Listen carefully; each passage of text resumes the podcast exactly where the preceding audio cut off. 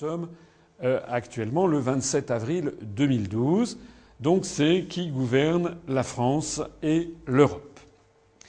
Je commence cette conférence en la plaçant sous euh, l'intitulé ou sous euh, l'auspice d'un proverbe chinois que j'aime bien et qui dit Il vaut mieux avoir l'air bête cinq minutes que de le rester toute sa vie. Qu'est-ce que ça veut dire ce proverbe? Ça veut dire que lorsque vous ne comprenez pas quelque chose, il ne faut surtout pas intérioriser votre absence de compréhension. Vous savez, c'est comme les, les, enfants ou les élèves qui ont peur de ne pas savoir, voilà, et ils intériorisent. Non, lorsque vous ne comprenez pas quelque chose, il ne faut pas hésiter, en tout cas c'est ce que dit ce proverbe chinois, il ne faut pas hésiter à poser une question, même si vous avez l'air bête. Hein, parce qu'en réalité, l'expérience de la vie montre que ce sont les questions bêtes, entre guillemets, qui sont souvent les meilleures. Et comme vous allez le voir, au cours de cette conférence, eh nous allons poser ensemble neuf questions bêtes. Après 14 années passées à l'Élysée, et quelques semaines avant de mourir, François Mitterrand livra son testament politique aux Français. La France ne le sait pas, mais nous sommes en guerre avec l'Amérique. Oui, une guerre permanente, une guerre vitale, une guerre économique, une guerre sans mort apparemment. Oui, ils sont très durs, les Américains. Ils sont voraces, ils veulent un pouvoir sans partage sur le monde. C'est une guerre inconnue, une guerre permanente, sans mort apparemment, et pourtant une guerre à mort. Ce n'est pas moi hein, qui le dis. C'est François Mitterrand, quelques semaines avant de mourir, dans un ouvrage qui s'appelle Le dernier Mitterrand, de confidence qu'il a faite au journaliste Georges Marc Benamou, à l'époque journaliste au Nouvel Observateur. Et pour ceux qui auraient des doutes, je les renvoie à cette publication chez Plomb qui a paru le 27 janvier 1997. Normalement, dans un pays normalement constitué, la déclaration de quelqu'un qui a été chef d'État, président de la République pendant 14 années, jamais un président de la République n'a été aussi longtemps à l'Élysée dans l'histoire de France, eh bien, normalement, une telle déclaration aurait dû valoir euh, que l'on se pose des questions. Il aurait dû y avoir un grand débat national. Qu'est-ce que Mitterrand avait voulu dire juste avant de mourir comme une espèce de testament politique qu'il laissait aux Français? Il n'en a rien été. Ça a fait l'objet d'un entrefilet dans un journal ou deux, dans Le Monde, Le Figaro, et puis on a fait silence. Alors la première question bête que je veux aborder avec vous, c'est de se poser la question qu'a donc découvert François Mitterrand après 14 années passées à la tête de la France et qui lui a fait dresser un diagnostic aussi sombre sur le fait que notre pays est en guerre, une guerre permanente à mort, et que les Français ne le savent pas. Pour cela, il faut revenir, je suis un amateur d'histoire, parce que l'histoire permet de comprendre non seulement le passé, mais aussi d'avoir une idée sur l'avenir et aussi sur le présent. Comme il y a un proverbe africain, pas un proverbe chinois, mais un proverbe africain que j'aime bien citer, qui les Africains disent si tu ne sais pas où tu vas, regarde d'où tu viens. Ça permet ainsi de comprendre comment est née une situation, comment elle s'explique de nos jours et quelles sont les évolutions à en attendre. Donc, si vous le voulez bien, on va commencer cette euh, conférence sur qui gouverne la France d'une façon qui va vous surprendre. On va revenir à la fin du XVIIIe siècle en Angleterre, vers 1770, lorsque le roi George III, George III de la dynastie de Hanovre, puisque vous savez que les Anglais sont allés chercher leur euh, monarque en Allemagne, George III de la dynastie de Hanovre se trouve confronté vers 1771-1770, se trouve confronté à une crise budgétaire. Il demande au gouvernement d'essayer de trouver un moyen de financer le budget du Royaume-Uni. Et qu'est-ce qui est inventé? Eh bien, c'est le Premier ministre de l'époque, William Pitt, euh, qui va avoir l'idée qui va permettre de euh, renflouer les caisses de l'État britannique. Quelle est cette idée? Eh bien, il va demander que l'on taxe davantage les produits de la Compagnie des Indes britanniques, la British East India Company, qui euh, va chercher des produits, notamment en Chine, et qui fait du commerce international. Cette compagnie des Indes britanniques, comme il y a la compagnie française des Indes orientales, par exemple, ou bien la compagnie des Indes néerlandaises, ce sont des compagnies quasiment multinationales, en tout cas qui euh, ont le monopole du commerce extérieur pour les pays d'Europe, pour chaque pays d'Europe concerné. Et la compagnie des Indes britanniques va donc chercher du thé, des soieries, de la laque, etc. en Chine, les apporte, les transporte jusqu'au euh, port de, Londres ou euh, sur les rivages britanniques, et puis de là font de la réexportation vers les colonies britanniques, et notamment cette colonie qui est en plein essor et avec des gens qui commencent à être riches, qui est la Nouvelle-Angleterre, euh, qui, est en Amérique du Nord, qui est la colonie britannique. Et donc ce qui est décidé, c'est justement de taxer, non pas les Britanniques qui vivent sur place, mais de taxer les colons riches. Parce qu'on se dit, ben, comme ça, ça ne se verra pas. Hein, les Britanniques sur place, le peuple, le peuple anglais ne, verra pas une augmentation de ces taxes. Mais en revanche, on va taxer les, colons riches et notamment les colons américains. C'est ce qui va donc donner naissance à ce, cet événement, qui est un événement très important dans l'histoire du monde, qui est le 16 décembre 1773, que l'on a appelé la Boston Tea Party, de quoi s'agit-il? Ben Vous voyez ici, ce sont des colons américains de la Nouvelle-Angleterre, ils sont donc anglais, anglais d'origine, qui montent à bord d'un bateau de la British East India Company et ils prennent des caisses de thé et ils les balancent dans le port de Boston, dans l'océan Atlantique. Ils les balancent, c'est un geste de défi à la puissance britannique parce qu'ils les balancent parce que justement ils refusent de payer les taxes qui, ont beaucoup augmenté pour financer le budget britannique. Alors si je vous parle, alors en anglais on a dit Boston Tea Party, ça veut dire la partie de thé de Boston. C'est une révolte contre l'État central. D'ailleurs, ceux d'entre vous qui s'intéressent en ce moment à l'histoire américaine contemporaine, vous savez qu'il y a des mouvements très à droite euh, aux États-Unis, très anti-État fédéral et qui s'appellent Tea Party justement, en référence à cet événement historique.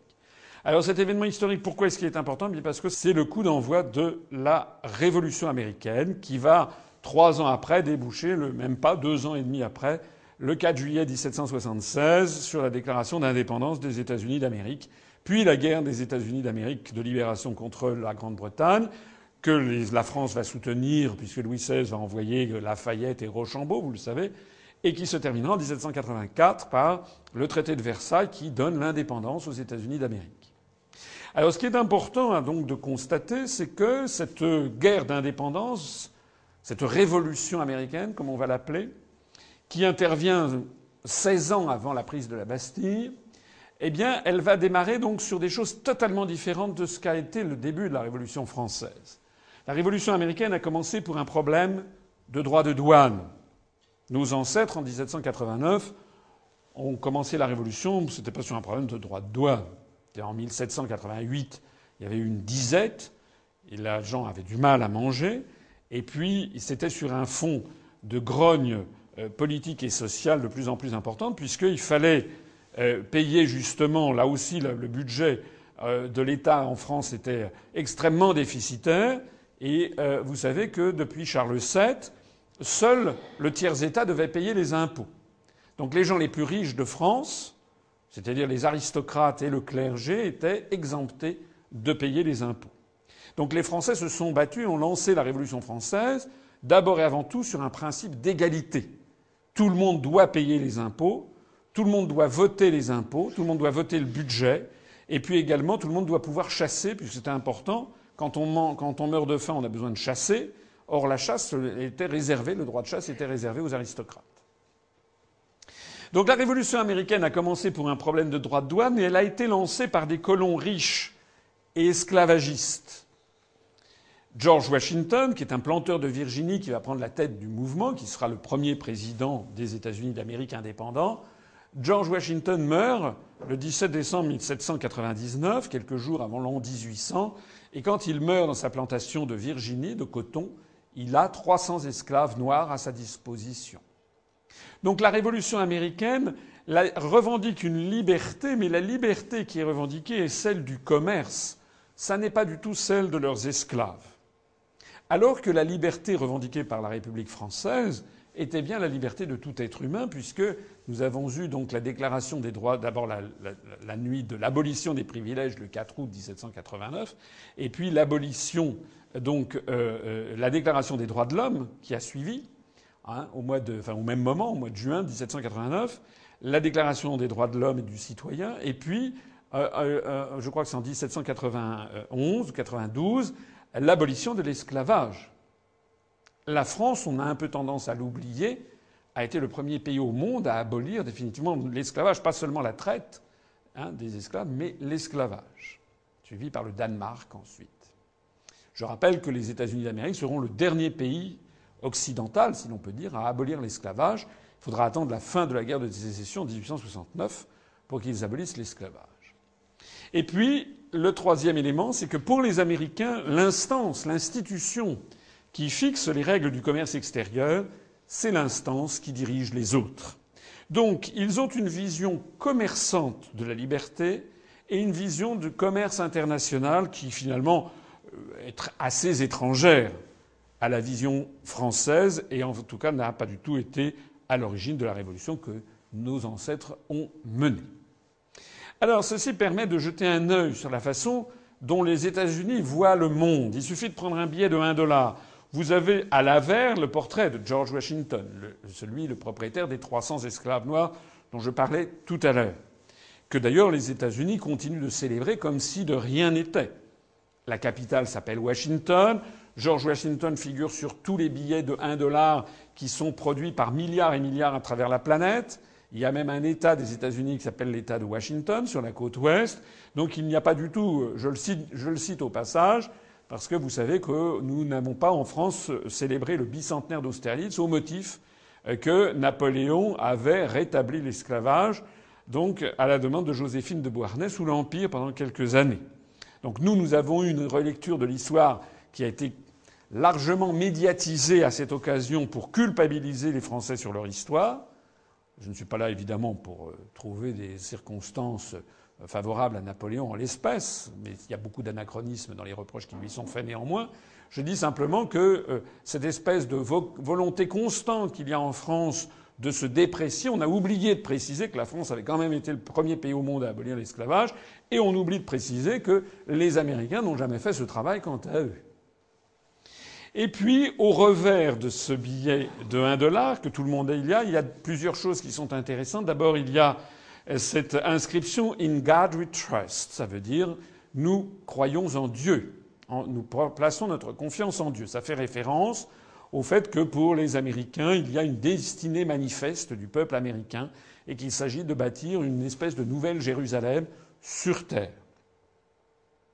Pour les chrétiens, du moins pour les catholiques, nous avons affaire ici à un blasphème. L'idée de mettre le nom de Dieu sur un billet de banque est quand même quelque chose euh, qui dépasse l'entendement pour ceux du moins qui pensent à la parole dans les évangiles du Christ qui dit il faut rendre à César ce qui est à César et à Dieu ce qui est à Dieu, vous savez, au moment de la parabole sur le denier. Et ce qui est intéressant également dans le revers de ce billet de banque, c'est le signe, le grand sceau des États-Unis d'Amérique, où l'on voit un symbole maçonnique avec la date de 1776, parce qu'effectivement les sociétés de franc-maçonnerie ont été largement à l'origine des, principes révolutionnaires, à la fois aux États-Unis et en France. Mais le plus intéressant est ailleurs, il y est dans cette bannière qu'il y a en dessous, vous pouvez peut-être lire, c'est écrit en latin Norus ordo seclorum. C'est sur tous les billets de dollars qui circulent à travers le monde et qui se chiffrent donc en milliards et milliards et milliards. Ça n'est pas un détail. Novus ordo seclorum, c'est du latin, ça veut dire le nouvel ordre des siècles le nouvel ordre du monde, le nouvel ordre pour les siècles des siècles. Donc c'est une pensée typiquement impériale. L'Amérique estime avoir vocation à fixer un nouvel ordre mondial. C'est d'autant plus impressionnant qu'à l'époque, en 1700, euh, disons au tournant du XIXe siècle, vers 1800, il y a aux États-Unis 7 millions d'habitants, dont d'ailleurs de nombreux esclaves. C'est encore un tout petit pays. En France, par exemple, il y a 34 millions ou 32, 34 millions d'habitants. Donc voilà un pays qui a quatre fois moins d'habitants que la France Il est vrai que la France est le pays le plus peuplé d'Occident, mais voilà un pays qui a quatre fois moins d'habitants que la France, qui sort d'une guerre d'indépendance et qui néanmoins prétend avoir une vocation impériale. On va le voir en 1812 sur cet exemple. Il s'agit cette fois-ci de Andrew Jackson. Andrew Jackson a été le septième président des États-Unis d'Amérique, mais avant d'être élu président, il a été le général en chef qui a mené une guerre contre le Royaume-Uni. Euh, parce que une fois que la guerre d'indépendance a été gagnée et s'est achevée par le traité de Versailles de 1784 sur l'indépendance des États-Unis d'Amérique, comme je le disais tout à l'heure, les États-Unis n'ont pas baissé la garde, ils sont continués ensuite à chercher euh, à, finalement à évincer la puissance britannique du continent nord-américain. Ils ont profité des guerres napoléoniennes pour aller porter la guerre au Canada, puisque le Canada, c'était justement les provinces britanniques, euh, les, colonies britanniques du Canada qui étaient restées fidèles à la couronne britannique. Et donc, profitant, vous voyez, 1812, euh, ça commence à sentir le roussi pour Napoléon. 1813, c'est la campagne de Russie, la Bérésina, donc on va atteindre. Mais en 1809, 1810, 1811, les Américains avaient compris que les Anglais étaient tellement occupés à organiser le blocus continental contre la France que c'était le bon moment pour attaquer les forces anglaises euh, qui sont au Canada. Voilà. Donc je le cite parce que pour avoir recours à, il n'y avait pas d'armée de métier aux États-Unis à l'époque, mais pour avoir donc recours à une armée donc de, de conscrits, Andrew Jackson a fait un, discours qui est resté euh, connu, où il disait Nous allons nous prévaloir de notre droit au libre échange et ouvrir le marché aux produits de notre sol afin d'égaler les exploits de Rome. Voilà quand même quelque chose d'extraordinaire. Ce petit pays de 7 millions d'habitants, encore une puissance totalement agricole qui ne fait que de la, euh, des plantations de coton, qui prétend donc avoir recours au droit au libre échange, vous voyez bien que c'est toujours le problème du commerce international dont on parlait tout à l'heure, pour égaler les exploits de Rome, c'est-à-dire pour se transformer en empire. Alors, comme euh, cette guerre qu'ils vont mener, cette guerre qu'ils vont mener euh, contre les Britanniques ne va pas aboutir au résultat escompté.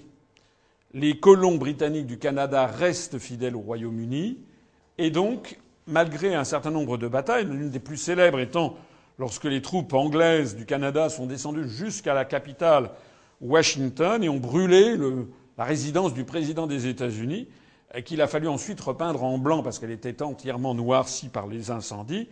Et c'est depuis ce moment-là qu'on appelle la Maison Blanche, White House, c'est-à-dire depuis qu'il a fallu la repeindre après 1812 et ses conflits avec l'armée britannique.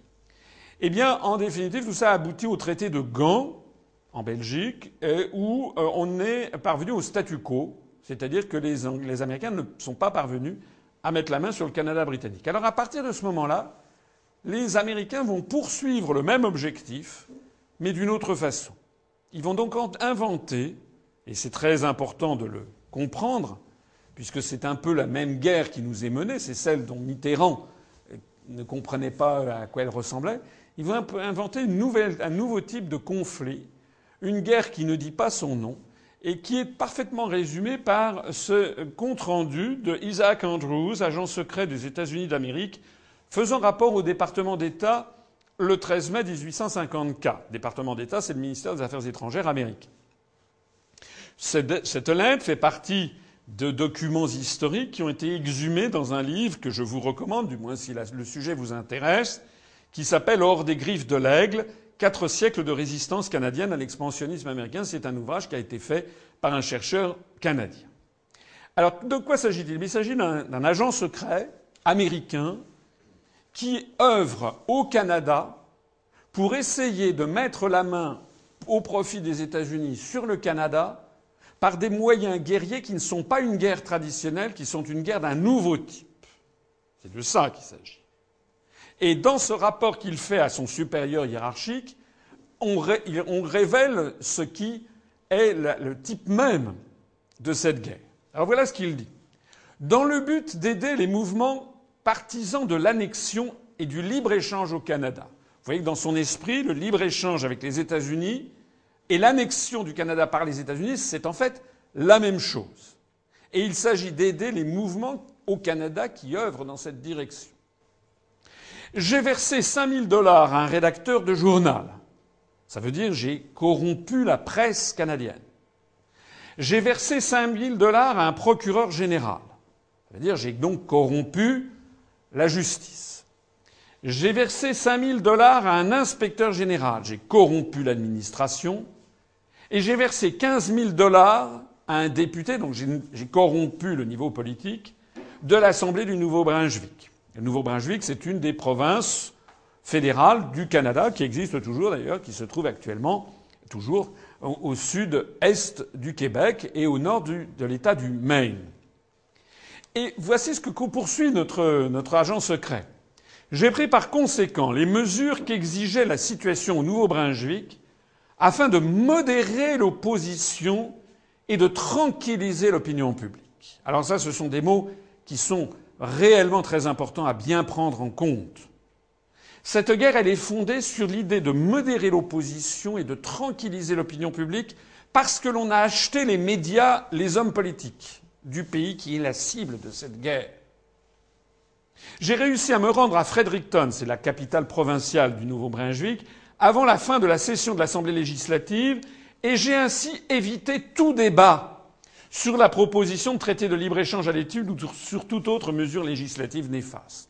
C'est-à-dire qu'on va tranquilliser l'opinion publique dans ce type de guerre, on va faire une guerre, on va proposer des mesures de libre-échange parce que le libre-échange va faire en sorte que l'on va modifier les structures économiques du pays, on va imposer un modèle économique, un modèle social au pays visé, et pour tranquilliser l'opinion publique, surtout, surtout, surtout, il faut qu'elle ne soit pas au courant. Hein. Donc, on modère l'opposition et on évite tous les débats de fond. C'est ce que, nous vivons en ce moment. Hein. Vous l'avez vu d'ailleurs, j'aurai l'occasion d'y revenir sur cette la campagne présidentielle. Tous les vrais débats sont totalement occultés. Hein. On fait mousser d'autres petits débats, j'aurai l'occasion d'y revenir. Et voilà comment conclut M. Andrews. Il dit J'ai dépensé plus de 100 000 dollars pour convaincre d'éminentes personnalités d'appuyer l'annexion du Canada par les États-Unis ou sinon le libre-échange avec les États-Unis. Vous voyez donc bien que dans cette pensée, l'annexion du Canada par les États-Unis ou le libre-échange, c'est un peu la même chose. C'est-à-dire que le libre-échange avec les États-Unis va mener progressivement à l'annexion d'une façon ou d'une autre. Mais cette somme n'est rien en comparaison des privilèges qui vont être obtenus de façon permanente et du pouvoir et de l'influence que cela donnera à jamais à notre confédération. Voilà. Donc c'est, je crois, un texte qu'il faut bien avoir à l'esprit. Il est décisif parce que nous sommes en 2012.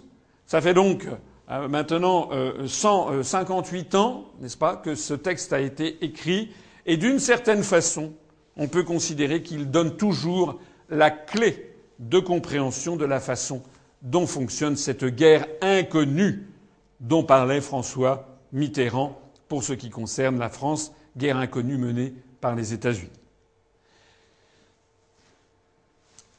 Alors, cette, stratégie n'a pas été un coup d'épée dans l'eau, si j'ose dire. On la retrouve tout au long de l'histoire américaine.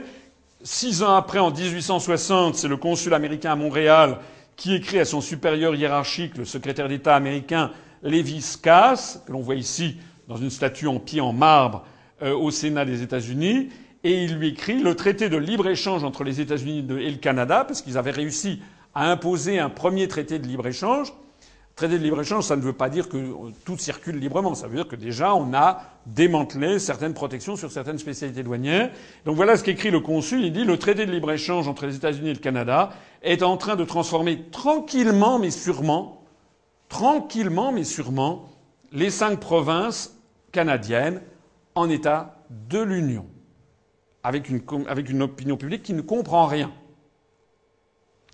En 1888, 28 ans après, nous avons le sénateur Sherman, qui est un républicain de l'Ohio. C'est un homme très important à l'époque, puisqu'il est le président de la commission des affaires étrangères du Sénat, donc il est le numéro 2 de la diplomatie américaine après le, ministre.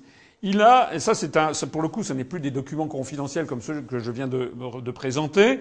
Là, il s'agit du rapport officiel du Sénat du 7 août 1888. Il dit je veux que le Canada fasse partie des États-Unis. Vous voyez que c'est une constante dans l'histoire américaine.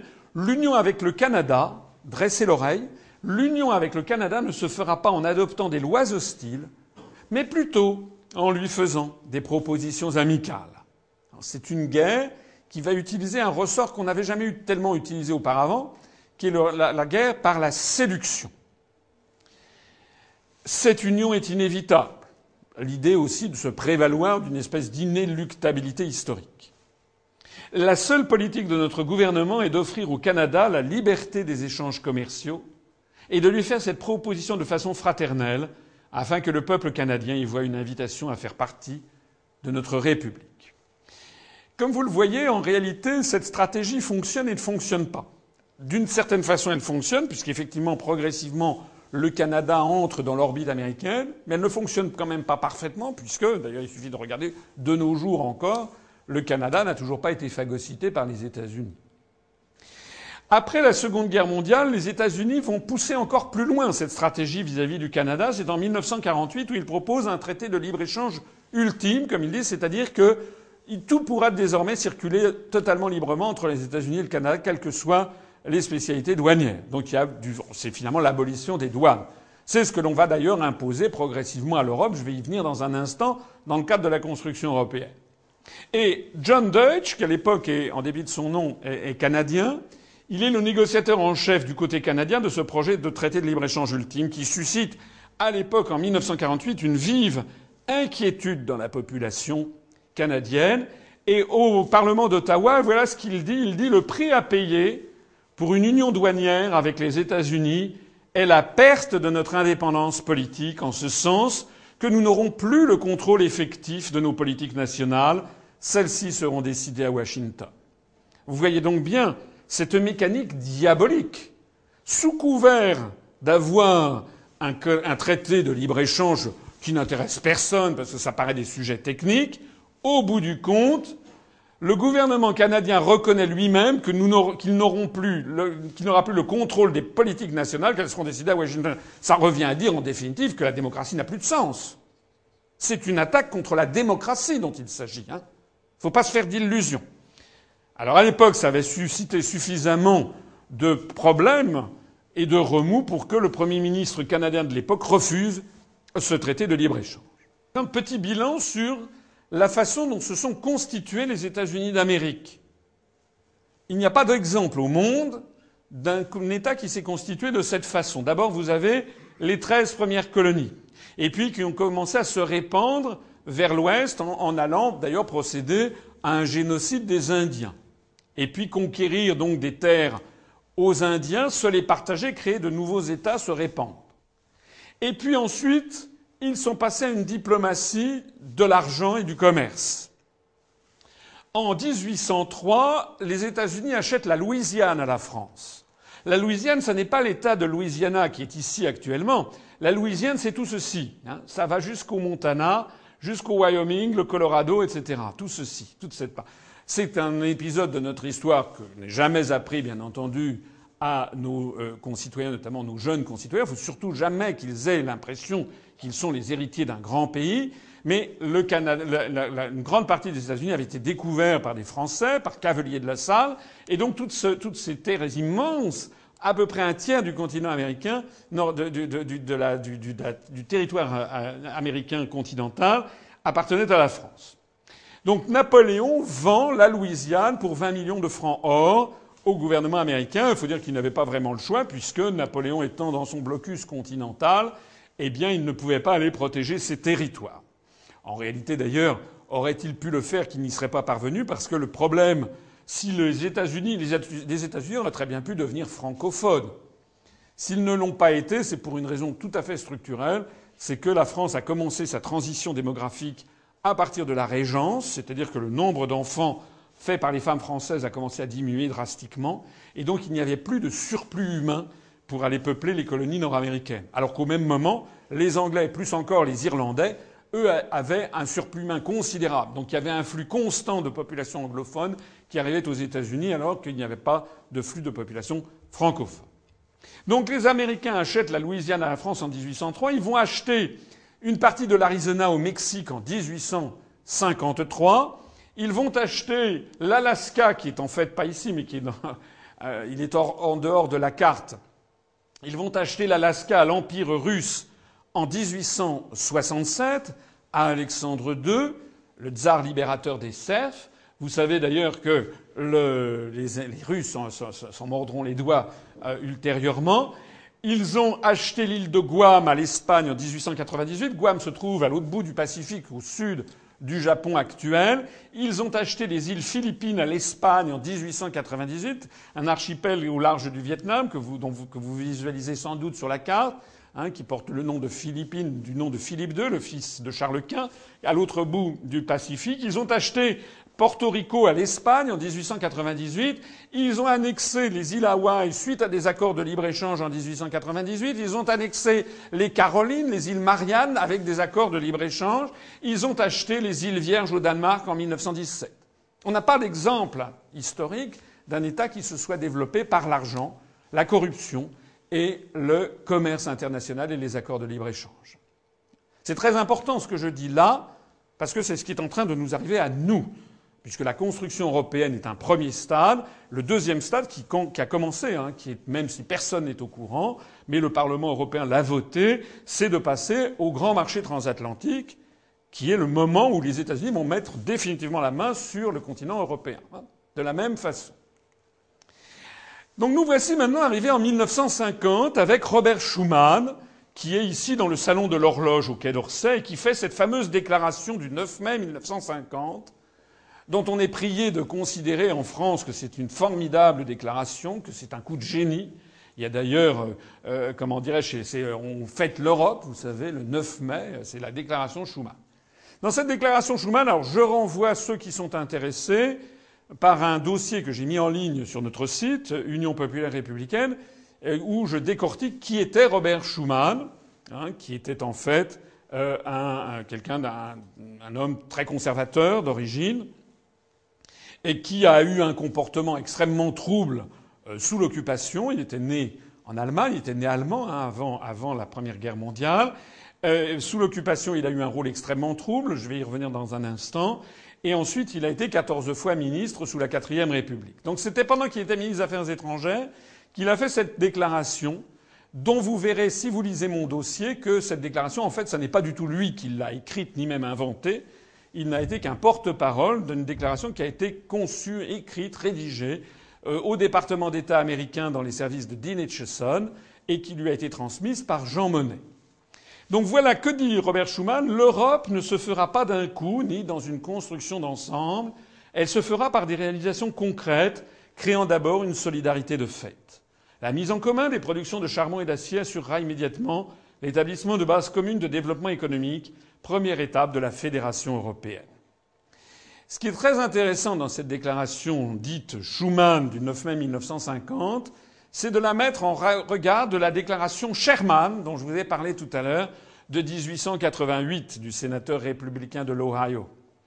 Parce que ce qui est intéressant, c'est que nous avons non seulement la même idée sous-jacente, mais pratiquement même la même musicalité de la phrase.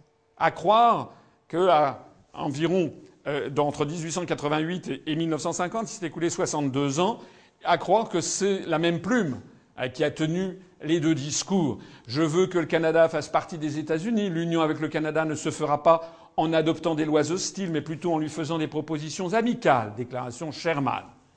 L'Europe ne se fera pas d'un coup ni dans une construction d'ensemble, elle se fera par des réalisations concrètes créant d'abord une solidarité de fait.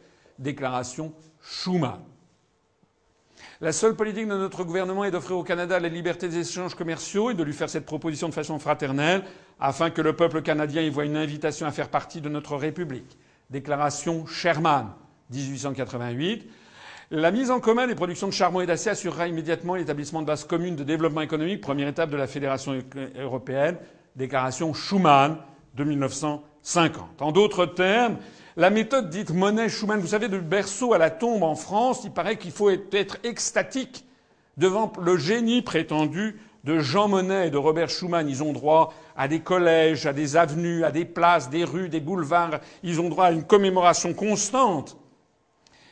En réalité, ce n'était qu'un simple plagiat. Plus exactement, ce n'était que des commanditaires. On va, je vais en parler tout de suite puisque cette méthode Monet-Schumann est exactement la méthode inventée et mise au point par les États-Unis depuis après 1812, après l'échec, n'est-ce pas, du conflit avec le Canada, quand ils ont inventé ce nouveau type de guerre par l'intermédiaire du libre-échange. Alors tout ceci m'amène à vous parler de cette révélation capitale qui a été cachée aux Français, que d'ailleurs les Français des années 1950, du moins ceux qui écoutaient le Parti communiste à l'époque, euh, savaient très bien, puisque le Parti communiste développait des idées qui ne sont pas totalement, en l'espèce, sans rapport avec celles que je présente. le Parti communiste français expliquait aux Français, dans les années 50, que la construction européenne était en fait une invention américaine. Le Parti communiste français n'existe plus, euh, ce n'est plus qu'un ça n'a plus rien à voir avec ce que c'était, mais euh, il n'en demeure pas moins que le Parti communiste français des années 50, qui lui avait les analyses géopolitiques et stratégiques venues de Moscou, expliquait très bien ce qu'était la construction européenne. Il se retrouvait d'ailleurs parfaitement avec la pensée de De Gaulle et les gaullistes dans les années 50 pour dénoncer cette mainmise. Donc en fait, je ne fais presque que enfoncer des portes ouvertes pour des gens qui ont plus de 60 ou 70 ans actuellement. Mais malheureusement, pour tous les Français qui sont nés, disons, à partir de 1955 ou 60, et a fortiori ceux qui sont nés après 1975 ou 80 ou 90, eh bien, on ne leur a jamais dit la vérité, pourtant qui a été révélée de façon irréfutable désormais par cette révélation cachée aux Français dans un article du Daily Telegraph du 19 septembre 2000. C'est quoi le Daily Telegraph? C'est un des plus grands journaux du monde, un des journaux les plus sérieux, c'est The Britain's Biggest Selling Quality Daily, ça veut dire le quotidien de qualité le plus vendu au Royaume-Uni. Vous savez que les Britanniques lisent beaucoup la presse. C'est pas du tout un tabloïd, c'est pas de la presse de caniveau, comme on dit. C'est un journal conservateur eurocritique qui a une qualité reconnue à peu près à l'égal du Times. Et donc dans ce, dans ce numéro du 19 septembre 2000, le journaliste, qui est un des journalistes les plus célèbres du Royaume-Uni, a fait un article sensationnel qui s'appelle Ambrose Evans Pritchard, le journaliste en question, puisqu'il est allé mettre son nez dans les documents confidentiels défense, secret d'État, du gouvernement américain qui ont été déclassifiés par l'administration américaine à l'été 2000, puisqu'il y a des lois de déclassification des documents secrets défense euh, qui imposent au gouvernement américain de publier au bout de 30 ans des documents secrets alors que dans d'autres pays, comme en France, il faut attendre 50, 70 ans, voire 100 ans.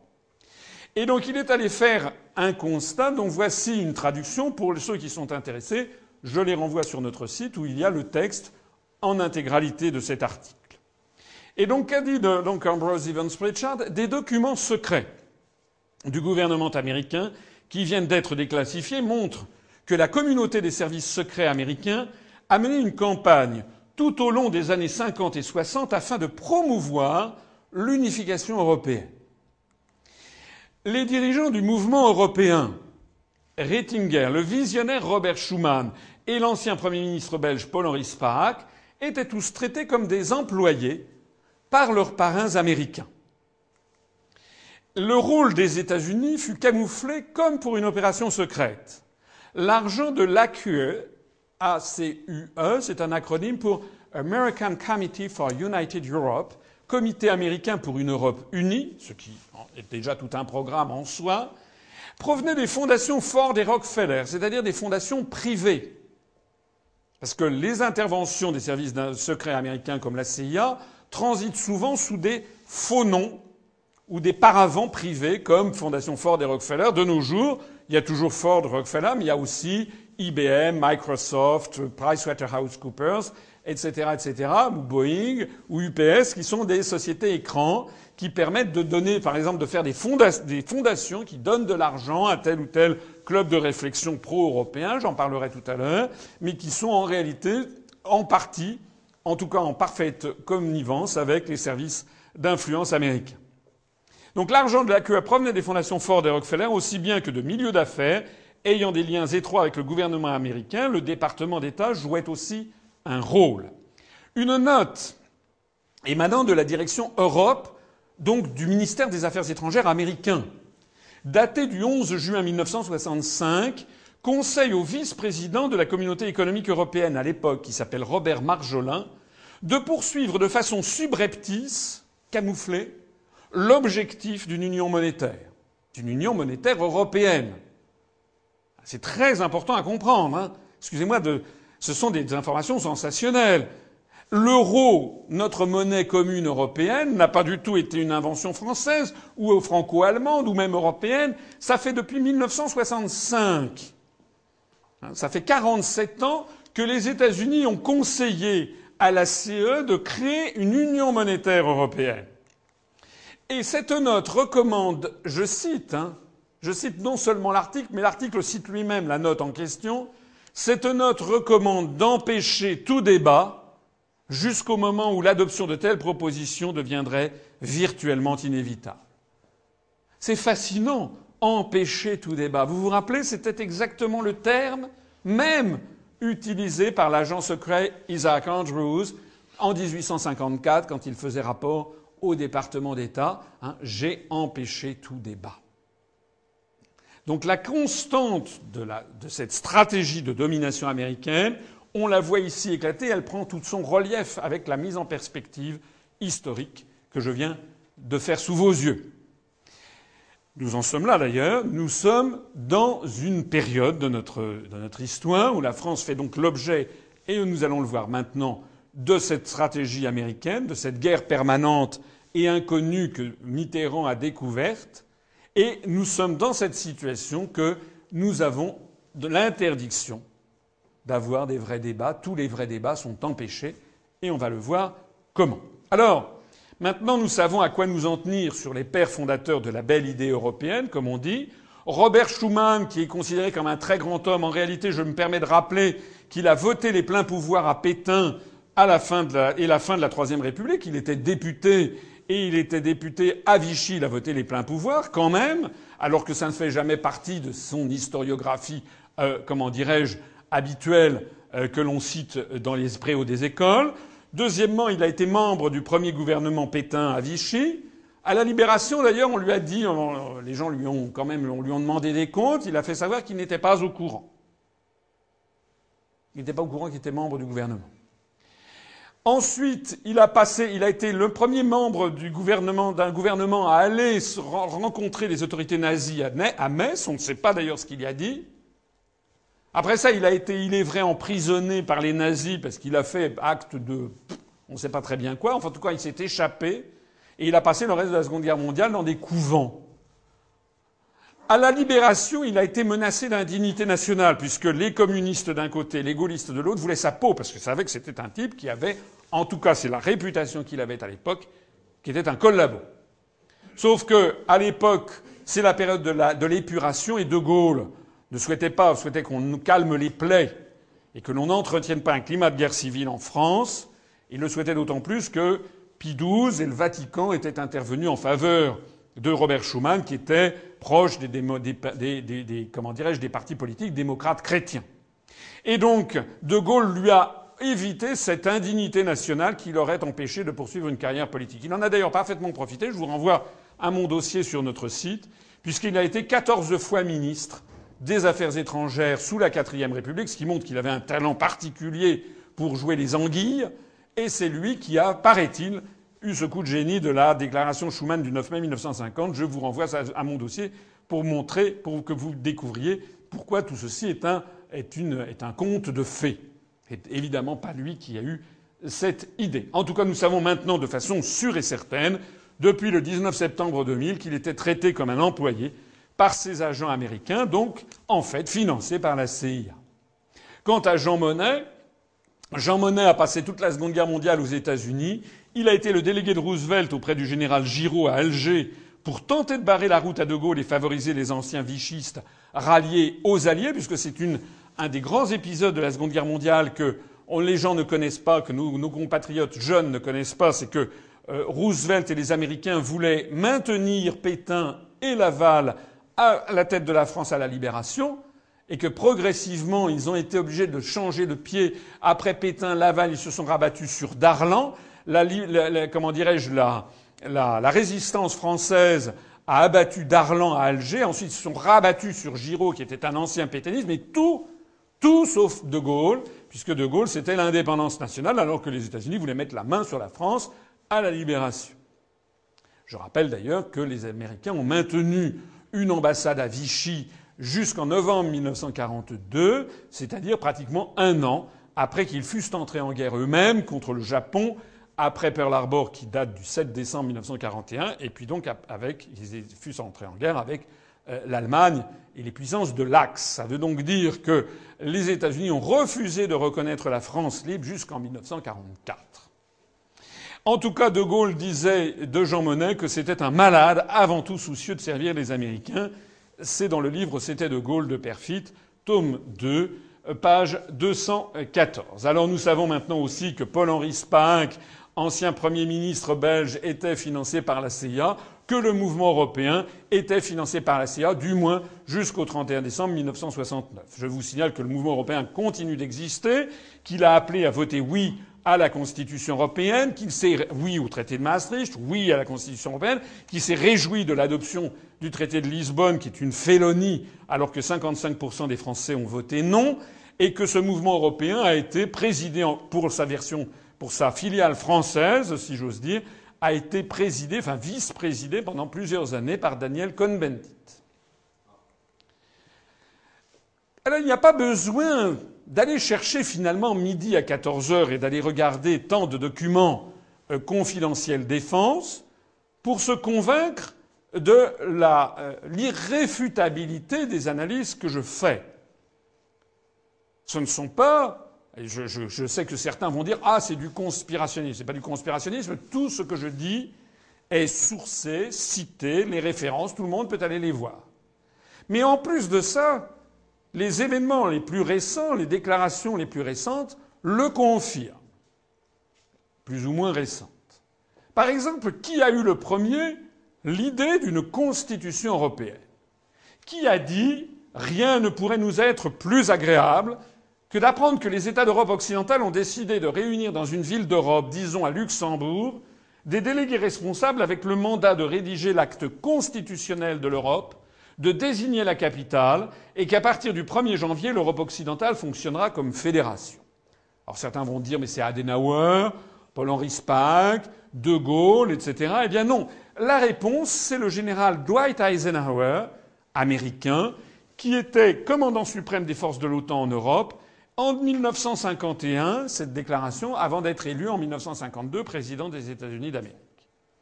Ceux d'entre vous qui veulent vérifier mes dires devront se reporter au magazine Paris Match numéro 136 du 27 octobre 1951, page 18.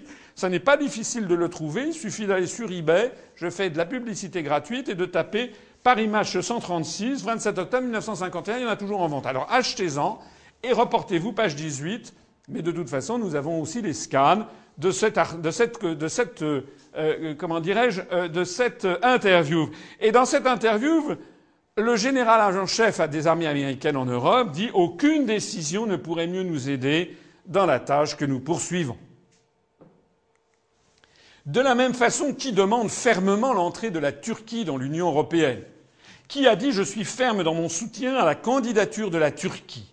Je crois très fermement que l'une des quatre ou cinq questions pour cette partie du monde est de savoir si la Turquie deviendra un partenaire de plein droit de l'Union européenne. La personne qui a dit ça, c'est pas du tout un Européen. Il s'agit du président William Clinton, Bill Clinton pour les médias, président des États-Unis, dans une conférence de presse à Ankara, capitale turque, le 15 novembre 1999, à l'issue de son entretien avec le président Suleiman Demirel, que l'on voit ici, qui est décédé depuis lors. Pour, pour ceux qui seraient comme Saint Thomas, je les renvoie à la dépêche de l'agence France-Presse du 15 novembre 1999 de 15h35 et Bill Clinton disant Je continuerai à m'en faire l'avocat. C'est d'ailleurs une photo qui a été prise lors de l'entretien à l'issue duquel Clinton a fait cette déclaration. Alors j'insiste sur un aspect quand même très important aussi, c'est que lorsque le président des États-Unis exige que la Turquie entre dans l'Union européenne, il ne se trouve aucun État de l'Union européenne pour protester pour rappeler son ambassadeur à Washington. C'est ce qu'on fait en général. On rappelle son ambassadeur pour consultation, pour montrer un désaccord fondamental avec un État. Est-ce qu'on imagine d'ailleurs la réaction qui serait celle de Washington si, par exemple, le président de la République française ou le Premier ministre italien, le président du Conseil italien, se rendait, par exemple, à Caracas ou à Mexico et disait je suis ferme dans mon soutien et je veux que le Mexique entre dans les États-Unis d'Amérique. Bah, évidemment, aussitôt, Washington ferait un scandale mondial, rappellerait son ambassadeur à Paris ou à Rome euh, ou à Madrid en disant que c'est une ingérence grossière dans les affaires intérieures des États-Unis. Il ne s'est trouvé aucun État d'Europe pour ne serait-ce même que protester face à ce type de déclaration. On voit d'ailleurs au passage que ce sont les États-Unis qui exigent l'entrée de la Turquie, et nous expliquerons tout à l'heure pourquoi les États-Unis veulent faire entrer la Turquie dans l'Union européenne, parce que les Français ne comprennent pas. Hein, ils ne comprennent absolument pas pourquoi la Turquie devrait entrer. Qui a invité officiellement l'ensemble des pays de la Baltique à la mer Noire, c'est-à-dire tous les pays de l'Est, à rejoindre l'OTAN et l'Union européenne? Qui est-ce qui a dit toutes les nouvelles démocraties de l'Europe de la Baltique à la mer Noire et toutes celles qui se trouvent situées entre les deux doivent avoir la même chance pour la sécurité et la liberté et la même chance de rejoindre les institutions européennes. Toutes les nations devraient comprendre qu'il n'y a aucun conflit entre l'appartenance à l'OTAN et l'appartenance à l'Union européenne. Normalement, si l'Union européenne avait un peu de sens, c'est une déclaration qui aurait peut-être pu être faite par le président de la République française, chancelier d'Allemagne ou je ne sais pas quoi. Pas du tout. La personne qui a fait cette déclaration, c'est le président américain George W. Bush, président des États-Unis, dans son discours à l'université de Varsovie le 15 juin 2001. Et d'ailleurs, insistant en disant Nous faisons bon accueil à une Europe vraiment unie. Donc, si nous avons procédé à l'élargissement des pays de l'Est très, rapidement, dix pays nouveaux d'un coup en 2004, en 2005, et deux autres nouveaux pays en 2007, la Bulgarie et la Roumanie, c'est parce que les États-Unis l'ont exigé. Qui a appelé les Français à voter oui à la Constitution européenne en 2005 Qui a dit nous avons fermement soutenu le projet européen, son achèvement ainsi que l'Union européenne, de notre point de vue, la poursuite du succès de la construction européenne est importante. Eh bien, la réponse, il s'agit de Madame Condoleezza Rice, qui, euh, était secrétaire d'État américaine, donc ministre des Affaires étrangères américaine, interrogée sur le référendum en France. Elle a piétiné tous les usages diplomatiques, puisqu'elle a fait cette déclaration qui est une ingérence grossière dans les affaires intérieures françaises, et elle l'a fait de surcroît alors qu'elle était en visite en Lituanie, c'était le 21 avril 2005, avec, à l'issue d'un entretien avec le président lituanien, M. Adam Kous. Donc on voit bien que dans tous les cas de figure, ce sont bien les États-Unis qui définissent quel doit être le périmètre de l'Union européenne, qui font entrer les pays qu'ils estiment devoir faire entrer, etc., etc. Alors on en vient à la deuxième question bête. Mais pourquoi donc les États-Unis d'Amérique poussent-ils tellement à la construction européenne? Parce que nom d'une pipe, quand je suis à l'école, quand je suis au collège, au lycée, quand j'écoute la télévision, la radio, quand je lis les journaux, quand je lis les professions de foi des uns et des autres, quand j'écoute les hommes et les femmes politiques français, je suis convaincu d'une chose, c'est que la construction européenne, paraît-il, a vocation à faire contrepoids aux États-Unis. Alors, si ce que l'on me dit depuis que je suis né est vrai, mais comment se fait-il que les États-Unis poussent tellement à une construction dont l'objectif serait de leur nuire? Ça n'a pas de sens. Or, comme il est incontestable que ce sont les États-Unis qui poussent à la construction européenne, il y a une seule conclusion logique à en tirer, c'est que ce que l'on vous dit est un mensonge. Et que si les États-Unis poussent à la construction européenne, c'est évidemment que ça les sert. Et que la construction européenne n'a donc pas vocation à leur faire contrepoids. Sinon, tout ce que je viens de vous dire, toutes ces citations, toutes ces actions des États-Unis n'ont aucun sens. Alors, pour comprendre pourquoi les États-Unis poussent à la construction européenne, eh bien, il faut regarder un petit peu la stratégie, et en particulier le stratagème des chaînes, qui est une invention chinoise qui a été étudiée dans toutes les écoles de guerre du monde, y compris aux États-Unis. Les Chinois sont des spécialistes de l'art de la guerre. Vous connaissez l'ouvrage de Sun Tzu, Sun Tzu qui vivait en moins 500 avant Jésus-Christ et qui a laissé un ouvrage sur la guerre qui est resté très célèbre, très fin, une très fine analyse avec des préceptes euh, stratégiques qui sont encore étudiés 2500 ans après. Mais il y a un autre ouvrage très intéressant qui s'appelle Les 36 stratagèmes, manuel secret de l'art de la guerre. On ne sait pas qui l'a écrit. On sait que ça a apparu sous la dynastie Ming, c'est-à-dire aux alentours du XVe siècle, après Jésus-Christ. C'est en fait le recueil de ruses de guerre qui euh, ont été élaborées au cours des siècles et des millénaires, puisque vous savez que l'histoire chinoise remonte à très très ancien. Ça commence à, à, moins, moins 2000 avant Jésus-Christ, moins 2500. Dans ces stratagèmes, qui sont en partie hein, fondés sur euh, le livre du Yi le livre des transformations, il y en a donc 36. Et celui qui est intéressant d'étudier, c'est celui-ci, qui est Lian Huanxie. Lian Huanxie, c'est le stratagème des chaînes. C'est le 35e des 36 stratagèmes classiques de l'art chinois de la guerre définis sous la dynastie Ming. Et qu'est dit ce stratagème? Eh bien, il dit qu'il consiste à pousser un ennemi à s'entraver lui-même, à s'entraver lui-même dans des liens absurdes et autobloquants qui vont lui ôter toute mobilité stratégique et tactique et qui vont l'empêcher de pouvoir se défendre. Alors il y a un exemple qui est expliqué dans l'une des, éditions de ces 36 stratagèmes, qui est l'exemple suivant. Nous sommes à l'époque des royaumes combattants, et donc il y a deux armées qui sont sur le Yangtze, un des grands fleuves chinois, qui doivent se battre avec des navires qui doivent se battre le, quelques jours après. Et dans le premier camp, le général fait venir l'un de ses euh, conseillers et le conseiller lui dit Je propose que nous mettions en œuvre le stratagème des chaînes. Le général dit D'accord.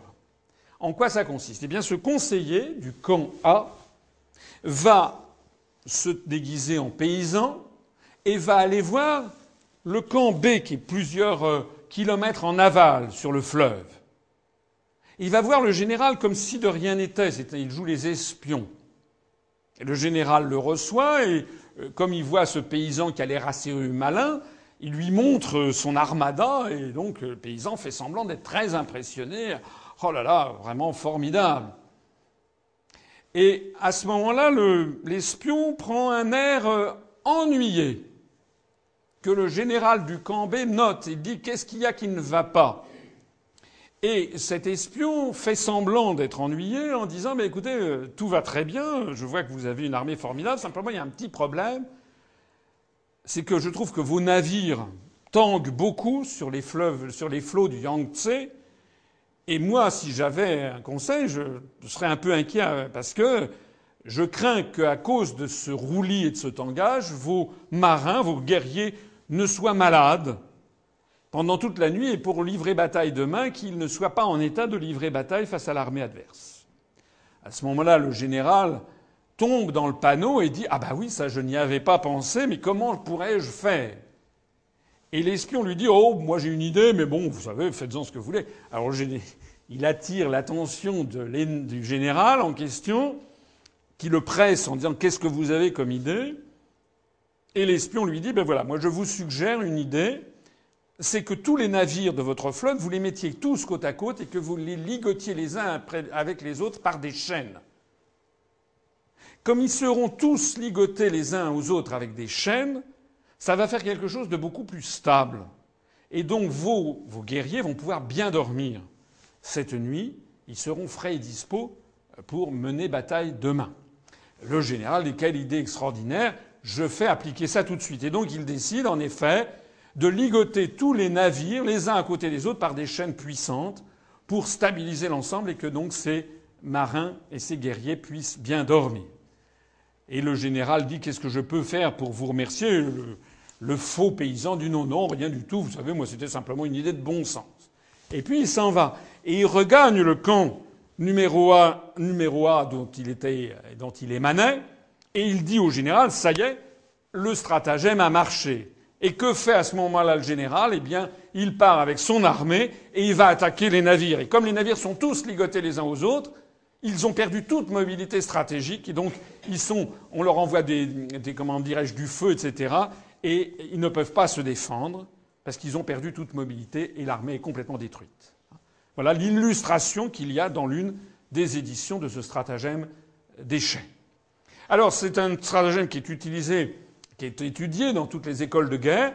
Eh bien c'est l'illustration, enfin c'est son application que les Américains ont appliquée à la construction européenne. L'invention de la construction européenne, c'est le stratagème des chaînes. Alors, il y a une autre façon de présenter les choses, pour aller peut-être pour vous présenter de façon plus moderne. Le propriétaire d'une maison individuelle est seul maître chez lui. Lorsqu'il veut repeindre ses volets, changer sa toiture, repeindre par exemple l'entrée en couleur bleu lavande, il le fait s'il veut, quand il veut. Il suffit qu'il ait la volonté, qu'il ait l'argent pour se payer la peinture. Si maintenant, au lieu d'être propriétaire de sa maison individuelle, il est propriétaire d'un appartement dans une copropriété de six appartements, alors certes, il peut chez lui changer la couleur dans son appartement, mais il ne peut plus changer les volets.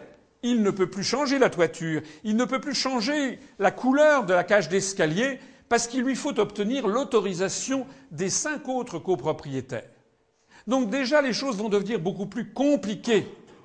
Il va falloir obtenir l'autorisation des cinq autres. Or, l'être humain étant ce qu'il est, et les Français étant ce qu'ils sont d'ailleurs, il est bien rare de s'entendre merveilleusement bien avec ses cinq voisins, surtout lorsqu'il s'agit de choisir une couleur, par exemple.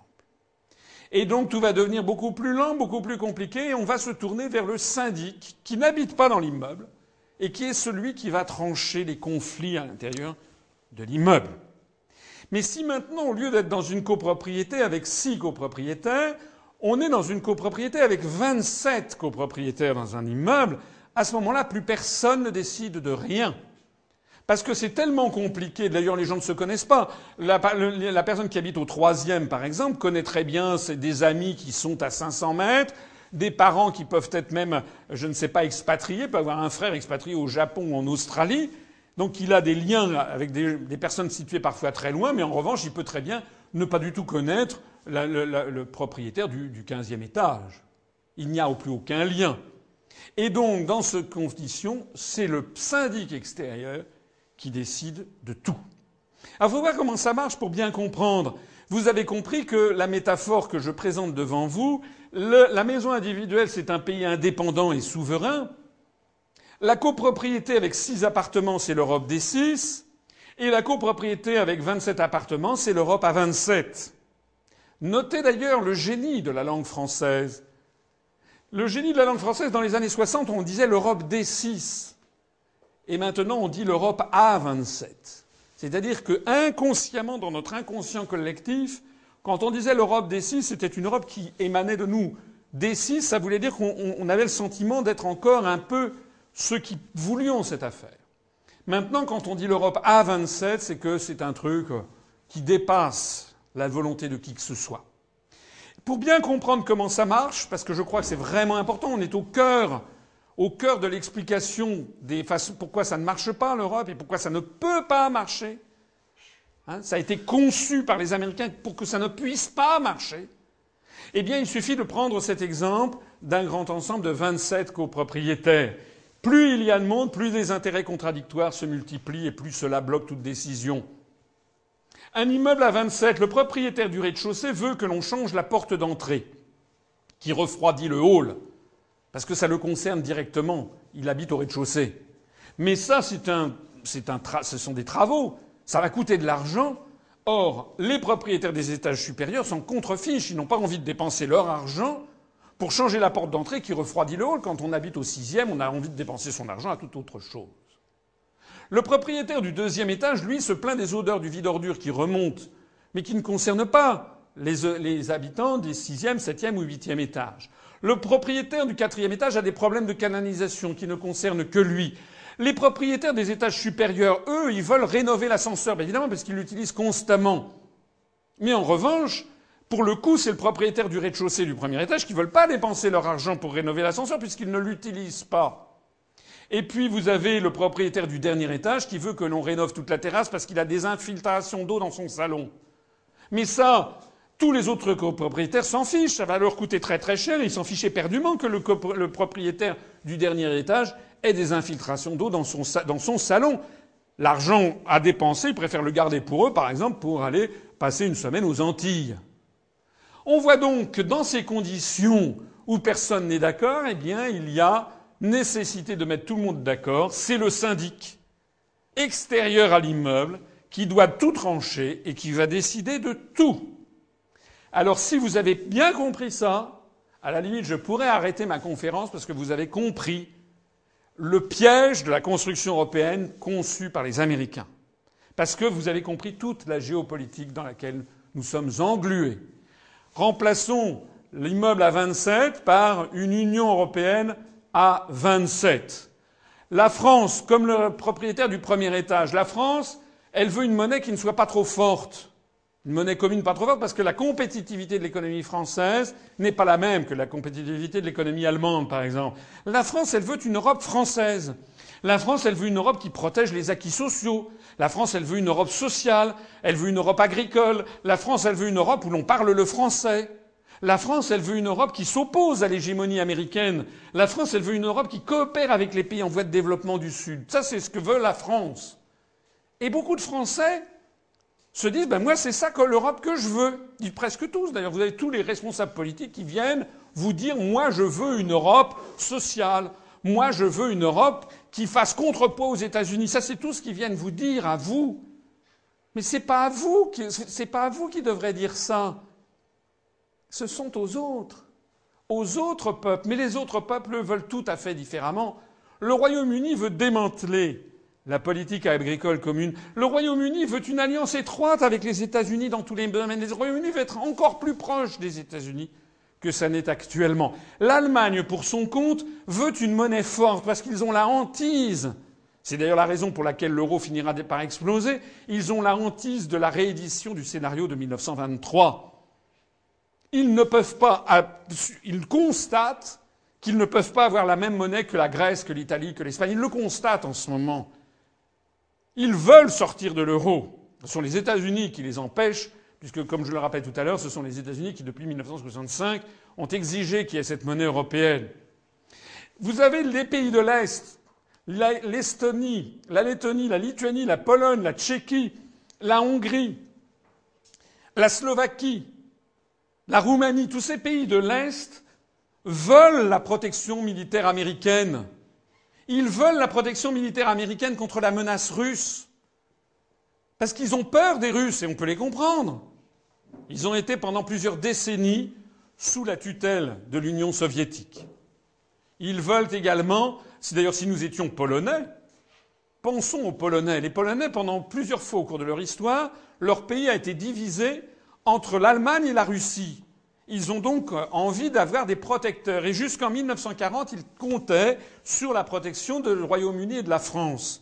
Puis lorsqu'Hitler a envahi la Pologne, eh bien, nous, nous sommes à ce moment-là intervenus, comme vous le savez, euh, pour défendre la Pologne. Mais comme vous le savez aussi, nous avons été écrabouillés. Donc depuis cette époque, les Polonais euh, ont constaté que les, les Français et les Anglais ne pouvaient plus les protéger. Ils veulent donc le parapluie militaire américain. Par ailleurs, ils refusent tous une harmonisation sociale et fiscale avec les pays riches de l'Ouest pour mieux les concurrencer. Et puis ajoutons que le Luxembourg refuse la lutte contre les paradis fiscaux, puisque lui, c'est là-dessus qu'il fonde sa richesse. Ajoutons que Malte, Chypre et la Grèce ne veulent pas de mesures trop contraignantes contre la pollution maritime, puisque les, les grands armateurs sont, qui, vous savez, qui ont des navires avec des pavillons de complaisance du Libéria, du Panama, du Vanuatu, eh bien, ce sont justement des armateurs grecs, chypriotes, maltais. Nous avons donc exactement la même situation au niveau géopolitique que la situation que je montrais plaisamment au niveau de particuliers dans un même immeuble. Et de la même façon que pour un immeuble, eh tout ça est réglé par un syndic extérieur, eh bien, il faut donc un syndic extérieur à l'Europe à 27 qui va décider de tout. Alors, la question tombe sous le sens. Qui est le syndic extérieur à l'Europe à 27 qui a le pouvoir, quelle est la puissance qui a tellement de pouvoir qu'elle peut imposer à l'Europe, qui ne s'entend en rien, Elle peut imposer une politique parce qu'il y aura une majorité d'États qui se rangeront à son avis. Eh ben, poser la question, c'est y répondre. Et il y a quelqu'un qui y avait déjà répondu dès le 15 mai 1962. C'était le chef de la, le président de la République française. C'était Charles de Gaulle. Donc De Gaulle nous dit ceci dans sa conférence de presse du 15 mai 62. On nous dit fondons ensemble les six États dans une entité supranationale. Remarquez bien qu'à l'époque, il s'agissait encore de l'Europe des six, hein, tout à fait embryonnaire. Ainsi, ce sera très simple et très pratique. Ce sont des idées qui peuvent peut-être charmer quelques esprits, mais je ne vois pas du tout comment on pourrait les réaliser pratiquement quand bien même on aurait six signatures au bas d'un papier. Il est vrai que dans cette Europe intégrée, comme on dit, il n'y aurait peut-être pas de politique du tout. Cela simplifierait beaucoup les choses. En effet, dès lors qu'il n'y aurait pas de France, pas d'Europe, qu'il n'y aurait pas une politique, faute qu'on puisse en imposer une à chacun des six États, on s'abstiendrait d'en faire, on s'abstiendrait de faire une politique européenne. Mais alors peut-être ce monde se mettrait-il à la suite de quelqu'un du dehors qui, lui, en aurait une politique il y aurait peut-être un fédérateur, mais il ne serait pas européen. Et ce ne serait pas l'Europe intégrée, ce serait tout autre chose, de beaucoup plus large et de beaucoup plus étendu, avec, je le répète, un fédérateur. Peut-être est-ce cela qui, dans quelques mesures et quelques fois, inspire certains propos de tel ou tel partisan de l'intégration de l'Europe, alors il vaudrait mieux le dire. Charles de Gaulle, 15 mai 1962. Quand il parle de fédérateur extérieur qui ne serait pas européen, eh il dit ce que je viens de vous expliquer quand je parle d'un syndic. Et quand il dit qu'il ne serait pas européen, tout le monde comprend que c'est les États-Unis d'Amérique qu'il vise. On peut mesurer le génie quand même, faut le reconnaître, le génie politique et stratégique de De Gaulle, puisque le 15 mai 1962, c'est l'Europe des six. Il n'y a encore pratiquement rien qui n'a été fait, sauf que De Gaulle, il connaît les anglo-saxons. De Gaulle, il n'a jamais oublié la Seconde Guerre mondiale avec les conférences de Potsdam, de Téhéran, de Yalta, où à chaque fois, lui, le représentant de la France libre, a été mis de côté, et où Roosevelt et Churchill se sont rencontrés avec Staline pour se partager l'Europe. Et il sait très bien que l'Europe a été partagée en deux, et il a très bien compris que la construction européenne, d'ailleurs à l'époque, dans les années 50 et 60, c'est encore de notoriété publique, c'est une conception américaine pour mettre la main sur l'Europe de l'Ouest, de façon plus subtile que Staline l'avait fait en imposant des démocraties populaires par des coups d'État, comme vous le savez, dans tous les pays de l'Est, mais ça revient au même. Ça revient à faire des colonies des États-Unis. Il l'a parfaitement compris. Alors il y a un petit problème qu'il faut savoir. Il l'a parfaitement compris. Je, souligne au passage que cette conférence date du 15 mai 62, c'est-à-dire un mois après le mois d'avril 62, et en avril 1962, eh bien, ce sont les accords d'Évian. C'est-à-dire que De Gaulle est arrivé au pouvoir en 1958, en mai 58. Ça n'est pas lui qui a signé le traité de Rome. En 1954, il y a eu une alliance avec les communistes pour faire échouer la CED, la Communauté européenne de défense. Le traité de Rome a été signé le 25 mars 1957 par le gouvernement Félix Gaillard de la quatrième République. Lorsque De Gaulle arrive au pouvoir en mai 58, il y arrive dans un contexte de quasi-guerre civile. Avec ce qui se passe en Algérie, on parle des événements d'Algérie. C'est en fait une guerre coloniale. C'est en fait une guerre d'indépendance et de libération avec, qui se double d'une guerre civile entre Français. Donc lui, il va pas s'occuper de l'Europe. Ça, il vient d'arriver d'ailleurs, parce n'y a encore rien qui a été fait. De 58 à avril 62, il règle la question algérienne. Plus ou moins bien, ça c'est une autre affaire. Ça se termine en avril 62.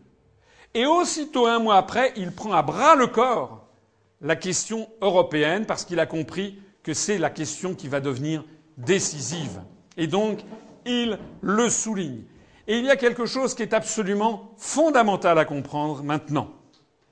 C'est que le soir même, il fait cette déclaration, il doit être 16h, 16h30, à 20h, les ministres MRP du gouvernement, les quatre ministres MRP du gouvernement, claquent la porte du gouvernement français. Et De Gaulle, à 20 heures, se retrouve sans majorité. Parce qu'il y a quelque chose que nous on oublie toujours, c'est que De Gaulle n'était pas un dictateur, De Gaulle était un chef d'État qui avait besoin d'une majorité à l'Assemblée nationale. Or, les députés gaullistes représentaient un tiers des députés.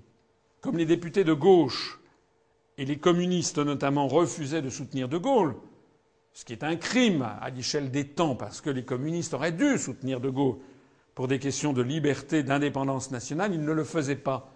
Donc De Gaulle ne pouvait, pour avoir une majorité, était obligé d'avoir recours au MRP, qui était un peu l'équivalent des centristes. Le MRP, c'était le, le parti de Robert Schuman. Donc De Gaulle s'est retrouvé devant cette situation shakespearienne d'avoir compris que la construction européenne était une entreprise de vassalisation, de colonisation de la France, et s'est rendu compte qu'il n'avait pas les moyens politiques d'en sortir. Voilà ce qui explique la politique difficile à comprendre sinon de De Gaulle vis-à-vis -vis de l'Europe, qui de temps en temps dit une chose et de temps en temps dit son contraire. Et vous avez actuellement des escrocs de la politique qui font croire aux Français que De Gaulle aurait été pour l'Europe. C'est faux. De Gaulle n'était pas du tout pour l'Europe, simplement il avait tout compris, mais il n'avait pas les moyens politiques d'en sortir. D'ailleurs, il avait été encore plus clair avec Alain Perfit, qui était le ministre de l'Information, et qu'il rencontrait plusieurs fois par semaine en tête à tête. Et Perfit nous a laissé dans un livre, dans, plus, dans trois tomes, qui s'appelle C'était de Gaulle, qui ont paru en 97, nous a laissé ce, ces paroles qu'il avait saisies euh, sur le vif de ses entretiens avec euh, le général de Gaulle.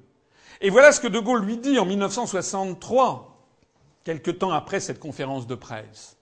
Vous savez ce que ça veut dire La supranationalité La domination des Américains. L'Europe supranationale, c'est l'Europe sous commandement américain.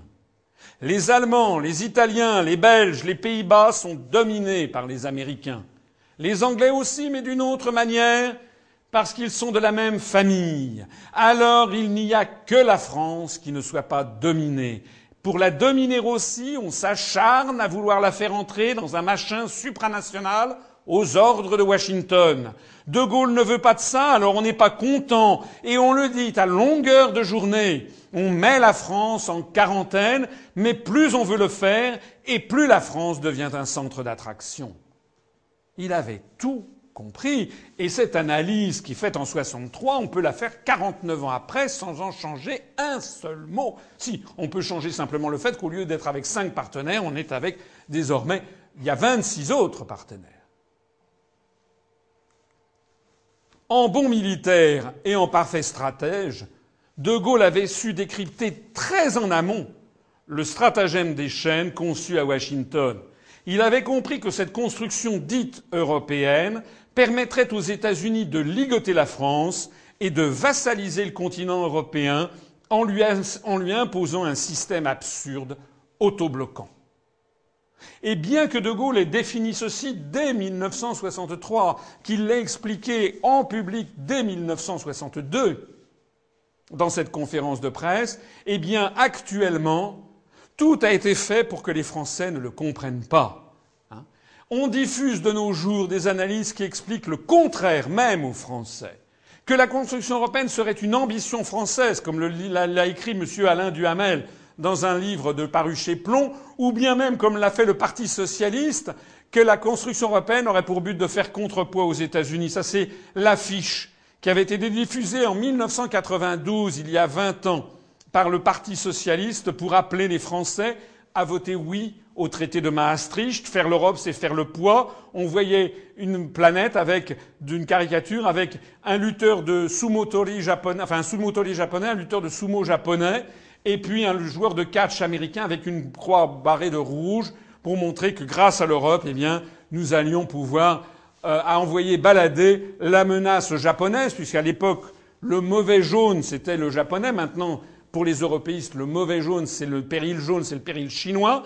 Parce que, au fond, j'y reviendrai d'ailleurs tout à l'heure, la construction européenne est fondée sur des réflexes racistes, comme on le voit dans cette affiche du Parti socialiste d'ailleurs mais aussi, vous voyez, cette espèce de mythe, c'est un bobard, comme quoi la construction européenne va nous permettre de faire le poids face aux États-Unis. D'ailleurs, cette affiche a 20 ans. 20 ans après, hein, c'est comme dans les Trois Mousquetaires, 20 ans après, est-ce que vous voyez à quel point le fait d'avoir été ligoté par le traité de Maastricht, la monnaie européenne, la politique étrangère de sécurité commune du traité de Maastricht, comment progressivement nous sommes en train de devenir les larbins de l'OTAN et des États-Unis. Donc c'est le contraire exact qui est vrai. Alors on en arrive à une troisième question bête, puisque De Gaulle avait compris le stratagème américain. Pourquoi n'a-t-il pas fait sortir la France de la construction européenne et pourquoi a-t-il même parfois donné l'impression de la soutenir? Eh bien pour une raison que je vous ai déjà expliquée, il n'en avait pas les moyens politiques. Il avait besoin du soutien du MRP, qui était le parti de Robert Schuman, et il avait donc, il ne pouvait pas sortir de l'Union européenne et ne pouvait pas le dénoncer. Donc, il va élaborer une contre-stratégie que j'appelle la contre-stratégie gaulienne et ses échecs. En 1957, lorsque fut signé le traité de Rome, l'Europe des six, c'était ça, plus l'Empire français colonial. Et puis, en 1962, après que De Gaulle a donné leur indépendance à tous les pays d'Afrique, l'Europe des six, c'est ça. La France ici, mais même encore là, la France reste encore un pays qui est plus puissant que les autres pays de l'Europe des six. L'Allemagne est coupée en deux, elle sort de la Seconde Guerre mondiale, c'est une pestiférée internationale. Et l'Italie est également pestiférée à cause du régime moussolinien, et en plus c'est un pays dont tout le Sud est extrêmement pauvre. Donc De Gaulle a compris que la construction européenne est une manœuvre de vassalisation, mais il a compris aussi qu'il ne peut pas en sortir. Il va donc avoir une réflexion de stratège. Il va, comme tout bon stratège, examiner quels sont ses points forts, quels sont ses atouts. Or, quels sont les atouts de la France? La superficie. Dans l'Europe des six, la France est le plus grand pays, de très loin. Deux fois plus grande à l'époque que la, euh, la République fédérale d'Allemagne de l'Ouest, puisque c'est seulement l'Allemagne de l'Ouest. Sa position géographique, la France, est au centre, au barycentre géographique de l'Europe des six. Son agriculture, c'est la plus puissante agriculture de l'Europe des Six. Son prestige intellectuel, en 1960-62, c'est l'époque de Camus, qui meurt dans un accident de voiture. C'est l'époque de Jean-Paul Sartre, de Simone de Beauvoir, c'est Saint-Germain-des-Prés. Il va y avoir quelques années après, ça va être le cinéma français, Jean-Luc Godard, Catherine Deneuve, Alain Delon. Tout ça fait le tour du monde. La France est également le pays, parmi l'Europe des six, le seul dont la langue soit parlée sur tous les continents. On ne parle pas le néerlandais sur tous les continents, ni l'allemand ni l'italien. La France se trouve en plus dans le camp des vainqueurs de la Seconde Guerre mondiale. La France est le seul de l'Europe des six qui dispose d'un siège permanent au Conseil de sécurité de l'Organisation des Nations Unies, ce qui lui donne un droit de veto, ce qui l'a fait accéder au statut de cinq grandes puissances du monde États-Unis, Union soviétique, Chine, Angleterre et France. Et enfin, la France a l'armement nucléaire. La première bombe A explose à Reagan dans le désert du Sahara et De Gaulle, pendant toutes les années 60, va avoir l'obsession à laquelle il va parvenir en 1966 dans l'atoll de Fangatofa de faire exploser la première bombe H, la première bombe thermonucléaire, ce qui fait accéder la France au rang de super grand nucléaire. Ce que ne peuvent avoir aucun des autres États de l'Europe des six. Donc au début de sa présidence en 62-63, Lorsque De Gaulle a compris que la construction européenne est une manœuvre de vassalisation américaine et qu'il a compris qu'il ne peut pas en sortir, il se dit mais ma foi, si j'examine tous ces atouts, il y a peut-être un coup à jouer. Le coup à jouer, c'est de constater que la France est de très loin la plus grande puissance de l'Europe des Et en plus, la cerise sur le gâteau, c'est qu'elle est dirigée par De Gaulle soi-même, qui est une espèce de mythe vivant un des très grands leaders de la Seconde Guerre mondiale, qui va bientôt d'ailleurs être le seul, puisque Roosevelt, comme vous le savez, est mort en 1945, Staline en 1953, et Churchill va mourir en 1964. Donc De Gaulle sera le dernier prestigieux chef vainqueur de la Seconde Guerre mondiale.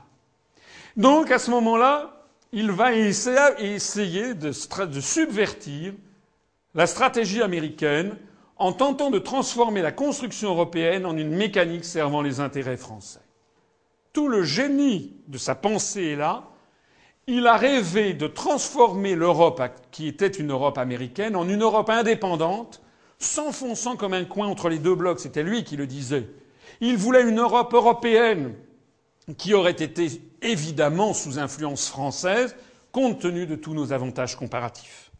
C'était ça qu'il voulait. Il ne pouvait pas le dire. Il ne pouvait pas dire je veux une Europe française. Mais il savait qu'il y avait une Europe soviétique, qui était les pays de l'Est.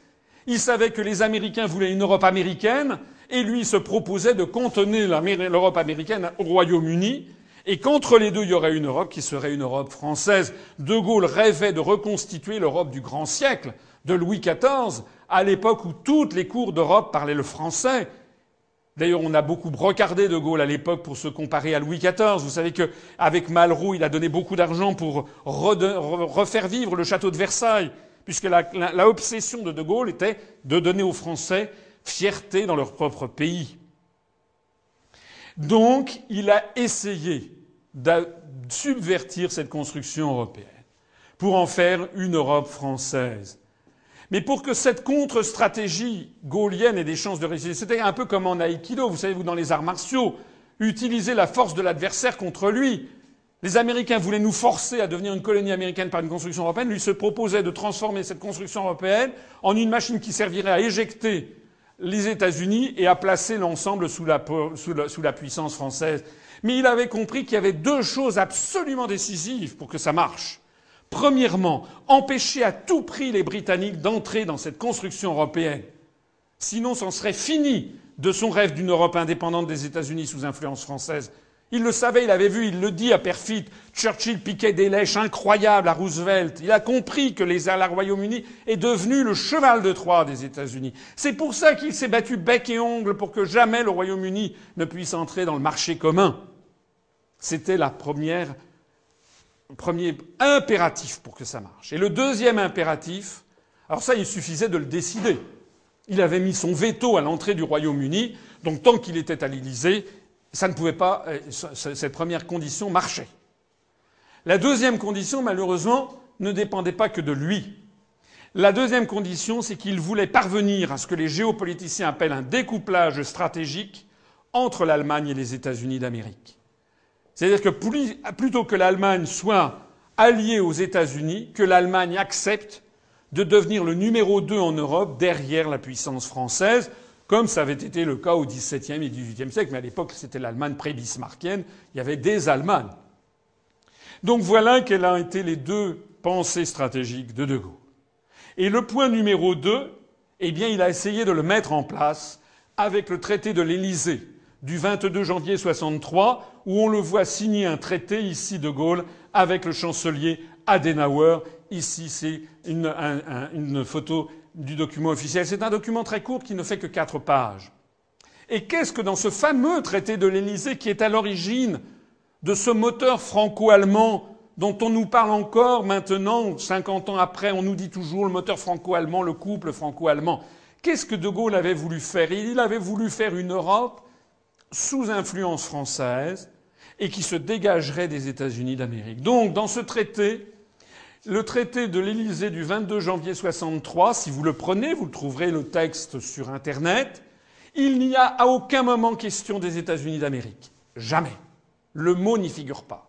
Ni de la Grande-Bretagne, ni de la prétendue nécessité que nous aurions d'avoir une défense commune entre l'Europe et les États-Unis, ni du GATT, ni de l'OTAN, ni de la prétendue nécessité d'abaisser des barrières douanières entre l'Europe, la Grande-Bretagne et les États-Unis. Il voulait faire une Europe européenne sous influence française.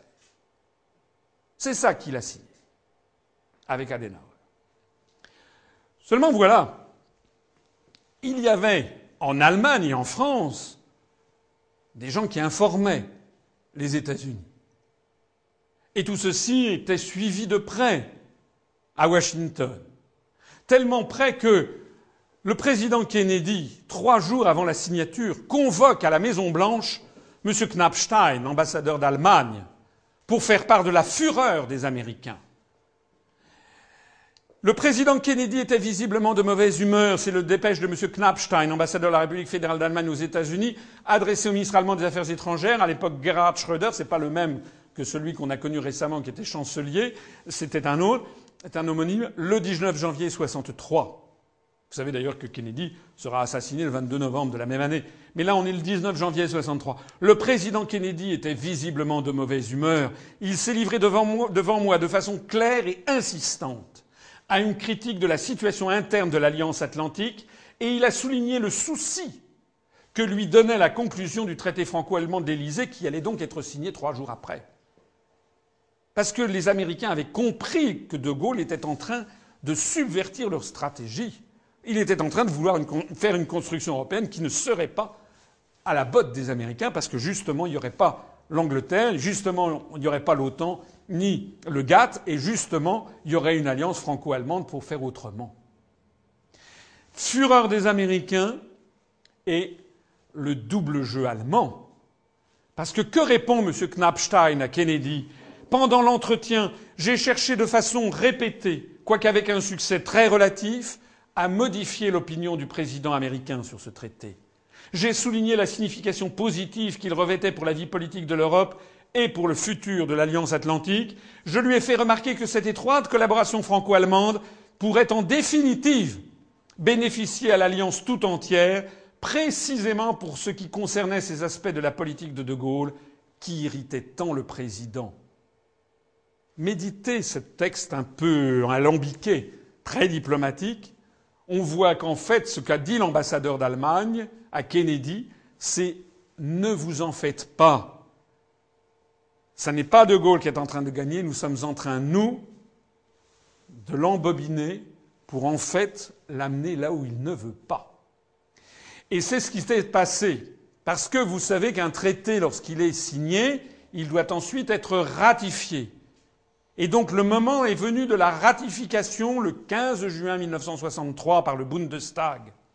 Six mois après, les députés allemands, au moment de ratifier le traité franco-allemand de l'Élysée, ont, d'abord voté ce que l'on appelle dans l'histoire le préambule interprétatif que voici. Manifestant la volonté de diriger l'application de ce traité vers les principaux buts que la République fédérale d'Allemagne poursuit depuis des années en union avec ses autres alliés qui déterminent sa politique, à savoir le maintien et le renforcement de l'Alliance des peuples libres, en particulier une étroite association entre l'Europe et les États-Unis d'Amérique, la défense commune dans le cadre de l'Alliance de l'Atlantique Nord, de l'OTAN, et l'intégration des forces armées des États membres du pacte, l'unification de l'Europe selon la voie tracée par la création des communautés européennes en y admettant la Grande-Bretagne, l'abaissement des barrières douanières par des négociations entre la communauté économique européenne, la Grande-Bretagne et les États-Unis d'Amérique, ainsi que d'autres États dans le cadre du GATT. Et donc, conscient qu'une coopération franco-allemande conduite selon ses buts, tout ça sera bénéfique pour tous les peuples, alors le Bundestag ratifie la loi suivante, c'est-à-dire le traité. Alors en droit international, il faut savoir que cette préambule interprétative fait partie intégrante du traité version allemande. Mais comme vous le voyez bien, le Bundestag a donc ajouté au traité tout ce que De Gaulle, justement, avait voulu éviter. Le préambule interprétatif insista ainsi sur tous les éléments que De Gaulle avait justement exclus du traité. La subordination de la construction européenne à l'intégration militaire atlantique, la coopération avec les États-Unis et la Grande-Bretagne. En votant ce document, le Bundestag vida donc de substance, six mois après sa signature, la philosophie du traité de l'Élysée lui-même, se comporta comme un vassal de Washington et ruina toute possibilité de bâtir une Europe européenne. L'objectif stratégique que poursuivait De Gaulle avec le traité franco-allemand de l'Élysée fut donc anéanti six mois après sa signature. C'est extrêmement important à comprendre.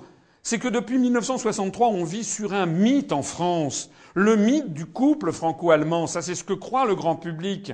C'est comme si, comme si euh, euh, je disais, moi, que par exemple, je suis marié euh, avec Monica Bellucci, si vous voulez. Et non, je ne suis pas marié avec Monica Bellucci. Monica Bellucci sait qu'elle n'est pas mariée avec moi. Donc on dit aux Français que nous formons le couple franco-allemand, mais les Allemands ne le reconnaissent pas ainsi. Pour les Allemands, eux, ce qui est important, c'est tout à fait autre chose. On va le voir tout de suite. D'ailleurs, De Gaulle en tirait la conséquence. Il a dit à Perfit Les Allemands avaient été mon grand espoir, ils sont mon grand désappointement. Alors, qu'est-ce qui s'est passé? Ben, Il s'est passé que les Allemands ont toujours préféré les États-Unis à la France. Et là, je vous parle d'un événement de 1963. Vous allez dire c'est vieux, mais non. En 2004, il y a huit ans, le chancelier Schröder s'est rendu aux États-Unis. Il a été reçu par le président américain le 27 février 2004 et ils ont tous les deux signé un document dont on ne parle pas non plus aux Français, jamais, qui est das Deutsch-Amerikanische Bündnis für das 21. Jahrhundert, qui veut dire l'alliance germano-américaine pour le XXIe siècle, une alliance stratégique. Pour l'Allemagne, l'alliance stratégique numéro un qui passe avant toute autre chose, c'est pas du tout l'Europe, c'est l'alliance germano-américaine. Et dans ce texte, il est écrit quoi? Nous renforçons notre attachement à l'écart de l'OTAN comme point d'ancrage de notre défense commune et comme forum incontournable des consultations transatlantiques. Nous soutenons le processus en cours d'intégration européenne et soulignons qu'il est important que l'Europe et l'Amérique travaillent ensemble comme partenaires au sein d'une communauté de valeurs. Nous saluons l'élargissement historique aussi bien de l'OTAN que de l'Union européenne. En réalité, l'Allemagne est l'agent d'influence numéro un des États-Unis en Europe. Dans le cadre de ce qui se préfigure, dont j'ai déjà parlé tout à l'heure et sur lequel je reviendrai, qui est ce grand marché transatlantique, qui sera le nouvel étage de la fusée qui a vocation à mettre l'ensemble de l'Europe sous la tutelle directe des États-Unis d'Amérique. C'est la stratégie de 1854 de l'agent Andrews. Et ça, ça s'est signé le 27 février 2015, mais le 13 janvier 2006, à peine devenue chancelière d'Allemagne, Madame Merkel a été sifflée au rapport à la Maison Blanche. Et elle est, allée reconnaître avec le président Bush que l'alliance germano-américaine pour le XXIe siècle, das Deutsch-Amerikanische Bündnis für das 21. Jahrhundert, eh bien, était soutenue également par le CDU-CSU et pas seulement par la social-démocratie. Donc c'est l'ensemble de la scène politique allemande qui soutient ceci. En d'autres termes, l'Allemagne ne veut pas d'une Europe indépendante des États-Unis. C'est le grand échec fondamental de De Gaulle. Il n'est pas parvenu à ce découplage. Il s'était illusionné. Les Pays-Bas ne veulent pas d'une Europe indépendante des États-Unis. L'Espagne ne veut pas d'une Europe indépendante des États-Unis. Le Portugal ne veut pas d'une Europe indépendante des États-Unis. Il y a d'ailleurs la grande base militaire des Açores. Le Royaume-Uni veut une Europe encore plus proche des États-Unis. La Pologne, l'Estonie, la Lettonie, la Lituanie, la Bulgarie, la Hongrie, la Roumanie, la Slovaquie, la Tchéquie sont entrés dans l'Union européenne après être entrés dans l'OTAN. Et ils réclament le parapluie stratégique et militaire américain. Enfin, en bref, qui est-ce qui est d'accord avec la France? Comme disait De Gaulle, la difficulté, c'est que les colonisés ne cherchent pas vraiment à s'émanciper des Américains.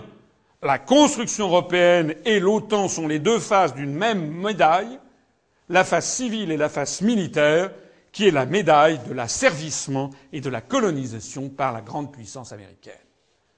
Point. Alors on en arrive à la quatrième question bête. Puisque sa tentative de bâtir une Europe indépendante des Américains avec les Allemands placés sous influence française a été sabotée par les cinq autres membres de l'Europe des six. Parce que, puisque De Gaulle s'est rendu compte que, comme il l'a dit, les Allemands étaient son grand espoir et qu'ils étaient son grand désappointement, puisque De Gaulle s'est rendu compte qu'il s'était fait avoir que son stratagème ne fonctionnait pas, il a réussi à bloquer l'entrée du Royaume-Uni, mais il n'a pas empêché que l'Allemagne joue toujours le jeu des Américains. Qu'est-ce qu'il a décidé de faire, sachant qu'il ne pouvait pas sortir de l'Europe puisqu'il y avait le MRP eh Ce qu'il a décidé de faire, c'est cette période extraordinaire des années 63, 64, 65, 66, 67, l'apogée du gaullisme et le triomphe mondial de la France, hélas, provisoire. Alors voici un échange capital pour bien comprendre la situation qui s'est nouée à ce moment-là et dont nous sommes les héritiers. Perfit dit à De Gaulle, en tête à tête, c'est toujours rapporté par Perfit, est-ce que nous pourrons changer de fusil d'épaule? Puisqu'il voit que les Allemands viennent de leur faire un coup de jarnac avec l'affaire du préambule interprétatif. Et De Gaulle répond Mais bien sûr, Croyez-vous que nous ayons besoin du marché commun pour respirer En face de la manœuvre des Anglais, des Américains et des Allemands, et des Allemands, notre manœuvre à nous, ce sera de dire la fin du marché commun, ça ne nous contrarie pas. Je n'avais pas été favorable à l'intégration européenne. Je l'ai rappelé tout à l'heure. Dans les années 50, il avait fait échouer en 1954 la CED dans une alliance de circonstances avec les partis communistes français. Mais dès lors qu'on avait signé le traité de Rome, le 25 mars 1957, j'ai pensé, quand je suis arrivé aux affaires en mai 58, qu'il fallait qu'on l'applique. Ben oui. D'ailleurs, dans les institutions de la République, l'article 5 de notre Constitution fixe comme, comme, pouvoir au président de la République française, le président de la République française est le garant de l'indépendance nationale, de l'intégrité du territoire et du respect des traités. Donc il considérait qu'il devait respecter le traité qu'il découvrait. Mais il poursuit en disant s'il n'est pas appliqué, la France s'en tirera très bien autrement.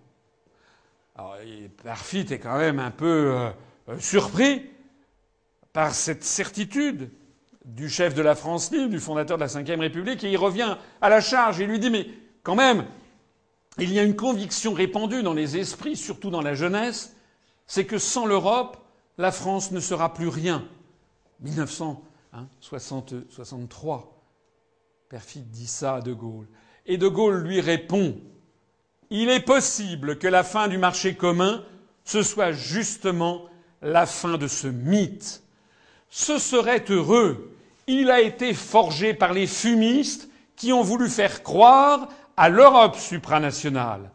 Nous avons voulu faire une politique d'entente avec les Allemands. C'est le traité de l'Élysée dont je viens de vous parler. Si les Allemands nous glissent entre les doigts c'est le préambule interprétatif que je viens de décrypter avec vous, eh bien nous avons les moyens de nous retourner, le monde est vaste et la France a un grand jeu à jouer. Quelle belle phrase. Le monde est vaste et la France a un grand jeu à jouer. Et qu'est-ce que pensait à ce moment-là De Gaulle De Gaulle, qui connaissait bien son histoire de France, s'est glissé dans les habits des grands Capétiens qui ont fait notre pays. Et tout particulièrement, il s'est rappelé l'épisode de François Ier, lorsque la France avait failli déjà disparaître. Nous sommes en 1519.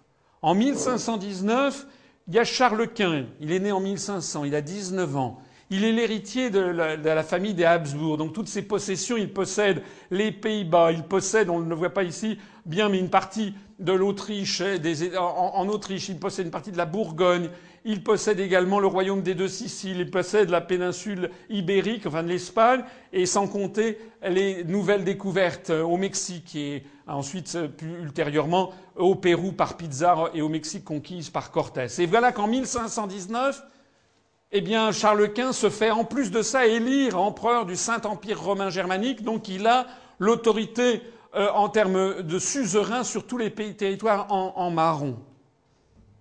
Donc vous voyez que la France est pratiquement complètement encerclée en 1519. Et en plus de ça, alors que François Ier a essayé de faire alliance avec le roi d'Angleterre Henri VIII, avec l'entrevue du camp du Drap d'Or, eh bien, Henri VIII finit par choisir le camp de Charles Quint. Donc la France est complètement encerclée. La France risque de disparaître, d'être étouffée par la stratégie de l'encerclement de Charles Quint et de son empire. Alors que va faire à ce moment-là François Ier?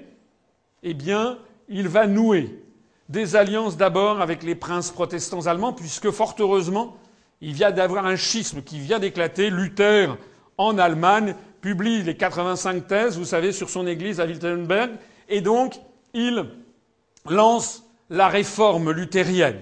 Et des princes, notamment dans l'équivalent actuel de la République tchèque, des princes vont embrasser la nouvelle, la nouvelle hérésie.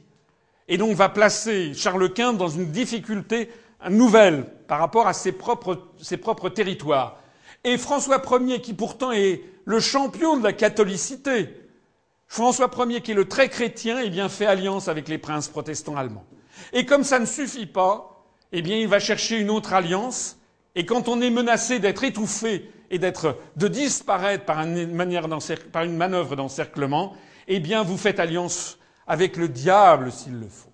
Et c'est quoi le diable en 1525-1526 Le diable, c'est l'empereur ottoman. C'est le grand turc, c'est le chef de l'islam. C'est celui qui menace l'Europe entière de submersion par la, foi de Mahomet.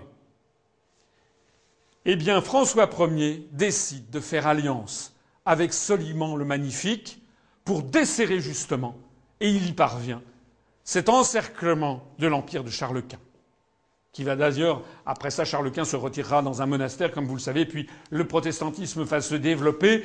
Soliman va donner à la France les échelles du Levant, la protection des chrétiens du Levant, et donc c'est ces alliances de revers qui vont sauver l'indépendance de la France. Au grand scandale de la chrétienté, le très chrétien, c'était la titulature officielle du roi de France, Christianissimus, le très chrétien fait alliance avec les princes protestants allemands et avec le grand turc. Eh bien, c'est à ça que pense Charles de Gaulle en 1963 lorsqu'il voit que les Allemands lui filent entre les doigts et eux vont faire alliance avec les États-Unis. Parce que de Gaulle, en 1963, il se trouve, je reprends la même carte que pour Charles Quint, il se retrouve dans cette situation. Il se retrouve complètement encerclé par des forces qui sont anglo-américaines et sous influence américaine. Et donc, eh bien, il va faire comme François Ier, il va faire alliance avec le diable s'il le faut. Et le diable en 1963, 64, 65, c'est qui? Le diable, c'est d'abord les pays latino-américains, qui sont un anti-yankee. Le diable suprême, à l'époque, c'est Mao Tse-tung, c'est la Chine populaire. Et puis l'autre grand diable de l'époque, c'est l'Union soviétique. Et donc De Gaulle va faire alliance ou va nouer des liens avec tous ces pays à grande fureur, à la grande fureur non pas de la chrétienté, mais de ce que j'appellerais l'américanité. De Gaulle va reconnaître diplomatiquement la Chine de Mao Tse-tung, va inventer la politique de détente avec l'URSS au grand scandale des États-Unis d'Amérique. Et donc nous allons avoir cette scansion incroyable d'événements qui vont se succéder au long des années 64, 65, 66, 67. En janvier 64, De Gaulle stupéfie la planète en reconnaissant la Chine communiste de Mao. C'était pas qu'il était devenu communiste ni maoïste, pas plus que François Ier n'était devenu musulman. C'est simplement parce qu'il avait compris qu'il lui fallait des alliances de revers. Et on voit ici la une du canard enchaîné, enfin la page 8 du canard enchaîné, en disant c'est bien lui, le Deus ex machina, montrant que l'admiration secrète que les gens en France avaient par rapport à ce coup de poker extraordinaire qu'avait fait De Gaulle en reconnaissant ce pays qui, comme vous le savez, il était interdit par les Américains de reconnaître la Chine de Mao. Depuis 1949, tous les pays occidentaux avaient l'interdiction par Washington de reconnaître la Chine de Mao Tse-tung. Comme aujourd'hui, les pays occidentaux n'ont pas le droit de, faire des alliances plus poussées avec Cuba, ou avec le Venezuela, ou, avec l'Iran. Donc lorsque De Gaulle reconnaît la Chine diplomatiquement la Chine de Mao en 1964, c'est exactement comme si le président de la République française décidait demain de se rendre à Téhéran pour signer un accord stratégique avec Téhéran et avec Ahmadinejad exactement la même chose. En 1964, De Gaulle va faire deux voyages au Mexique en avril et à l'automne dans tout le cône sud-américain, et des dizaines de millions de latino-américains vont acclamer la voix d'une France souveraine et indépendante de tout bloc. Mexico accueille De Gaulle, c'est le Paris Match du 28 mars 1964, la couverture, qui fait sa une sur l'accueil inouï réservé à De Gaulle par les Mexicains des millions, des millions, des millions de gens viennent acclamer De Gaulle parce que justement, il est le porte-parole d'un Occident qui tient tête aux États-Unis, qui est le porte-parole de la liberté des peuples et des nations face à l'impérialisme américain. C'est ça que fait De Gaulle. À l'époque de Gaulle, c'est comme aujourd'hui Hugo Chavez, mais à la puissance 100. Parce que c'est Charles de Gaulle. Parce que c'est le grand vainqueur de la Seconde Guerre mondiale. Ça, c'est à Mexico mais ensuite, en septembre, ça c'est la une de François, on la voit pas très bien, AP, stoppé, acclamé, c'est De Gaulle à Caracas. Vous voyez d'ailleurs une rue absolument noire de monde, avec un cortège arrêté et puis des gens qui jettent par milliers, par millions des pages de bottins en signe d'accueil pour De Gaulle. C'est la une de François du 23 septembre 1964. Allez sur le site de l'Institut national de l'audiovisuel pour voir ces scènes d'hystérie collective lorsque le président de la République française est allé en Amérique du Sud. Marée humaine en Équateur. Un marée humaine à Quito pour le général de Gaulle. Des millions de Brésiliens dans les rues et aux fenêtres pour accueillir de Gaulle qui vient justement porter cette parole d'un pays qui est indépendant de la domination américaine. C'est ça que De Gaulle a inventé pour échapper à la mainmise américaine et à la construction européenne dont il ne pouvait pas sortir. Et puis, en 1965, De Gaulle met les pieds dans le plat, il met en garde les États-Unis contre ce que son économiste Jacques Rueff appelait le déficit sans pleurs. Il réclame le respect de l'étalon or et des accords de Bretton Woods et il fait rembourser en or les avoirs français en dollars. Il a compris que les Américains qui commencent à creuser des déficits s'ils ne respectent plus les talons de change or, vont pouvoir créer une monnaie avec laquelle, une monnaie de singe avec laquelle ils pourront acheter toute la planète. Il envoie des navires de la marine française bourrés de dollars accumulés par la France dans le cadre de ses excédents de balance des paiements avec les États-Unis et il les envoie en face de New York en disant donnez-nous l'or qui va en, en contrepartie. Pas besoin de vous dire évidemment que les Américains vont décider la chute de De Gaulle. Mais ça continue. En 1966, De Gaulle invente la politique de détente qui témoigne du refus de la politique des blocs. Regardez la signature de l'accord intergouvernemental. Jusqu'alors, on n'avait pas le droit non plus d'aller en Union soviétique, parce que jusqu'alors, c'était les États-Unis qui décidaient, et la France de la quatrième République était devenue le larbin des Américains, comme actuellement nous sommes le larbin des Américains. De Gaulle lui décide d'aller en URSS. Sur 25 ou 30 kilomètres, ce sont des milliers de soviétiques qui se massent le long du parcours. Regardez ces couvertures de match qui relatent deux semaines de suite le voyage, et en particulier celle-ci qui est extraordinaire, où l'on voit ici De Gaulle entouré par Léonine Brejnev, secrétaire général du Parti communiste de l'Union soviétique, Alexei Kosygin, ministre des Affaires étrangères de l'Union soviétique, et Nikolai Podgornik, président du Soviet suprême. C'est-à-dire les trois dirigeants suprêmes à l'époque. En 1966, on les appelait la Troïka, avant que Brejnev ne finisse par dominer les autres. Ils avaient succédé à Khrouchtchev, vous le savez. Donc les, les, trois dirigeants suprêmes de l'URSS arrêtent toutes leurs activités pour s'entretenir avec De Gaulle autour de lui comme le vieux sage à qui l'on demande conseil. Voilà ce qu'était la France à cette époque. En 1965-66, avec la politique de la chaise vide, De Gaulle impose le droit de veto des États et donne un coup d'arrêt à la mécanique supranationale. Il décide tout simplement que les Français n'iront plus à Bruxelles et qu'ils ne verseront plus leurs cotisations à l'Union européenne. Et puis, dans la foulée, il décide de faire sortir la France du commandement militaire intégré de l'OTAN et il ferme les bases américaines en France. Coup d'éclat sur coup d'éclat sur coup d'éclat. D'ailleurs, il dit à cette occasion à Perfit on reste dans l'OTAN parce qu'il y avait le pacte de Varsovie qui menaçait objectivement militairement la France. Mais De Gaulle dit lorsque le pacte, lorsque le mur de Berlin se sera effondré, lorsque le communisme aura disparu, l'OTAN n'aura plus de sens, l'OTAN devra disparaître. En quoi il s'était trompé, puisque le communisme et le pacte de Varsovie se sont dissous en 1991 et dans les années ultérieures, et que l'OTAN, loin de se dissoudre, eh bien, s'est développé, puisque désormais tous les pays d'Europe de l'Est sont entrés dans l'OTAN, et l'OTAN nous emmène maintenant vers des guerres néocoloniales, en particulier en Afghanistan. J'y reviendrai plus tard. En septembre 66, De Gaulle va à Phnom Penh au Cambodge, pays de 4 à 5 millions d'habitants, 5 millions d'habitants à l'époque, et ce sont des centaines de milliers de Cambodgiens, c'est une fraction importante de la population même du pays, qui vient écouter De Gaulle au stade de Phnom Penh. On voit ici d'ailleurs le prince Sihanouk, la tête du prince Sihanouk, qui dira à De Gaulle Vous êtes le Saint-Georges des temps modernes. Parce que que vient dire De Gaulle? Il vient mettre en garde à Phnom Penh en 1966 les États-Unis d'Amérique qui sont présents, le pays d'à côté au Vietnam, et il le met solennellement en garde en disant Vous êtes en train de vous enliser et vous devez quitter le Vietnam.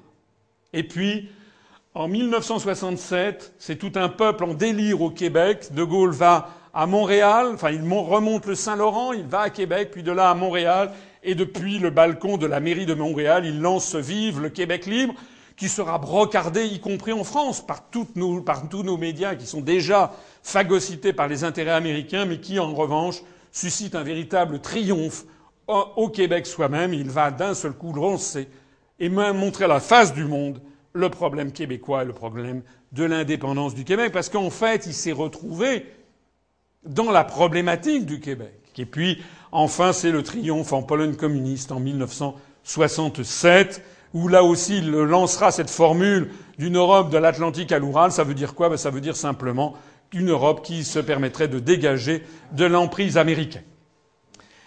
Alors maintenant, nous en arrivons à la cinquième question bête. De Gaulle étant en train de dynamiter leur stratégie d'asservissement de l'Europe et de la France, que firent les Américains ben, Les Américains ne sont pas restés les deux pieds dans le même sabot.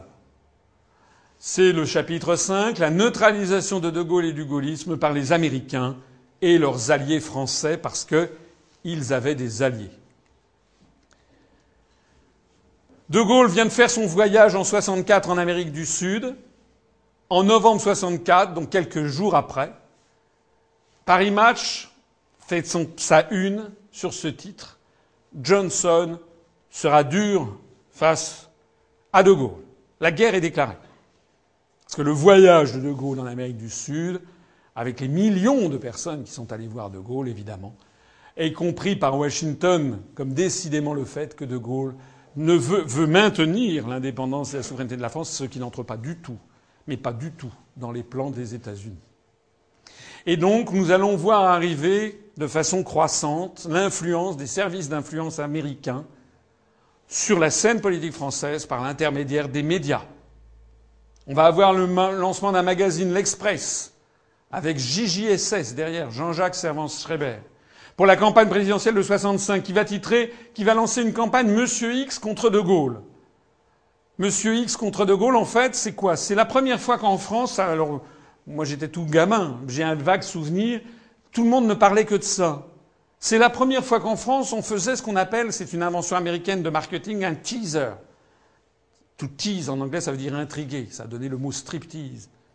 Un teaser, c'était justement de, de, lancer une candidature fantôme.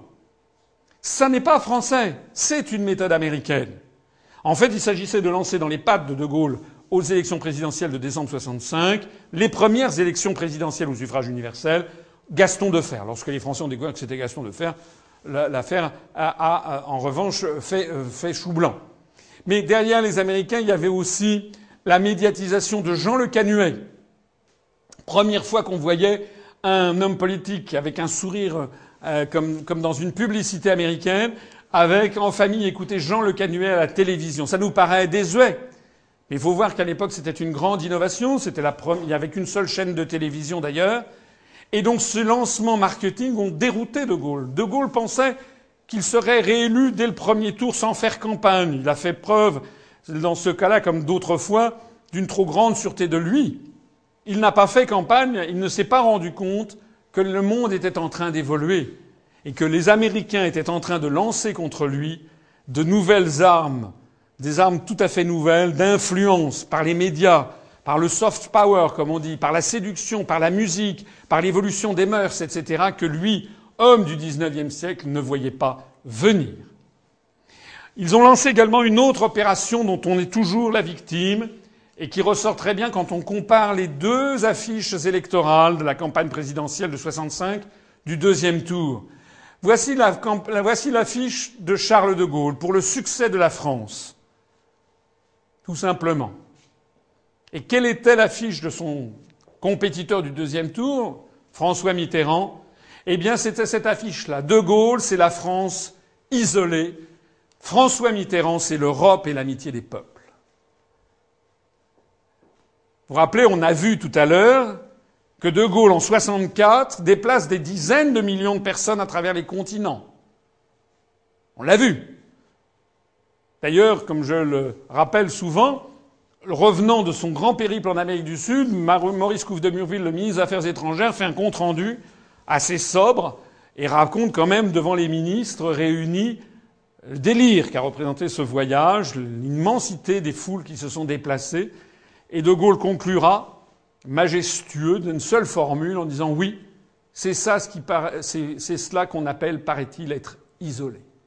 En réalité, la France n'était pas du tout isolée, bien au contraire, puisqu'elle était soutenue par l'ensemble de la population du monde, exactement d'ailleurs de la même façon que lorsque Dominique de Villepin, en 2003, a fait le discours à l'ONU contre la guerre en Irak, pour s'opposer à la volonté américaine de faire la guerre en Irak, mais au même moment, on a vu à travers le monde entier des files d'attente se créer devant les alliances françaises pour apprendre le français, à Buenos Aires, à Mexico, à Pékin, New Delhi, Moscou, Le Caire, Sydney, partout, il y avait de nous, des gens à travers le monde qui voulaient réapprendre le français parce que d'un seul coup, ce simple discours avait redonné vie au logiciel France, ce qu'attendent les autres peuples du monde de la France, c'est-à-dire d'être Astérix, c'est-à-dire d'être le pays, certes, nous ne sommes plus une hyperpuissance, mais nous avons suffisamment d'influence dans le monde, ne serait-ce que par notre histoire, par le fait que nous sommes le pays de la Révolution française, le pays des droits de l'homme, que nous sommes quand même membres permanents du Conseil de sécurité, le monde entier attend que la France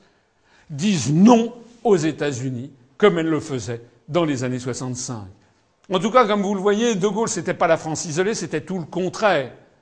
Mais vous voyez que François Mitterrand était en fait l'agent anti-gaulliste et se prévalant de l'Europe et prétendument du fait que De Gaulle isolerait la France alors que c'était le contraire qui était vrai. Donc, c'est le grand lancement à partir de 64-65 de ces opérations de désinformation et d'intimidation de l'opinion publique française. On nous a dit qu'être en dehors de l'Europe, c'était s'isoler du monde. Être isolé du monde. Nous sommes ici, dans le Jura, à quelques dizaines de kilomètres de la Suisse. Est-ce que la Suisse est un pays isolé du monde? Est-ce que c'est la Corée du Nord? Est-ce que la Norvège, qui, n'est pas dans l'Union européenne, est-ce que c'est la Corée du Nord? Non. La Suisse et la Norvège, les deux pays d'Europe qui ne sont pas dans l'Union européenne, sont aussi ceux où l'on vit le mieux selon toutes les statistiques des Nations unies. On nous dit que c'est être ringard, que c'est être contre la paix, que c'est être xénophobe, que c'est être raciste, etc., etc. En bref, en bref, c'est le grand triomphe de la propagande, de la construction européenne. On n'a tout simplement plus le droit d'être contre. Et bientôt, on n'aura même plus le droit d'en débattre. Et on évitera tout débat, et c'est la situation dans laquelle nous sommes. Pourquoi est-ce que j'ai créé ce mouvement politique le 25 mars 2007, le jour même du 50e anniversaire du traité de Rome? C'est pour appeler les Français à en sortir et pour imposer qu'on ait le droit d'en reparler, qu'on ait le droit de débattre, parce que nous sommes dans une démocratie. Dans une démocratie, on a le droit de parler de tout, de toutes les idées politiques et de les combattre s'il le faut. Alors en ce bas monde, tout se paye. En ce bas monde, tout se paye, et l'on peut estimer de plus en plus, les historiens commencent à avoir un nouveau regard sur le passé et commencent à comprendre que mai 68 a probablement été la première révolution de couleur, comme les Américains ont fait en Géorgie, en Ukraine, etc., au cours des années 2000. Oh, certes, De Gaulle, qui était né en 1890, avait, avait 78 ans en 1968. Oh, certes, il était dépassé par les événements, parce qu'avoir 78 ans en 1968, c'est un peu comme en avoir 88 ou 90 à notre époque. À notre époque, les gens sont, sont jeunes de plus en plus vieux, si j'ose dire. Mais De Gaulle n'avait pas vu les évolutions sociologiques de la France. De Gaulle n'avait pas vu le nombre d'étudiants de plus en plus important, de gens qui sortiraient du système scolaire avec un diplôme. De Gaulle n'avait pas vu l'évolution des mœurs avec le développement, par exemple, de la mode des Beatles, etc. Donc toutes ces évolutions vers qui allaient aller vers un, un comment dirais-je, un éclatement du carcan des sociétés occidentales traditionnelles, dont d'ailleurs le Concile de Vatican II a été le point de déclenchement, hein, l'un des facteurs déclencheurs à partir de 1962. De Gaulle n'avait pas mesuré tout ça. De Gaulle avait maintenu une politique qui était rigide et donc a été dépassée par les événements. Mais ce qui est quand même sûr, c'est que les Américains en ont profité pour rajouter, mettre le maximum d'huile sur le feu pour faire chuter euh, De Gaulle. On a un livre qui est sorti en 2009 qui s'appelle Des secrets bien, si bien gardés de Vincent Nouzy paru chez Fayard. Et regardez ce qu'il y est écrit dedans. La CIA est en réalité, on parle des événements de mai 68, la CIA est en réalité ravie que la statue de Gaulle, bête noire des Américains depuis dix ans, soit enfin ébranlée. Des secousses domestiques parviennent à déstabiliser ce général intraitable sur le plan international.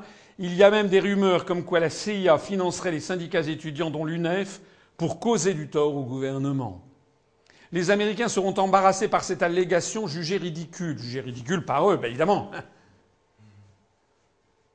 Selon un document américain confidentiel, ils feront savoir au gouvernement français que cette rumeur n'a aucun fondement et s'étonneront que les autorités aient pu lui donner quelque crédit. Eh bien oui. Parce que les, autour de De Gaulle et son entourage ont compris qu'il y avait derrière une grande puissance qui agitait tout ça. On a des milliers de témoignages. L'ambassadeur Harriman, l'ambassadeur des États-Unis, assistant aux manifestations dans le quartier latin, avec un air épanoui. Les, radios, RTL, Europe numéro un, qui étaient en dehors du territoire français, qui appelaient quasiment les Français à l'émeute. C'est comme ça que ça s'est passé, mai 68. Il y a un autre livre intéressant de Jean-Pierre Farkas, paru en 98, qui s'appelle Le pavé.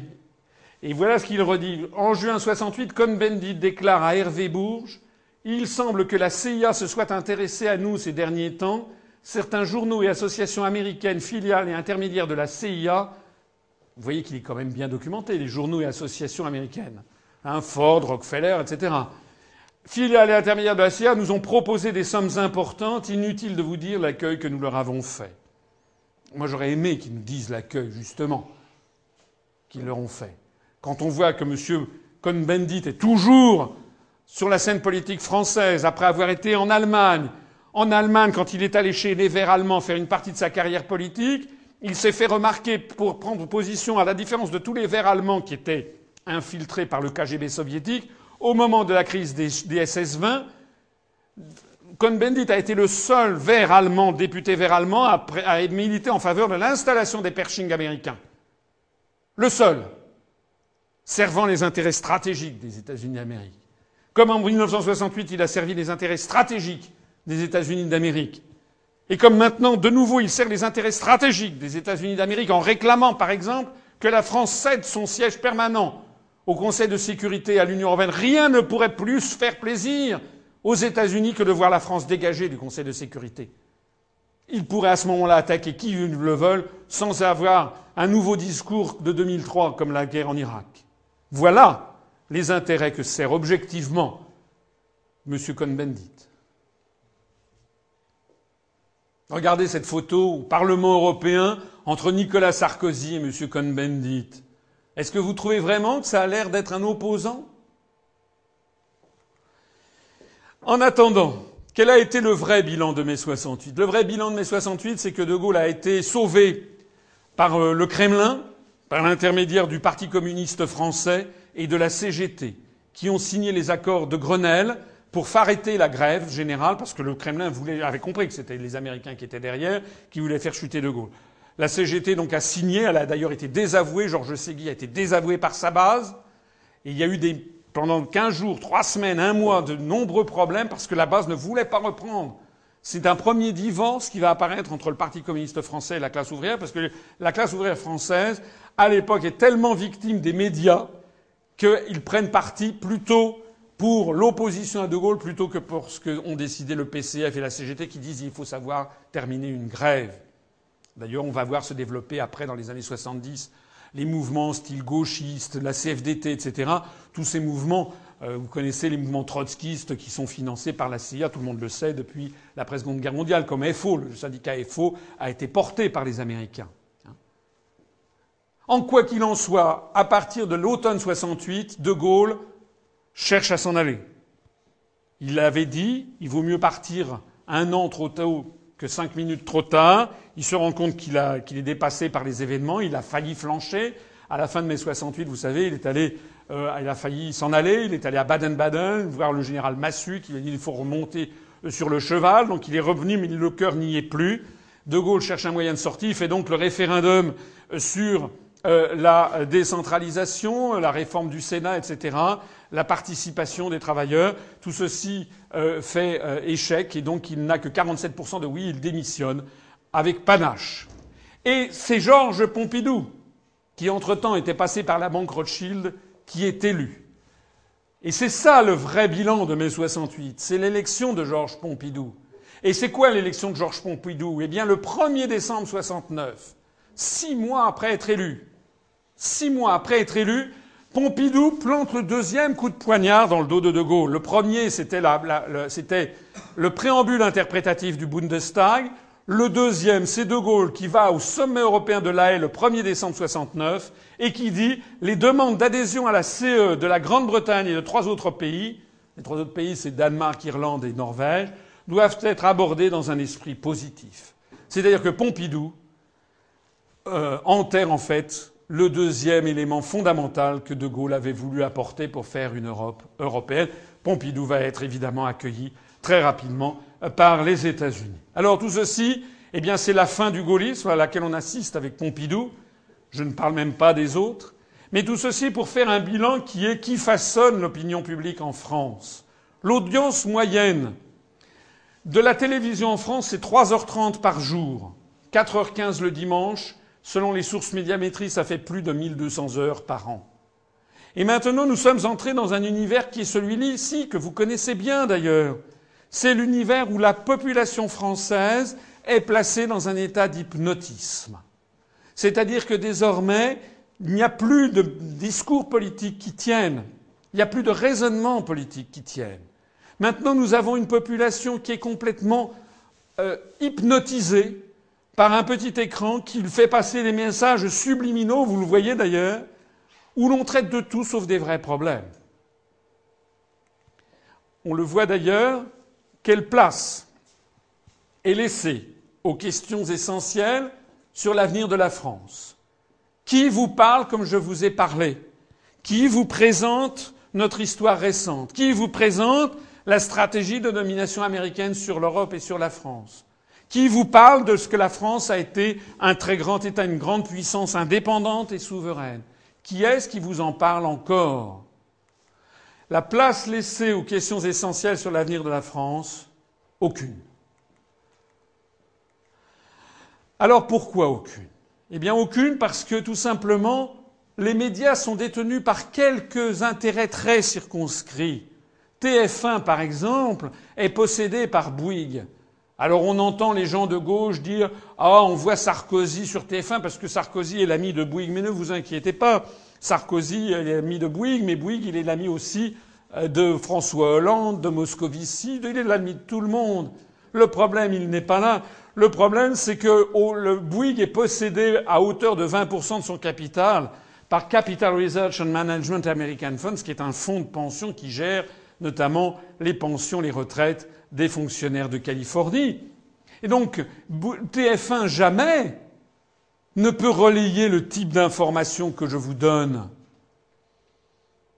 De la même façon, le groupe Lagardère, qui possède Europe 1, qui possède Paris Match, qui possède aujourd'hui, qui possède le journal du dimanche, qui possède une partie du journal Le Monde, qui possède une partie des NMPP, les nouvelles messageries de la presse parisienne qui permettent de, de, monter ou de faire ou de tuer un journal. Il suffit de le mettre en devanture ou de le retirer de la devanture. Si vous retirez un journal de la devanture, il ne se vend pratiquement plus. Il perd 95% de ses ventes s'il n'est plus en devanture. Donc euh, celui qui possède les NMPP a un pouvoir colossal sur la formation de l'opinion publique en France. Eh bien Lagardère, ça sonne bien français, oui, mais plus de 60% du capital de Lagardère sont détenus par des investisseurs institutionnels étrangers, comme on dit, et notamment des Américains. Alors la sixième question bête, puisque la contre-stratégie gaulienne d'Europe indépendante sous influence française a été saboté par les Allemands, que De Gaulle et le gaullisme ont été neutralisés en France, eh bien, qu'est-ce qui s'est passé? Eh bien, il s'est passé ce que nous constatons, ce que nous constatons maintenant, c'est-à-dire une tour de Babel ingérable, devenue un glacis géopolitique américain. Et nous sommes en route vers le désastre absolu de notre nation. Je ne veux pas prendre des, je ne veux pas euh, jouer les prophètes de l'Apocalypse. Mais tous les Français comprennent que les choses vont de plus en plus mal. Tous les Français comprennent qu'il y a des choses qu'ils ne comprennent plus, qu'ils ne se reconnaissent plus dans leur propre pays. C'est cette guerre invisible, hein, cette guerre inconnue dont parlait François Mitterrand et que je vous ai décrit, que je vous ai décrite en long, en large et en travers depuis maintenant le début de cette conférence pour essayer de vous faire comprendre ce qui se passe. Et ça nécessite du temps pour le comprendre. Parce que c'est une espèce de, guerre nouvelle, d'un type totalement nouveau. Il faut donc du temps pour le comprendre. Nous avions l'Europe des six en 1962, l'Europe des neuf en 1973 après l'entrée du Royaume-Uni, de l'Irlande et du Danemark. Vous voyez, dans l'Europe des six, la France était au centre des opérations. Avec l'Europe des neuf, la France, l'Europe se, tourne vers le nord. Avec l'entrée de la Grèce en 1981, puis l'entrée de l'Espagne et du Portugal, elle se rééquilibre vers le sud. Mais à chaque fois, la France, dans l'Europe des douze, elle pèse évidemment en moitié moins que dans l'Europe des six. Surtout avec des grands pays entrés comme par exemple l'Espagne, le Royaume-Uni. Et puis, l'Europe des quinze en 1995 avec la Suède, la Finlande et l'Autriche, insensiblement on va voir les pays anglophones ou ayant recours facilement à la langue anglaise qui vont se substituer à la France et à la langue française. Et puis après l'Europe des, l'Europe des 15 en 1995, on passe à l'Europe à 25 en 2004 avec dix nouveaux pays de l'Est, puisqu'à chaque fois les États-Unis sont là pour faire entrer, faire entrer, faire entrer de plus en plus d'États. Et puis après c'est l'Europe à 27 en 2007 avec l'entrée de la Bulgarie et de la Roumanie en attendant l'Europe à 29 dans un futur dans quelques mois. Je parle, nous sommes en avril 2012. Vous savez que la Croatie, ça y est, c'est fait, c'est décidé, va entrer dans l'Europe dans quelques mois. Vous savez que la Macédoine, ça sera le 28e, la Macédoine sera le 29e État. Il y a la Bosnie, l'Albanie qui sont sur les rangs, et puis également la Moldavie, et puis également l'Arménie, la Géorgie, donc, et la Turquie qui entrera probablement avant 2020, ça sera l'Europe à 30 l'Europe à 33 avec peut-être l'Ukraine, la Géorgie et l'Arménie. Et à chaque fois, les États-Unis sont derrière pour faire entrer le maximum d'États. Vous me comprenez à quel point, d'ailleurs, le bobard que nous vous raconte sur le fait que l'Union fait la force est une monstruosité. Il y a d'ores et déjà dans l'Union européenne à 27, nous sommes déjà 500 millions de personnes. Les États-Unis ont 308 millions d'habitants. Si effectivement il fallait avoir le plus grand nombre d'habitants possible pour peser, alors les Américains feraient tout pour empêcher que l'Europe se développe, et ils feraient entrer dardard le Canada, le Mexique, le Venezuela, le Panama, le Costa Rica dans les États-Unis d'Amérique. Pas du tout, c'est pas du tout ce qu'ils font. Le long du Rio Grande, dans la frontière entre les États-Unis et le Mexique, ils tirent à vue sur les Chicanos qui veulent entrer aux États-Unis d'Amérique. Vous le savez, c'est une des frontières les plus dangereuses du monde. Donc si les Américains ne veulent pas en faire fusionner, ne veulent pas fusionner avec le Mexique, alors qu'ils imposent à l'Europe d'accroître de plus en plus, ça veut bien dire là aussi qu'il y a une stratégie derrière, qui est celle que je vous ai décrite. Il n'y a aucun autre moyen de vous expliquer ce qui se passe. Alors ce qui se passe aujourd'hui, c'est ça. Il y a 27 États dans l'Union européenne. Je n'aurais pas l'impudence de vous demander d'ailleurs de me décrire tous ces États parce que la grande majorité des Français ne le savent même plus. Il y a 27 États, il y a 23 langues officielles. L'allemand, l'anglais, le bulgare, le danois, l'espagnol, l'estonien, le finnois, le français, le grec, le hongrois, l'irlandais, l'italien, le letton, le lituanien, le maltais, le néerlandais, le polonais, le portugais, le roumain, le slovaque, le slovène, le suédois et le tchèque.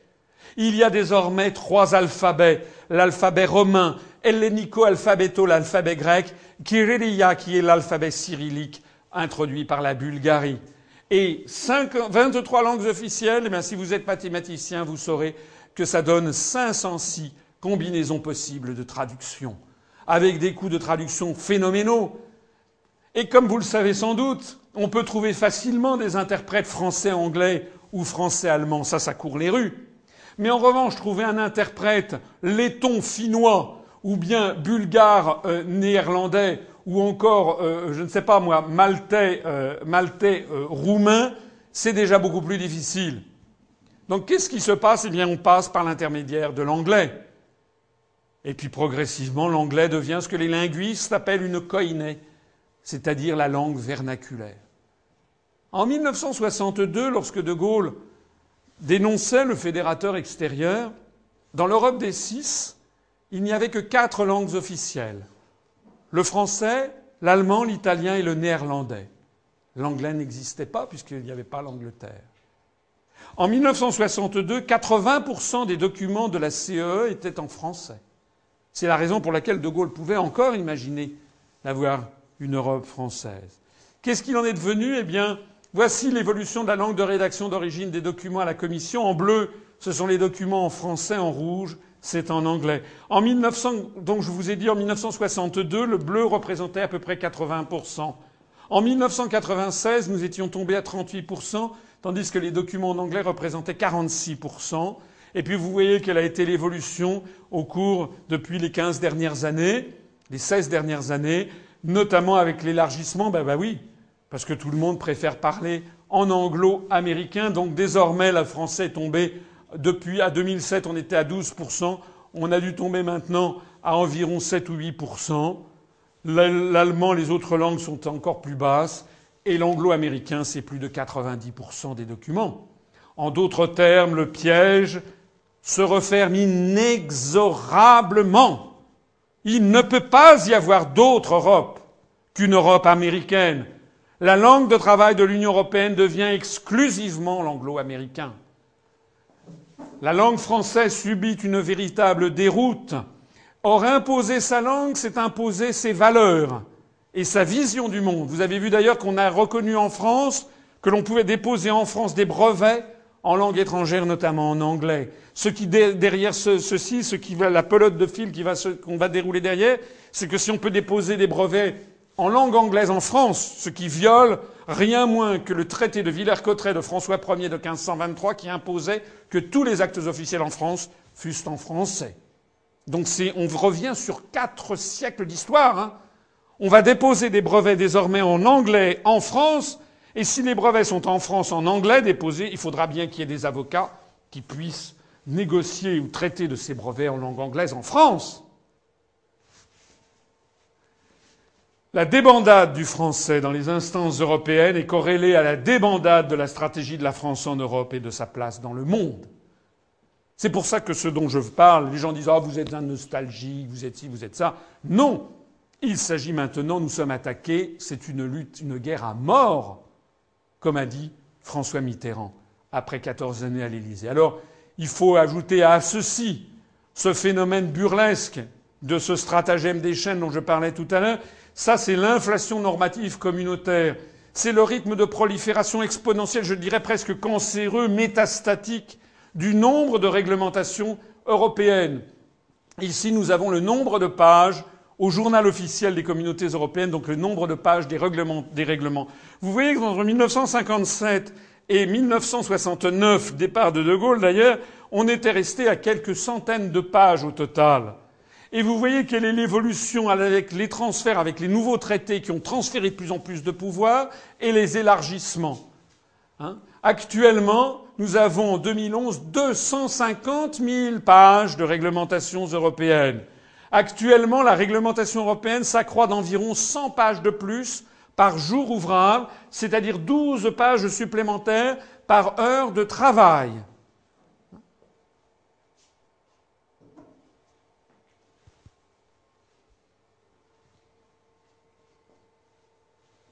Une page de plus toutes les cinq minutes. Alors d'ailleurs, les Français disent on n'en peut plus de ces réglementations qui tombent sur les PME, sur les artisans, etc. On n'en peut plus de ces énarques. Mais ce pas des énarques. Ce pas les énarques hein, qui font la réglementation en France. Faut arrêter. Hein. Les lois, les règlements, désormais, ça vient essentiellement de l'Union européenne. D'ailleurs, en France, on est dirigé, il n'y a plus d'énarques. Enfin, je veux dire, Sarkozy n'est pas énarque, euh, Fillon n'est pas énarque, Madame Lagarde n'était pas énarque, Monsieur Barouin aux finances n'est pas énarque, Monsieur Thierry Breton n'était pas énarque, Madame Morano n'est pas énarque. Donc, euh, on entretient les Français dans l'illusion qu'ils seraient victimes d'une espèce de technostructure délirante française. Je ne dis pas qu'il n'y a pas des critiques à faire, mais fondamentalement, ce que l'on cache aux Français, c'est ça c'est qu'en fait, l'immense machine bureaucratique qui nous tombe dessus, ça vient de Bruxelles. D'ailleurs, voici l'armée mexicaine. L'armée mexicaine, ce que j'appelle l'armée mexicaine, c'est en matière de diplomatie, par exemple. Qui va s'occuper de politique étrangère maintenant? Eh bien, vous avez M. Van Rompuy, nouveau président permanent du Conseil de l'Union européenne. Je dis nouveau parce que vous savez que c'est une innovation du traité de Lisbonne. On avait dit au moment de la Constitution européenne, il faut que, que l'Europe parle d'une seule voix. Comme si le problème de l'Europe était qu'il manquait une voix. C'est pas le problème. Si l'Europe est, comment dirais-je, est, en permanence conflictuelle, c'est parce qu'elle se télescope des 27 intérêts nationaux divergents. Donc dire qu'il fallait qu'il y ait un bonhomme qui représente l'Europe, c'est se moquer du monde. Parce que si on donne un bonhomme qui devient président permanent du Conseil de l'Union européenne, qu'est-ce qui va se passer? Eh bien, il va se passer que les chefs d'État et de gouvernement vont s'ingénier pour nommer à ce poste quelqu'un qui est un paltoquet, pour qu'il ne fasse d'ombre à personne. C'est ce qui se passe à l'Organisation des Nations Unies. À l'ONU, tous les États ont des intérêts nationaux tellement divergents qu'ils nomment comme secrétaire général de l'ONU quelqu'un qui euh, s'envole au moindre souffle de vent. Hein, vous avez vu M. Ban Ki-moon, qui est le secrétaire général de l'ONU. On n'a jamais vu un secrétaire général de l'ONU aussi couleur du muraille et évanescent, alors que pourtant la concurrence était rude.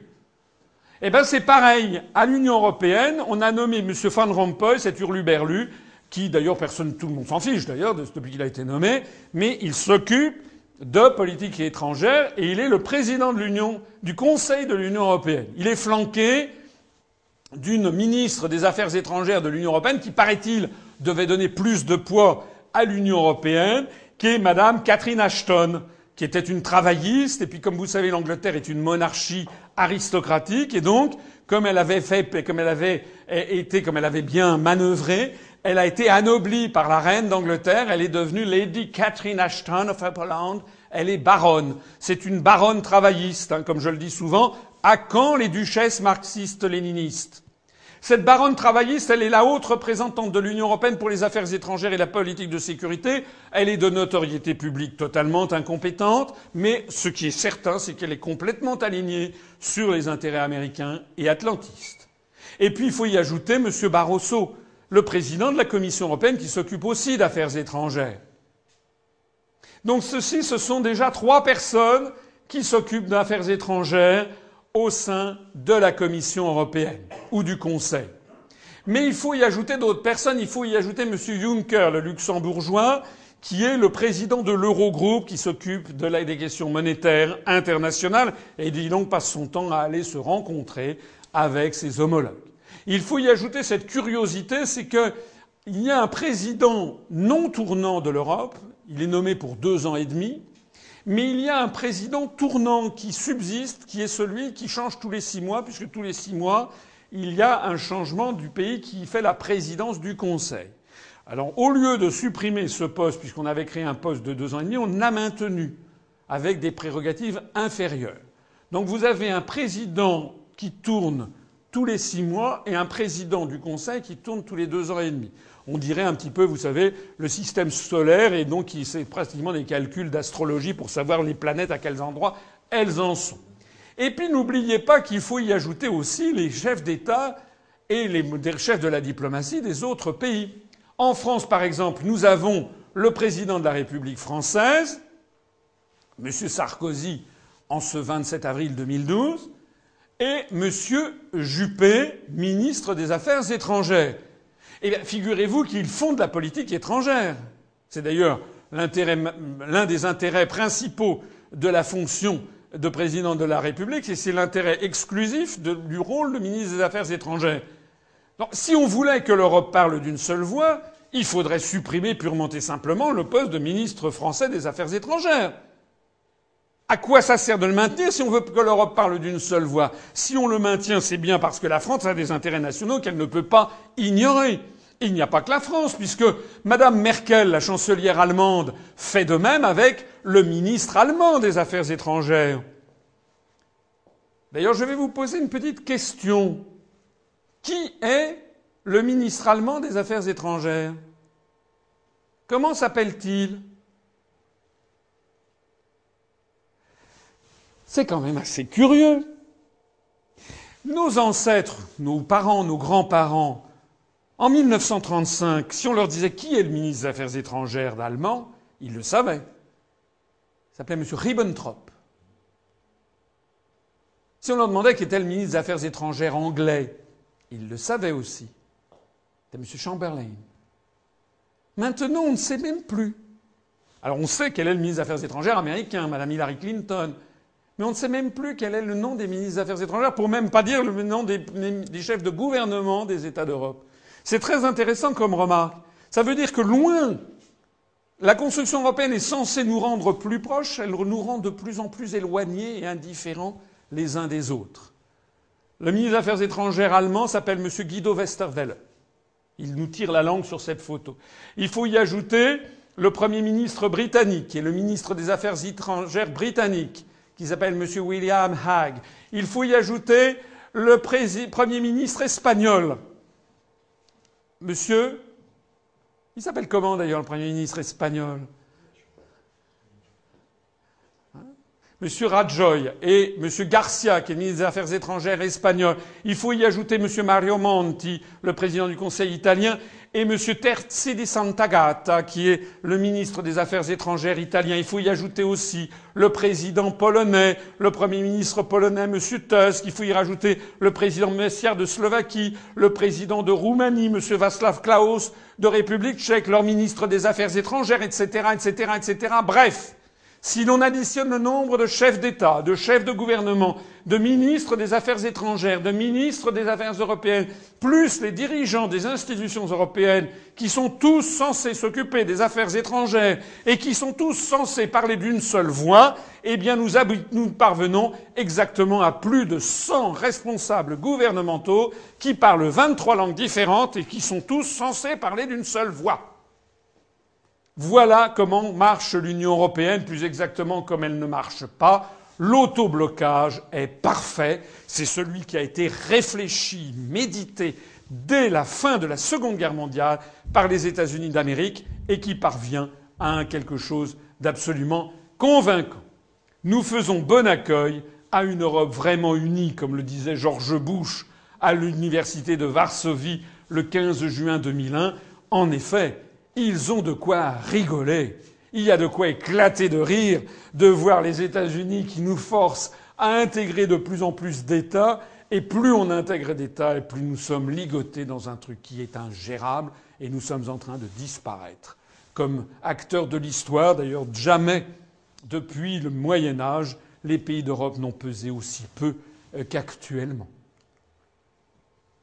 Il y a sept ans, M. Sarkozy dans le journal Libération le 22 avril 2005, avait fait cette confidence. Si vous votez non au référendum de 2005, ça ne vous fera même pas plaisir. Vous allez garder l'Europe telle qu'elle est et vous allez continuer à mourir. Ou alors votez oui, de toute façon, ça ne peut pas être pire qu'aujourd'hui. Vous voulez changer d'Europe, votez oui. Alors, moi, de cette déclaration, je retiens plusieurs choses. Quand M. Sarkozy dit si vous votez non, ça ne vous fera même pas plaisir, il ment. Moi, j'ai voté non, ça m'a fait très plaisir, d'autant plus que 55% des Français ont voté non.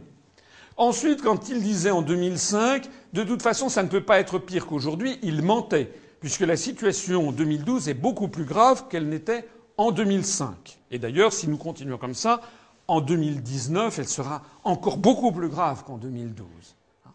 Mais surtout, ce que je retiens de tout ceci, c'est que M. Sarkozy, qui n'était pas encore président de la République à l'époque, il savait.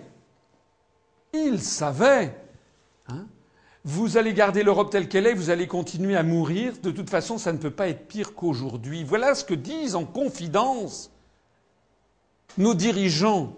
Alors là, je cite M. Sarkozy, mais je peux vous assurer que dans les allées du pouvoir, à l'UMP, au PS, au modem et tout le monde, les hauts fonctionnaires, les dirigeants politiques savent que c'est une catastrophe. Ils le savent parfaitement. Combien j'ai vu de gens, par exemple, de hauts fonctionnaires ou de dirigeants dire depuis l'élargissement de 2004, depuis qu'on est passé de 15 à 25 puis 27, ça ne marche plus du tout. On n'aurait jamais dû faire cet élargissement. J'ai entendu plusieurs ministres, des hauts fonctionnaires me dire tous la même chose. Et quelle est la conclusion qu'ils en tirent?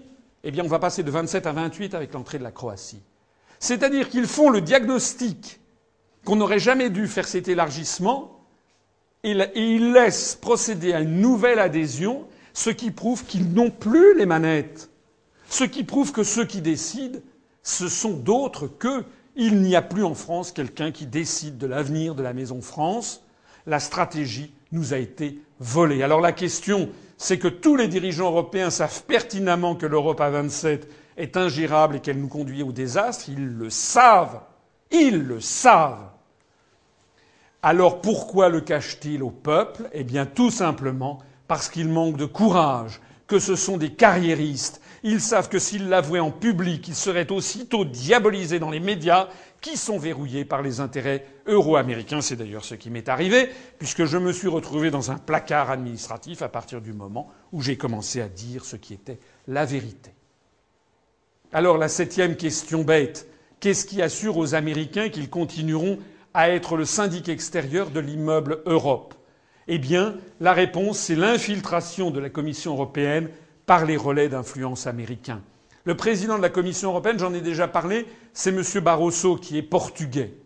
M. Barroso, quand il était jeune, en 1974, il était étudiant, il était président de l'Union des étudiants maoïstes. En 1974, il y a la révolution des œillets, comme on a dit, au Portugal. Sans doute d'ailleurs, les Américains étaient peut-être un peu derrière, c'est pas impossible.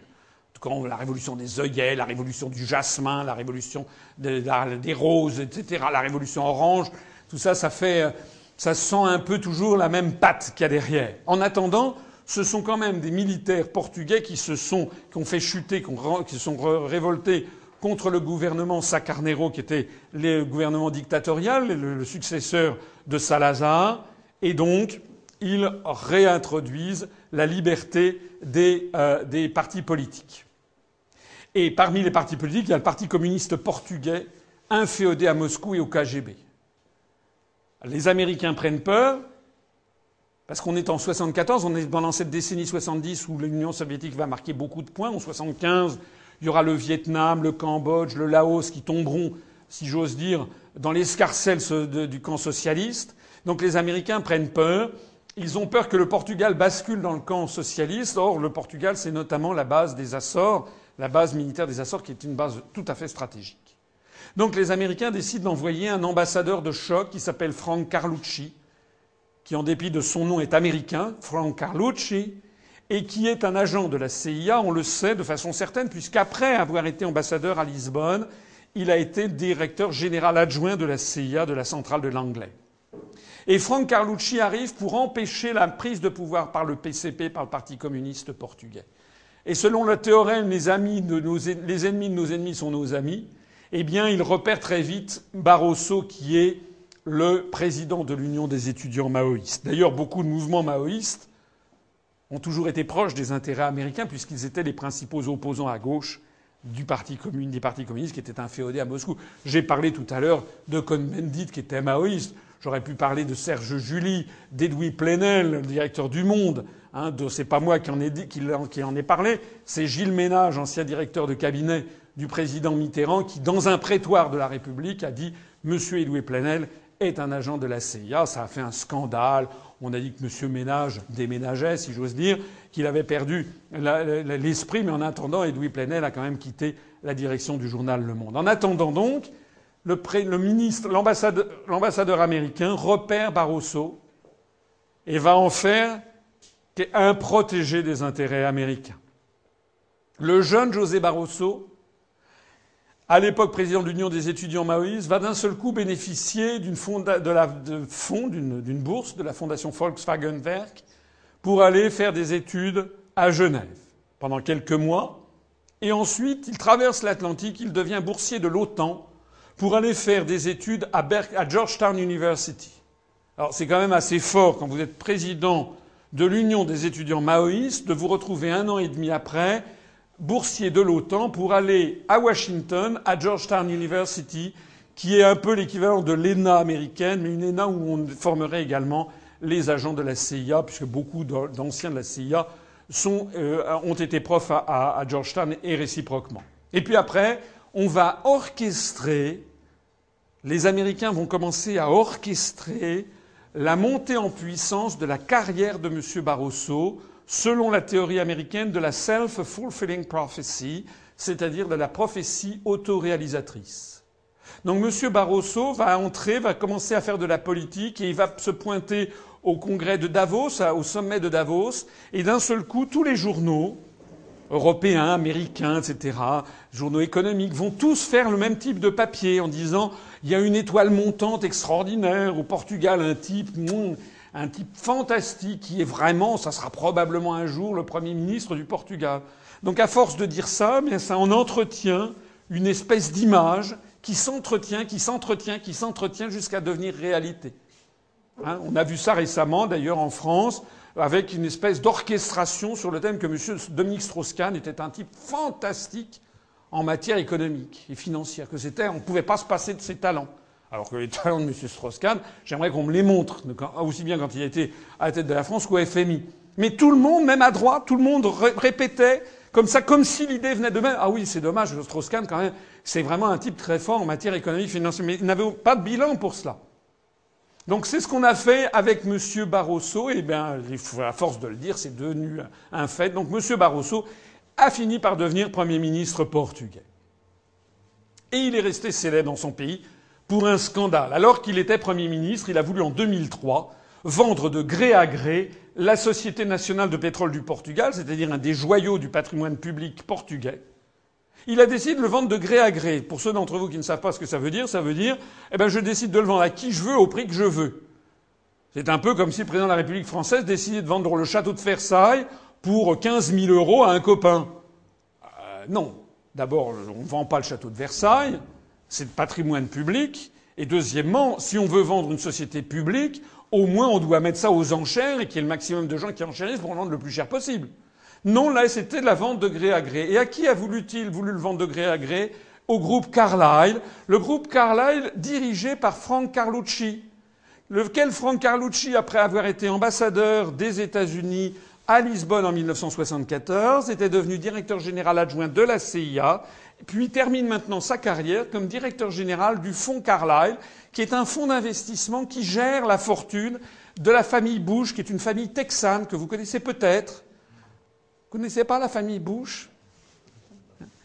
Et qui est copine avec une famille saoudienne qui s'appelle Ben Laden. Et donc le fonds Carlyle gère les avoirs financiers de la famille Bush et de la famille Ben Laden. Alors comme ceci a fait scandale à l'époque, les députés notamment du Parti communiste portugais ont fait scandale, eh bien euh, l'affaire ne s'est pas faite. Il y a eu des élections et Barroso a été chassé par les Portugais chassé par la porte, il rentre par la fenêtre puisqu'il a été nommé par les dirigeants européens président de la Commission européenne en 2005.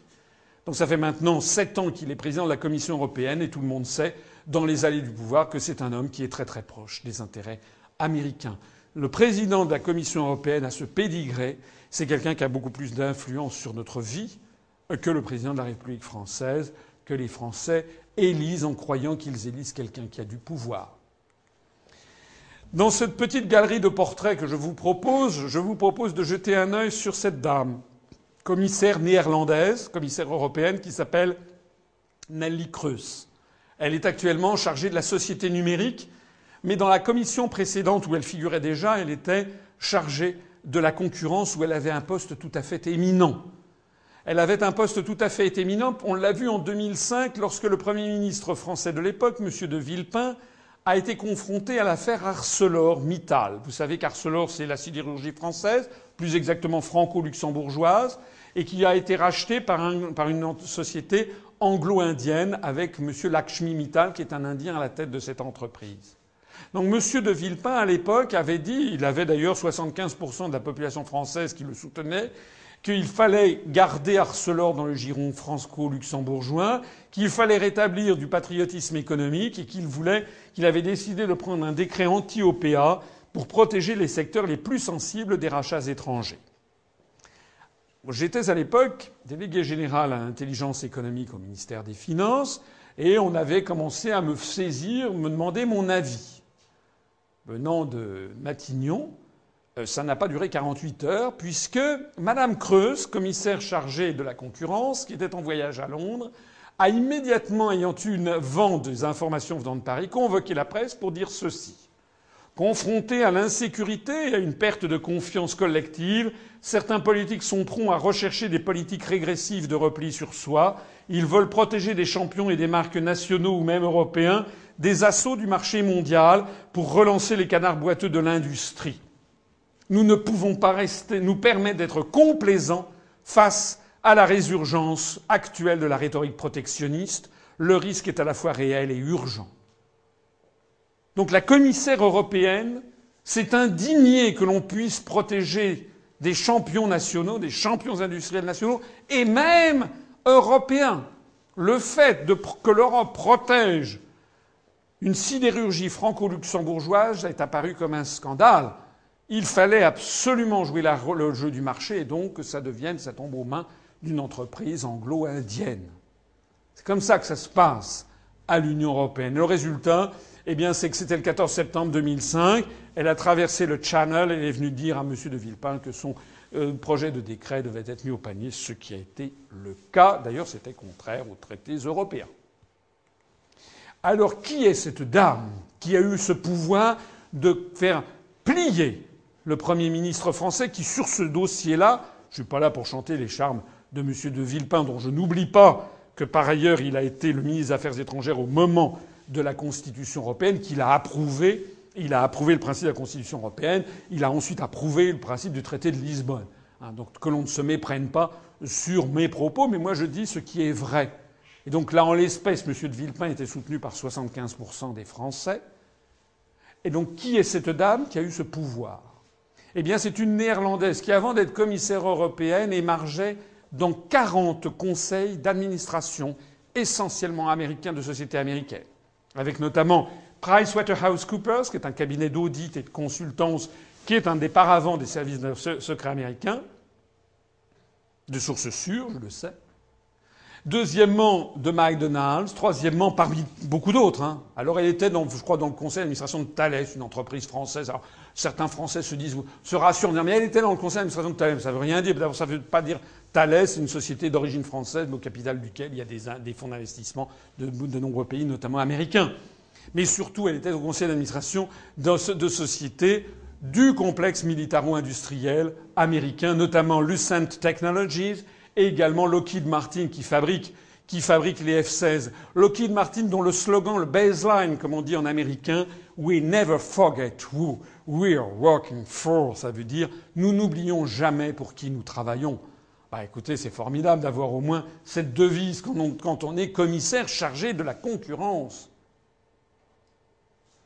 Alors pour peaufiner le pédigré de cette dame qui a fait plier M. de Villepin, qui a fait plier un Premier ministre de la République qui bénéficiait d'une majorité au Parlement et qui bénéficiait sur ce sujet de l'appui de 75% des Français, il faut savoir que Mme Nelly Creus a été mouillée par un scandale qui était dans ses liens avec un monsieur qui s'appelle Jan Dirk Parlberg, qui était son amant. Et ce monsieur Parlberg était membre de son parti politique, le Parti populaire pour la liberté et la démocratie. Bon, jusque-là, on s'en fiche complètement qu'elle ait eu euh, des euh, relations intimes avec l'un des membres de son parti politique. La question n'est pas là. La question, c'est que les tabloïds néerlandais ont découvert que ce type était membre de l'organisation criminelle d'un certain Willem Hollider, un ennemi public numéro un aux Pays-Bas, qui s'était spécialisé dans les extorsions de fonds, les faux et usages de faux, le blanchiment d'argent sale et les enlèvements crapuleux, notamment celui de Papy Heineken, Freddy Heineken, 80 ans, l'héritier euh, des brasseries Heineken. Alors c'était des mauvaises fréquentations, dira-t-on. Ça peut se limiter à ça, oui, sauf que euh, ce que l'on a découvert par ailleurs, c'est que Mme Nelly Creus avait menti sur la déclaration de son patrimoine personnel. Lorsqu'elle est devenue commissaire européenne, il faut déclarer le patrimoine que l'on a. Elle l'a déclaré. Et lorsqu'on a fait des recherches, la police néerlandaise a fait des recherches, ils ont découvert qu'elle avait plusieurs immeubles de bureaux à Rotterdam qu'elle n'avait pas déclarés dans son patrimoine. Donc on lui a demandé, Madame, comment avez-vous fait pour financer ces plusieurs immeubles de bureaux à Rotterdam, qui est une des grandes villes des Pays-Bas, comme vous le savez? Et Madame Creus a dit, je ne me rappelle plus. Eh non, mais elle avait un trou de mémoire, ça peut arriver. Si vous avez euh, bon, tout le monde a 3-4 immeubles de bureaux, moi j'en ai 4-5 à la défense, je sais très bien comment je les ai financés. Non, c'était se foutre du monde évidemment. Madame Creus a donc été soupçonnée d'avoir directement participé à des opérations de blanchiment d'argent sale.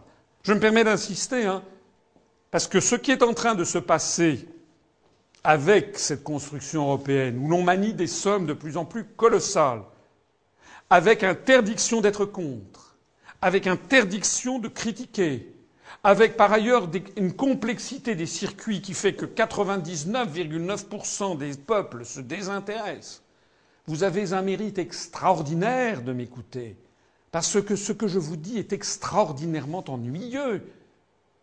Tout ce qui touche à l'Europe est emmerdant comme la pluie. C'est ça la vérité, et c'est fait pour.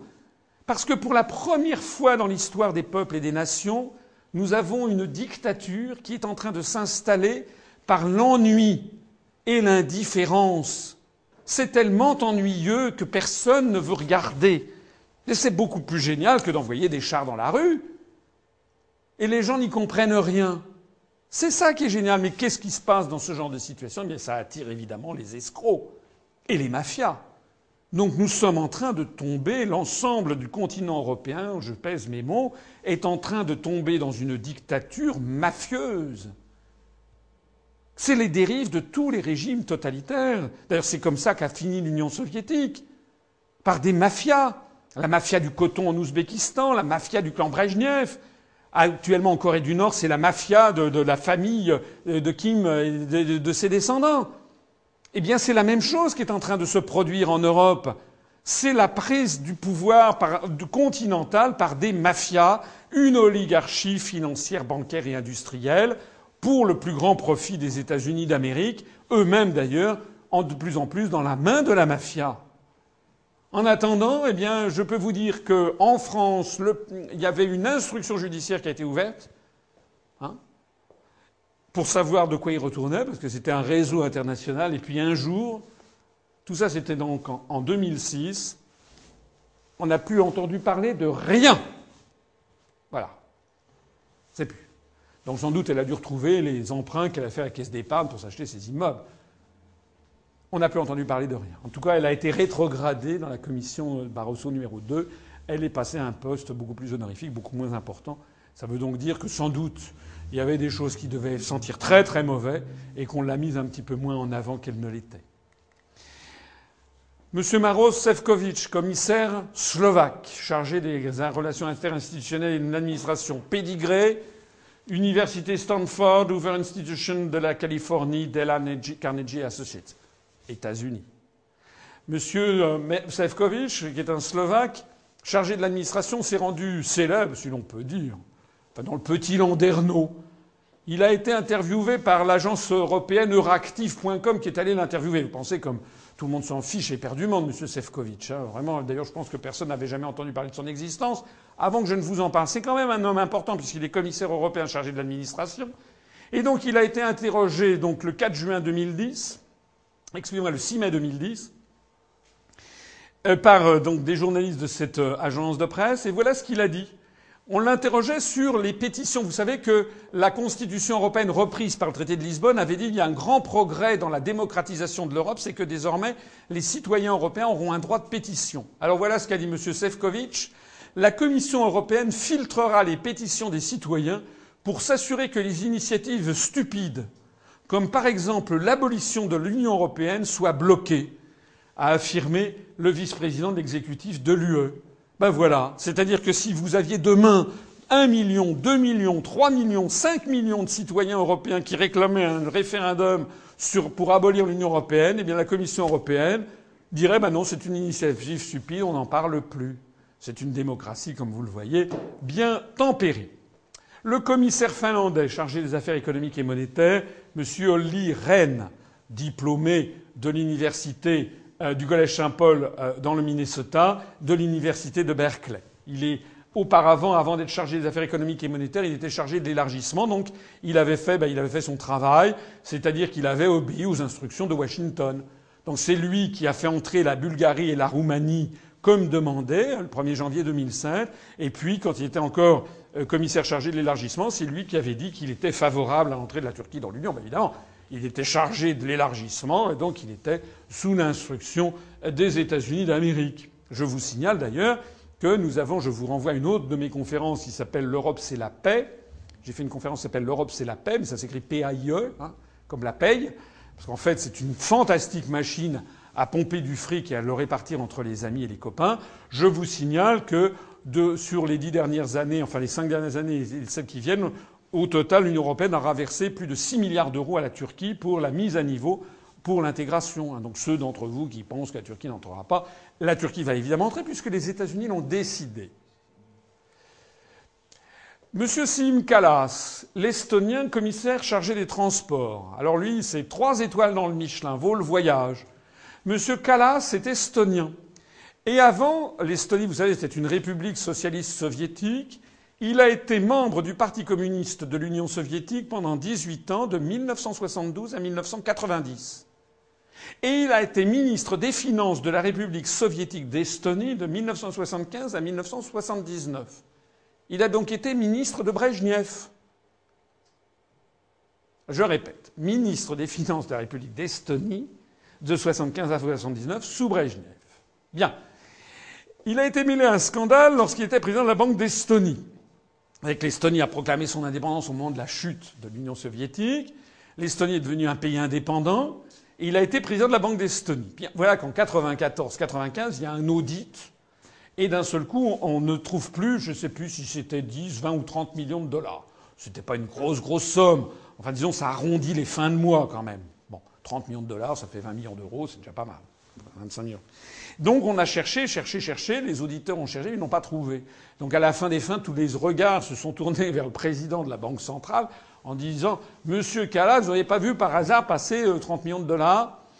Non, dit-il, euh, on n'a pas vu. Finalement, tout ceci a aussi été, enterré comme l'affaire de Madame Creuse, parce qu'entre-temps, eh bien, M. Callas, qui était auparavant un des chantres de l'Union soviétique, est devenu un des grands chantres de l'OTAN. Il a négocié l'entrée de l'Estonie dans l'OTAN et dans l'Union européenne. Il est devenu vice-président de la Commission européenne. Il est, très très proche de son ami qui était le président Bush. Voilà. Donc, monsieur, je ne suis pas sûr qu'avant d'écouter cette conférence, vous saviez que ce monsieur qui est vice-président de la Commission européenne est un ancien ministre de Brejnev. J'ajouterai maintenant, pour aller vite, le commissaire espagnol, M. Almunia, chargé de la concurrence. Auparavant, il était chargé de l'euro. Euh, lui, il a suivi le programme Senior Managers in Government de la Kennedy School de Government de l'université de Harvard au Massachusetts, États-Unis d'Amérique. Je vous signale que M. Lewandowski, le commissaire polonais chargé du budget, est quant à lui diplômé de l'université de Harvard aux États-Unis. Je vous signale que le commissaire hongrois, M. Andor, chargé de l'emploi, des affaires sociales et de l'insertion, est diplômé de l'université du Wisconsin aux États-Unis d'Amérique. Enfin, je ne vais pas vous passer tout ce petit monde en revue. Je voudrais simplement faire avec vous ce qui est assez naturel de faire et que je suis, semble-t-il, le seul à avoir eu l'idée de faire. C'est un camembert statistique pour voir parmi les 27 commissaires européens qui pense quoi. Donc nous avons un commissaire, c'est-à-dire la commission, c'est le vrai gouvernement, hein, gouvernement de l'Europe, qui d'ailleurs, au mépris de la séparation des pouvoirs chère à Montesquieu, mélange à la fois l'exécutif et le législatif, puisque c'est à la fois le gouvernement, mais c'est également, elle a le monopole de l'initiative des directives qui sont des véritables lois européennes. Le français représente 1 sur 27, ça fait 3,7% prenez ce camembert statistique avec des précautions d'usage, parce que, en fait, ce que je vais vous dire dépend un peu de chaque sujet. En gros, selon les sujets, il y a souvent trois, quatre commissaires qui sont proches des intérêts français. L'italien, le portugais, en général les pays du Sud, mais pas toujours. Ça dépend. Le belge, ça dépend. Donc, on peut estimer en gros que sur chaque problématique, la France peut compter sur son commissaire et puis un commissaire, environ 3-4 commissaires, ça fait 14%. L'allemand, lui, le commissaire allemand, il se trouve, je ne fais pas du tout de germanophobie, moi j'aime bien les Allemands, il se trouve que sur quasiment tous les sujets, nous sommes en désaccord. Et ça n'est pas parce qu'on claironne à la télévision le couple franco-allemand, je vous ai expliqué plus tôt dans cette conférence ce qu'il fallait en penser, ça n'est pas parce que l'on vous dit ça que c'est vrai. D'ailleurs, on voit bien, par exemple, sur tous les sujets, notamment euh, sur l'euro, le MES, le FESF, euh, sur les affaires industrielles, etc. On voit qu'on est en désaccord systématique, même sur la Libye d'ailleurs. Sur la France est intervenue en Libye, vous avez vu que l'Allemagne n'a pas voulu intervenir. Enfin, sur tous les sujets, nous sommes en désaccord. Il faut ajouter à ça d'autres commissaires qui sont a priori, plutôt défavorables à la France. En gros, environ euh, quoi, 6 ou 7, ce sont les commissaires des États des pays de l'Est que ce soit en matière diplomatique, d'alignement sur ci, d'alignement sur ça, l'harmonisation fiscale, salariale, etc., on se heurte aux intérêts de la Hongrie, de la Slovaquie, de la Pologne, etc. Donc ça fait à peu près 22,2%. Il faut y ajouter tous les commissaires ayant effectué des études aux États-Unis. Un tiers dans la commission Barroso I. Ceux qui avaient travaillé en plus pour des sociétés américaines, il y en avait deux, ça faisait 7,4%. Les anglophones de naissance, il y en avait encore deux autres. Et puis ceux qui avaient effectué des, études au Royaume-Uni, ça en faisait un encore en plus, qui n'entrait pas dans les cases précédentes. Donc en gros, en gros, on peut considérer qu'on a sur, à peu près tous les sujets, les commissaires proches des vues américaines représentent plus de 80% du total. Au moment de la déclenchement de la guerre en Irak, la France était seule à être contre.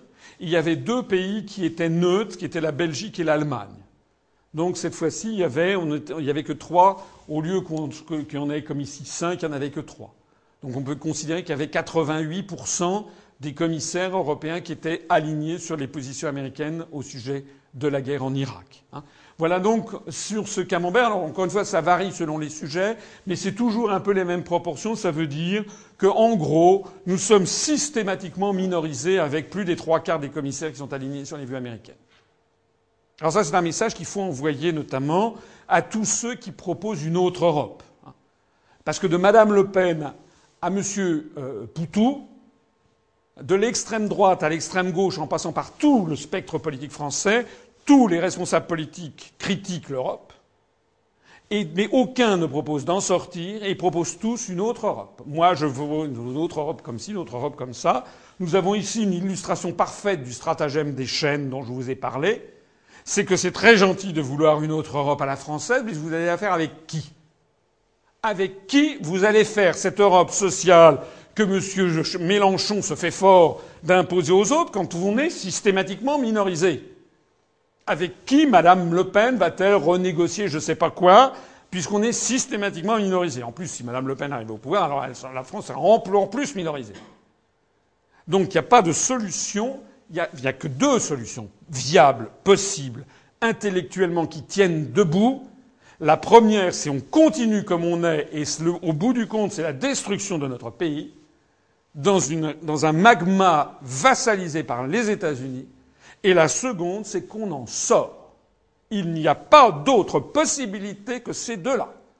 Et tant que les Français ne l'auront pas compris, n'auront pas compris cette problématique, eh bien nous continuerons à rester dans la version numéro un, et donc en rêvant d'une autre Europe, vous savez que ça fait plus de 30 ans que le Parti socialiste fait des campagnes à chaque élection européenne en proposant de changer l'Europe, eh bien nous aurons de plus en plus le développement de la situation catastrophique que je vous ai décrit. Alors, je vous ai parlé des commissaires européens, c'est-à-dire des icebergs, mais il faudrait aussi que j'ai le temps, ce que malheureusement je n'ai pas, de vous parler de la partie immergée de l'iceberg, qui sont les fonctionnaires européens.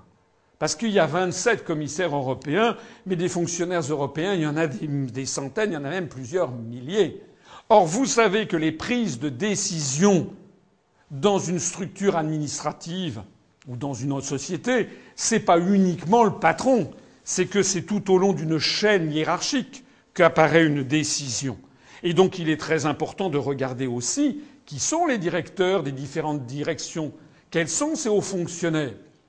Je n'ai pas le temps de vous en présenter beaucoup, je ne vais vous en présenter que un. Mais lequel? Je vais vous présenter la personne qui a dirigé la France au cours des années 2000 c'est un fonctionnaire allemand qui s'appelle M. Klaus Regling. Il a été pendant pratiquement toutes les années 2000 le directeur général des affaires économiques à la Commission européenne. À ce titre, il a fixé la politique économique et sociale de la France, lui, avec les fonctionnaires qui l'entouraient. Il y avait peut-être une secrétaire française, un cadre luxembourgeois, un autre cadre qui était espagnol, un autre polonais, c'est probable. Donc je ne, fais pas, je ne veux pas dénoncer le fait spécialement qu'il soit allemand. Je veux simplement vous faire toucher du doigt le processus de fonctionnement. Nous avons donc une technocratie qui n'a été élue par personne, qui n'a aucun lien national, qui ne correspond en rien à la volonté du peuple français, qui donc édicte et qui a édicté par le rapport COM 2003 du 8 avril 2003 quelles devaient être les grandes orientations de politique économique de la France, en vertu d'ailleurs de l'application du traité des traités européens, notamment du traité de Maastricht et des successeurs, qui prévoit justement l'obligation de faire converger les grandes orientations de politique économique, les GOP, en fonction pour essayer de viabiliser l'euro, la monnaie européenne. Donc qu'est-ce qu'avait décidé M. Regling dans ce rapport en 2003 Premièrement, abaisser le déficit public français sous la barre de 3% du PIB. Vous vous rappelez, on nous a bassiné avec ça pendant des années, jusqu'à ce qu'en 2008, il y ait la crise économique et financière d'un seul coup. Comme il fallait sauver les banques, à ce moment-là, on n'en a plus du tout parlé. Donc moi, je me rappelle en 2004-2005, quand on avait un déficit de 2,9% du PIB, on disait à sur les fonctionnaires. Paraît-il que c'était les fonctionnaires français qui ne fichaient rien et qui, vivaient de façon sardanapalesque dans des espèces de, sais pas, de palais des mille et une nuits. C'était les ministères français. Et puis, à partir du moment où il y a eu la crise financière, alors là, d'un seul coup, on n'a plus du tout parlé. On est passé de 2,9 à 3, 3,5, 4, 4,5, 5, 5,5, 6, 6,5, 7, 7,5, 8, 8,5%.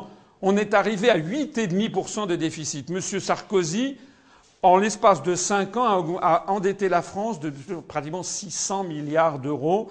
Jamais depuis Vercingétorix nous avions eu quelqu'un qui avait endetté la France d'une telle, telle, montagne de dettes en si peu de temps. Il s'agissait de sauver les banques. Le deuxième point qui avait été défini, c'était réduire le coût de la main-d'œuvre, notamment pour les bas salaires, allant de pair avec le troisième point, réformer le marché du travail en simplifiant la protection de l'emploi et en imposant des schémas d'emploi et de carrière plus flexibles. Alors ça, c'est la langue de bois européiste. Hein, comme il y avait une langue de bois soviétique, il y a une langue de bois européiste. Donc ça veut dire quoi? Qu'est-ce que ça veut dire, à votre avis, simplifier la protection de l'emploi? Ben, Ça veut dire qu'on peut foutre les gens à la porte du jour au lendemain. Hein, c'était l'esprit même, d'ailleurs, du contrat première embauche. Vous savez, le CPE de Villepin, il y avait deux millions de personnes qui étaient descendues dans les rues. Tout le monde avait dit salaud Villepin, mais Villepin ne faisait qu'appliquer les directives européennes. Ce que d'ailleurs est un scandale. Parce qu'on ne peut pas se prétendre, comme il se prétend gaulliste pour l'indépendance de la France, et être le toutou d'institutions qui imposent aux Français des choses que les Français ne veulent pas. Mais ça va très loin, parce que bien entendu, tout ceci s'applique encore. Hein. Donc, quel que soit le président de la République française, que ce soit un président UMP ou socialiste, il est obligé de simplifier la protection de l'emploi par notre appartenance à l'Union européenne et à nos traités, obligé d'avoir des schémas de carrière plus flexibles, obligé de réduire le coût de la main-d'œuvre, notamment pour les bas salaires. C'est merveilleux cette phrase, enfin merveilleux. Merveilleux de scandale. Il faut réduire le coût de la main-d'œuvre, notamment pour les bas salaires. Ça veut dire quoi? Ben, Ça veut dire que les gens qui gagnent peu, il faut qu'ils gagnent encore moins. C'est ça que ça veut dire. Ça veut dire quoi? Ça veut dire qu'on va avoir des contrats de travail moins longs. Vous avez vu que M. Fillon, vers la fin du gouvernement Fillon, M. Fillon avait dit qu'on réfléchissait à des contrats de travail de 8 heures par semaine. Donc l'avenir pour les Français, de plus en plus, c'est des contrats de travail, c'est des petits boulots. On va travailler 3 heures par jour ici, bien qu'on... Enfin, on est en train de paupériser l'ensemble de la population, on est en train de détruire tous les acquis sociaux du XXe siècle et même de la fin du XIXe siècle. Et c'est pas forcément, c'est pas uniquement quelque chose de droite. Hein. Je rappelle quand même que sous M. Jospin, la gauche a supprimé l'interdiction de travail de nuit des femmes, qui avait été imposée en France par Roger Salengro. C'était une conquête sociale. Tout ceci à la demande de l'Union européenne. Je rappelle que M. Jean-Claude Guessot, ministre communiste des Transports, a commencé à privatiser Air France à la demande de la Commission européenne. Donc nous avons, il faut surtout bien comprendre à quel point tout ceci vide de sens notre démocratie. Le point numéro 4, c'était réformer complètement notre système de retraite. Et le point numéro 5, élever l'âge effectif de la retraite. C'est depuis le début des années 2000 qu'il a été décidé. M. Jospin, Premier ministre socialiste, avec M. Chirac, président de la République, conjointement ont donné leur accord à ces grandes orientations de la Commission européenne, c'est-à-dire que nous devons passer progressivement à 65 ans, puis 67, puis 70 ans pour le départ à la retraite, et les cotisations de 37 ans et demi à 38, 39, 40, 41, 42. On en est déjà à 41. Il faut voir que désormais en Allemagne, l'objectif maintenant, c'est vraiment le départ à la retraite à 70 ans. Alors, tous les programmes que l'on fait miroiter aux Français sont des attrapes-nigauds. Tous les programmes politiques sont vidés de sens par ces puisque nous appartenons, nous n'avons pas la possibilité de négocier. Les traités européens nous font obligation d'obéir à ces décisions. Le point numéro 6, enrayer la spirale des dépenses dans le secteur de la santé, les déremboursements des médicaments. Vous savez que tous les six mois, on dérembourse de nouveaux médicaments. Et à gauche, on a crié contre le gouvernement Sarkozy, Fillon, etc. Bien sûr que c'est normal de protester, mais ce qu'il faut bien voir, c'est que le mal vient. Ça n'est pas. Enfin, je ne suis pas là du tout pour défendre M. Sarkozy ou M. Fillon, bien entendu. Je dis simplement que quel que soit le gouvernement français, il appliquera les instructions venues de Bruxelles. D'ailleurs, M. Mélenchon a fait sa campagne présidentielle sur cette thématique. Mais la proposition qu'il faisait aux Français, c'était de dire on va désobéir aux traités européens, ce qui d'abord est contraire à l'article 5 de la Constitution française, puisque le président de la République doit respecter les traités, et deuxièmement ne prend pas en considération quelle aurait été la réaction de nos partenaires. On ne peut pas prétendre rester dans un dîner avec 26 autres convives et mettre les pieds sur la table et considérer que les autres vont s'en satisfaire. C'est pas vrai. Donc si vous n'êtes pas d'accord, ben vous quittez la table. Hein Mais on ne peut pas désobéir au traité, faire un scandale et prétendre que les autres vont rester là. Parce que ça veut dire quoi? Ça veut dire que c'est un pied de nez à leur souveraineté nationale à eux. Ça veut dire qu'on ne respecte pas l'accord que nous avions tous entre nous.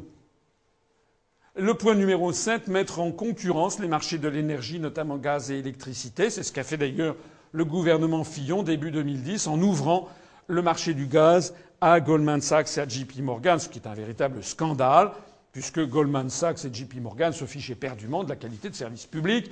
Est-ce que, vous croyez vraiment que Goldman Sachs est préoccupé par la façon dont on va servir du gaz à une habitante de Lons-le-Saunier? La réponse est non. Ils ne sont là que pour dégager le maximum de cash. Donc c'est une honte d'avoir ouvert le marché du gaz à JP Morgan ou à Goldman Sachs. Alors quand je vous dis tout ceci, eh bien moi, je vous montre maintenant cela. Cela, ce sont mes compatriotes dont on se moque, dont les syndicats français se moquent éperdument. Parce que ça, c'est tout. Vous savez, tout au long de l'année 2010-2011, on a fait circuler, descendre dans la rue des milliers, des dizaines de milliers de Français pour protester contre la réforme des retraites il y avait la CGT, la CFDT, etc. Ça, ça se passe boulevard Beaumarchais à Paris, près de la place de la Bastille, c'est pas très loin de chez moi. J'étais allé voir cette manifestation, j'avais récolté des tracts. Mais ce qui est fascinant dans tous ces tracts et dans toutes ces manifestations, c'est que les Français, les syndicats les faisaient descendre pour, pour, manifester contre Sarkozy et Wörth. Pas un seul tract ne disait qui a décidé la réforme des retraites, c'est la Commission européenne. Et quand vous en parlez à un dirigeant syndical, il vous dit Ah oui, c'est peut-être vrai, mais de toute façon, euh, on ne peut pas sortir de l'Europe. Parce que je dis Mais pourquoi ne sortons sortons-nous pas de cette, euh, comment dirais-je, de ce carcan de dictature? Aussitôt, mais vous êtes d'extrême droite? Non, je ne suis pas du tout d'extrême droite, justement. Eh quelle est la réponse officielle des syndicats?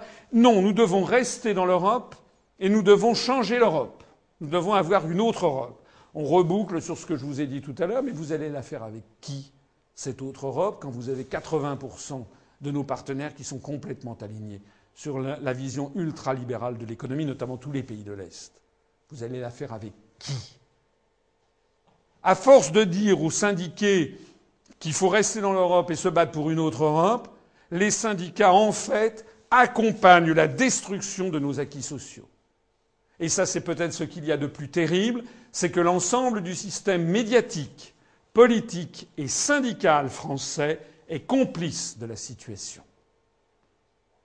Parce que les cinq plus grands syndicats français, la CGT, la CFDT, Force ouvrière, l'UNSA et la CFTC, sont tous les cinq membres de la Confédération européenne des syndicats, la CES, dirigée par M. John Monks, qui est entièrement financé par la Commission européenne. Et j'aurai l'occasion de développer, je l'ai déjà présenté dans mon programme présidentiel, mais de montrer comment la Commission européenne finance les syndicats français ou autres, mais notamment ces syndicats, pour qu'ils fassent passer à leurs troupes une formation sur la nécessité des réformes indispensables de structure. Donc nous n'avons plus de syndicats qui sont des syndicats qui défendent l'intérêt des salariés. Nous avons des syndicats jaunes. Moi, je les appelle les syndicats bleus à étoile d'or.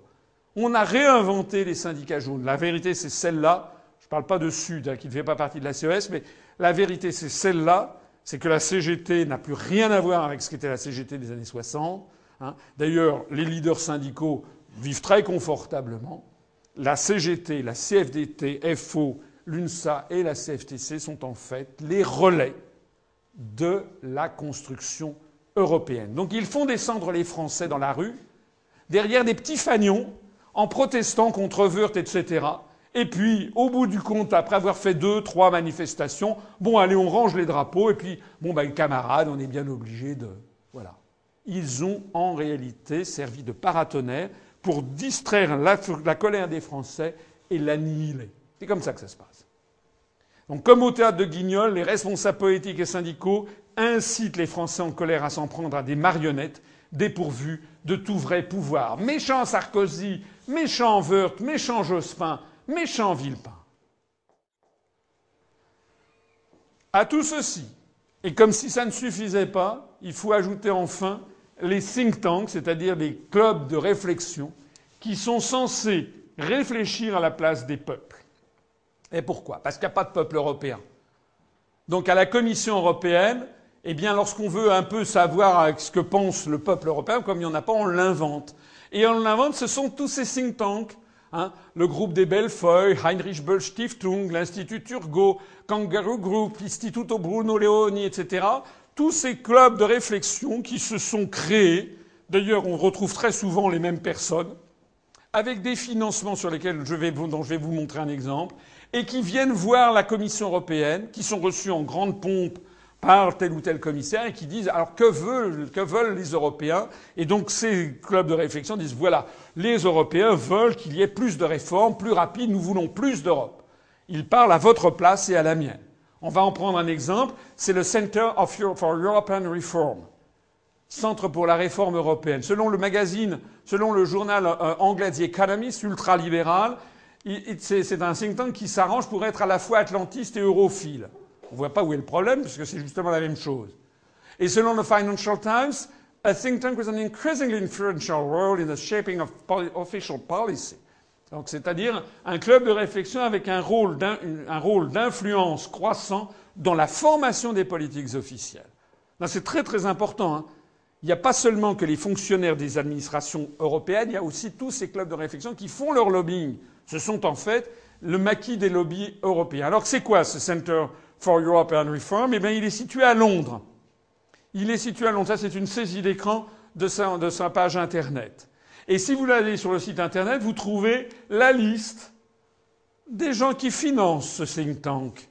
Ce think tank qui est censé, un, de, un des nombreux, qui est censé représenter le peuple européen, exiger plus de réformes libérales. Et qui finance Eh bien, je vous l'ai agrandi. Apax Partners, américain. German Marshall Fund of the United States, les reliquats des fonds Marshall, c'est-à-dire la CIA. Goldman Sachs, banque américaine. United Parcel Services, américain. Boeing, société américaine. United Technologies, société américaine. Morgan Stanley, banque américaine. Rolls-Royce, ça n'est pas américain, c'est, vous savez, germano-anglais, puisque Rolls-Royce a été racheté par BMW. Time Warner, américain. Unilever, néerlandais. Lockheed Martin, ah tiens, le revoilà, we never forget who we are working for, vous vous rappelez? Lockheed Martin américain, The Economist anglais, Citigroup américain, Merrill Lynch américain, Deutsche Bank c'est allemand, JP Morgan américain, British Bankers Association c'est britannique, BP c'est britannique. Dans toute cette liste, il y en a quelques-uns que je n'ai pas repris, mais il y en a une seule société française, et encore, qui est Thales, qui fait partie du lot. La grande majorité des financiers de ce think tank qui est censé représenter ce que veut le peuple, le peuple européen qui n'existe pas, eh bien, ce sont des sociétés américaines. Voilà comment ça marche. Alors, d'ailleurs, nettoyons un peu ça et on va en garder deux. Hein, hop, je les enlève, j'en garde deux. Goldman Sachs et JP Morgan, on les retrouve partout.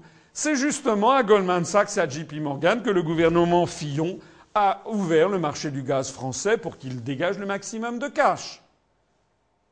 Quant à Goldman Sachs, eh bien Goldman Sachs, on en parle de plus en plus. On en a beaucoup parlé d'ailleurs en novembre de l'année dernière. Pourquoi?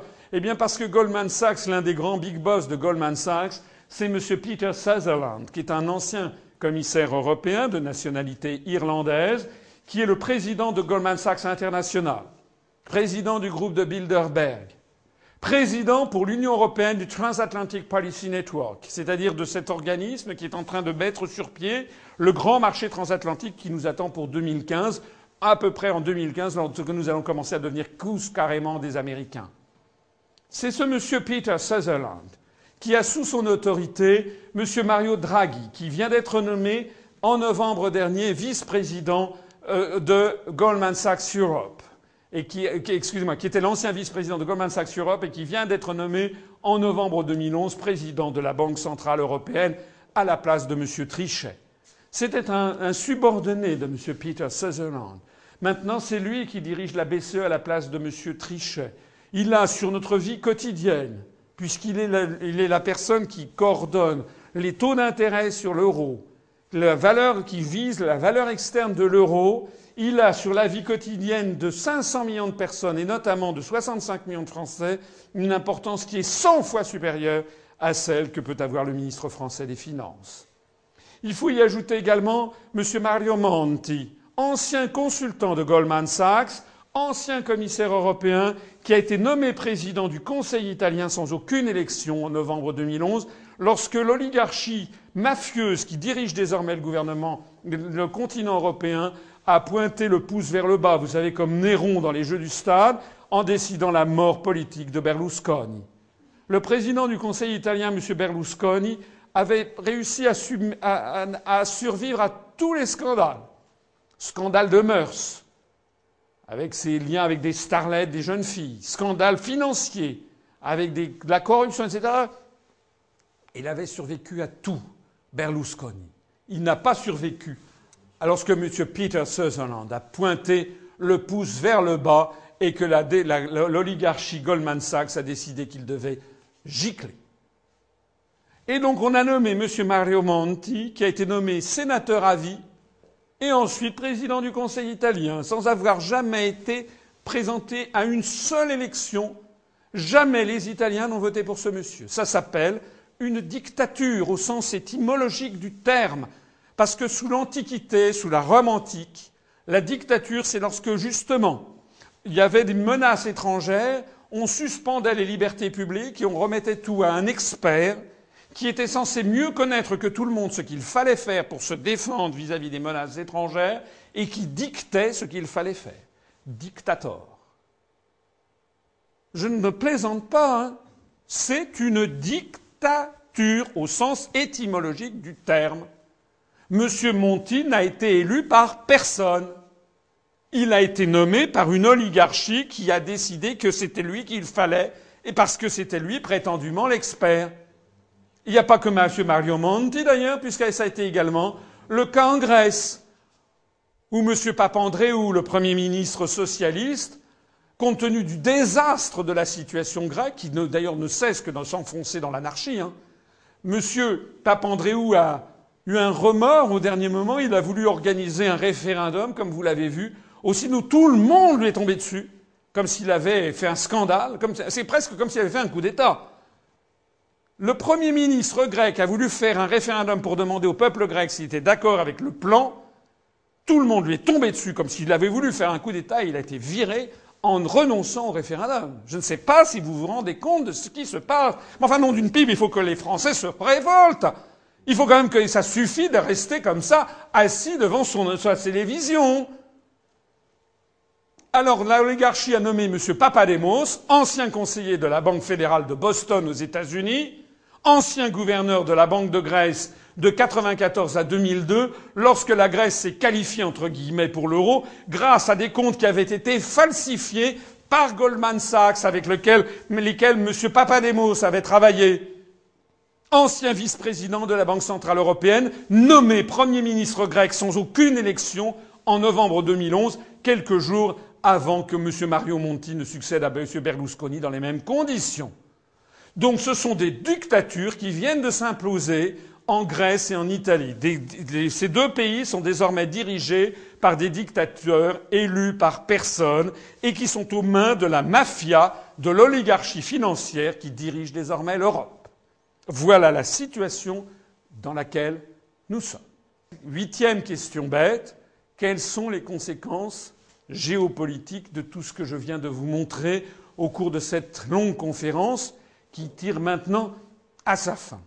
Eh bien, la construction européenne est au service des intérêts géopolitiques nationaux américains. Ça n'est pas uniquement une construction pour une oligarchie financière, comme certains tendent à le croire. Ça sert bien les intérêts géopolitiques nationaux américains. L'exemple magistral. Pourquoi la Turquie doit-elle entrer dans l'Europe et pas la Russie? C'est une question à laquelle vos députés sont incapables de répondre si vous la leur posez. Ils biaiseront, ils diront mais moi je suis pas pour, mais si, mais ça. Mais c'est pas la question. Il faut demander, allez demander votre député, quelle que soit sa couleur. Monsieur le député ou madame le député, j'ai un petit problème. Pourquoi la, Russie est un pays d'Europe? Bah oui. Ah oui. Alors, la Turquie, ça se discute, parce que c'est vrai que la Turquie a un passé en Europe, mais enfin, c'est quand même pas principalement un pays d'Europe. Donc, pourquoi la Turquie doit-elle entrer dans l'Union européenne et pas la Russie? Alors vous verrez votre député qui tournera autour du pot, qui dira oui mais je suis pas sûr que les Russes veulent, oui mais les Turcs, mais je suis pas d'accord, etc. Mais il n'aura pas d'explication. La bonne explication, c'est celle que je viens de vous montrer que je vais préciser. La Turquie, c'est le plateau anatolien qui appartient à l'OTAN, qui surveille le Caucase, qui surveille l'Iran, pour le compte des Américains, qui surveille l'Irak et la Mésopotamie, les ressources en eau, la Syrie, qui surveille la protection de l'État d'Israël et qui surveille la Méditerranée orientale. C'est le flanc sud de l'OTAN. Et les États-Unis veulent faire coïncider le périmètre de l'OTAN avec le périmètre de l'Union européenne, puisque je vous l'ai déjà dit plusieurs fois, l'Union européenne et l'OTAN, c'est la même chose dans l'état d'esprit des Américains. L'Union européenne, c'est la vitrine politique. Le revers de cette médaille, c'est l'OTAN, la vitrine militaire. Voilà. Et l'objectif, ce n'est pas moi qui le dis, il faut lire Brzezinski, Zbigniew Brzezinski, conseiller diplomatique du président Carter, conseiller diplomatique pendant quelques mois du président Obama, américain d'origine polonaise qui a écrit un livre qui s'appelle The Great Chessboard en américain, traduit en français Le Grand Échiquier, et qui explique que la toute la politique américaine consiste à maintenir une hégémonie mondiale, puisque pour la première fois depuis le Big Bang, depuis la création de l'univers, eh bien, pour la première fois, c'est une puissance qui est située sur le continent américain qui domine l'univers, alors qu'auparavant, c'était toujours une puissance eurasiatique. Premièrement.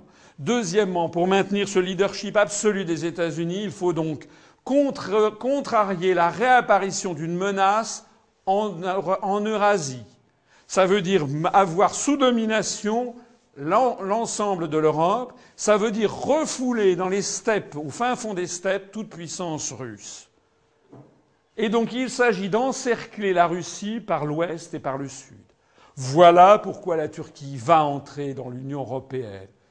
Et voilà ce que aucun responsable politique français ne peut expliquer, puisque expliquer cela, c'est expliquer ce que c'est que la construction européenne. Et s'il le faisait, d'abord je pense que beaucoup n'ont pas compris, mais ceux qui le savent, savent que s'ils le, disaient à la population, ils seraient morts médiatiquement. Alors voici maintenant ce qui faisait la grande puissance de la France, les pays de la francophonie.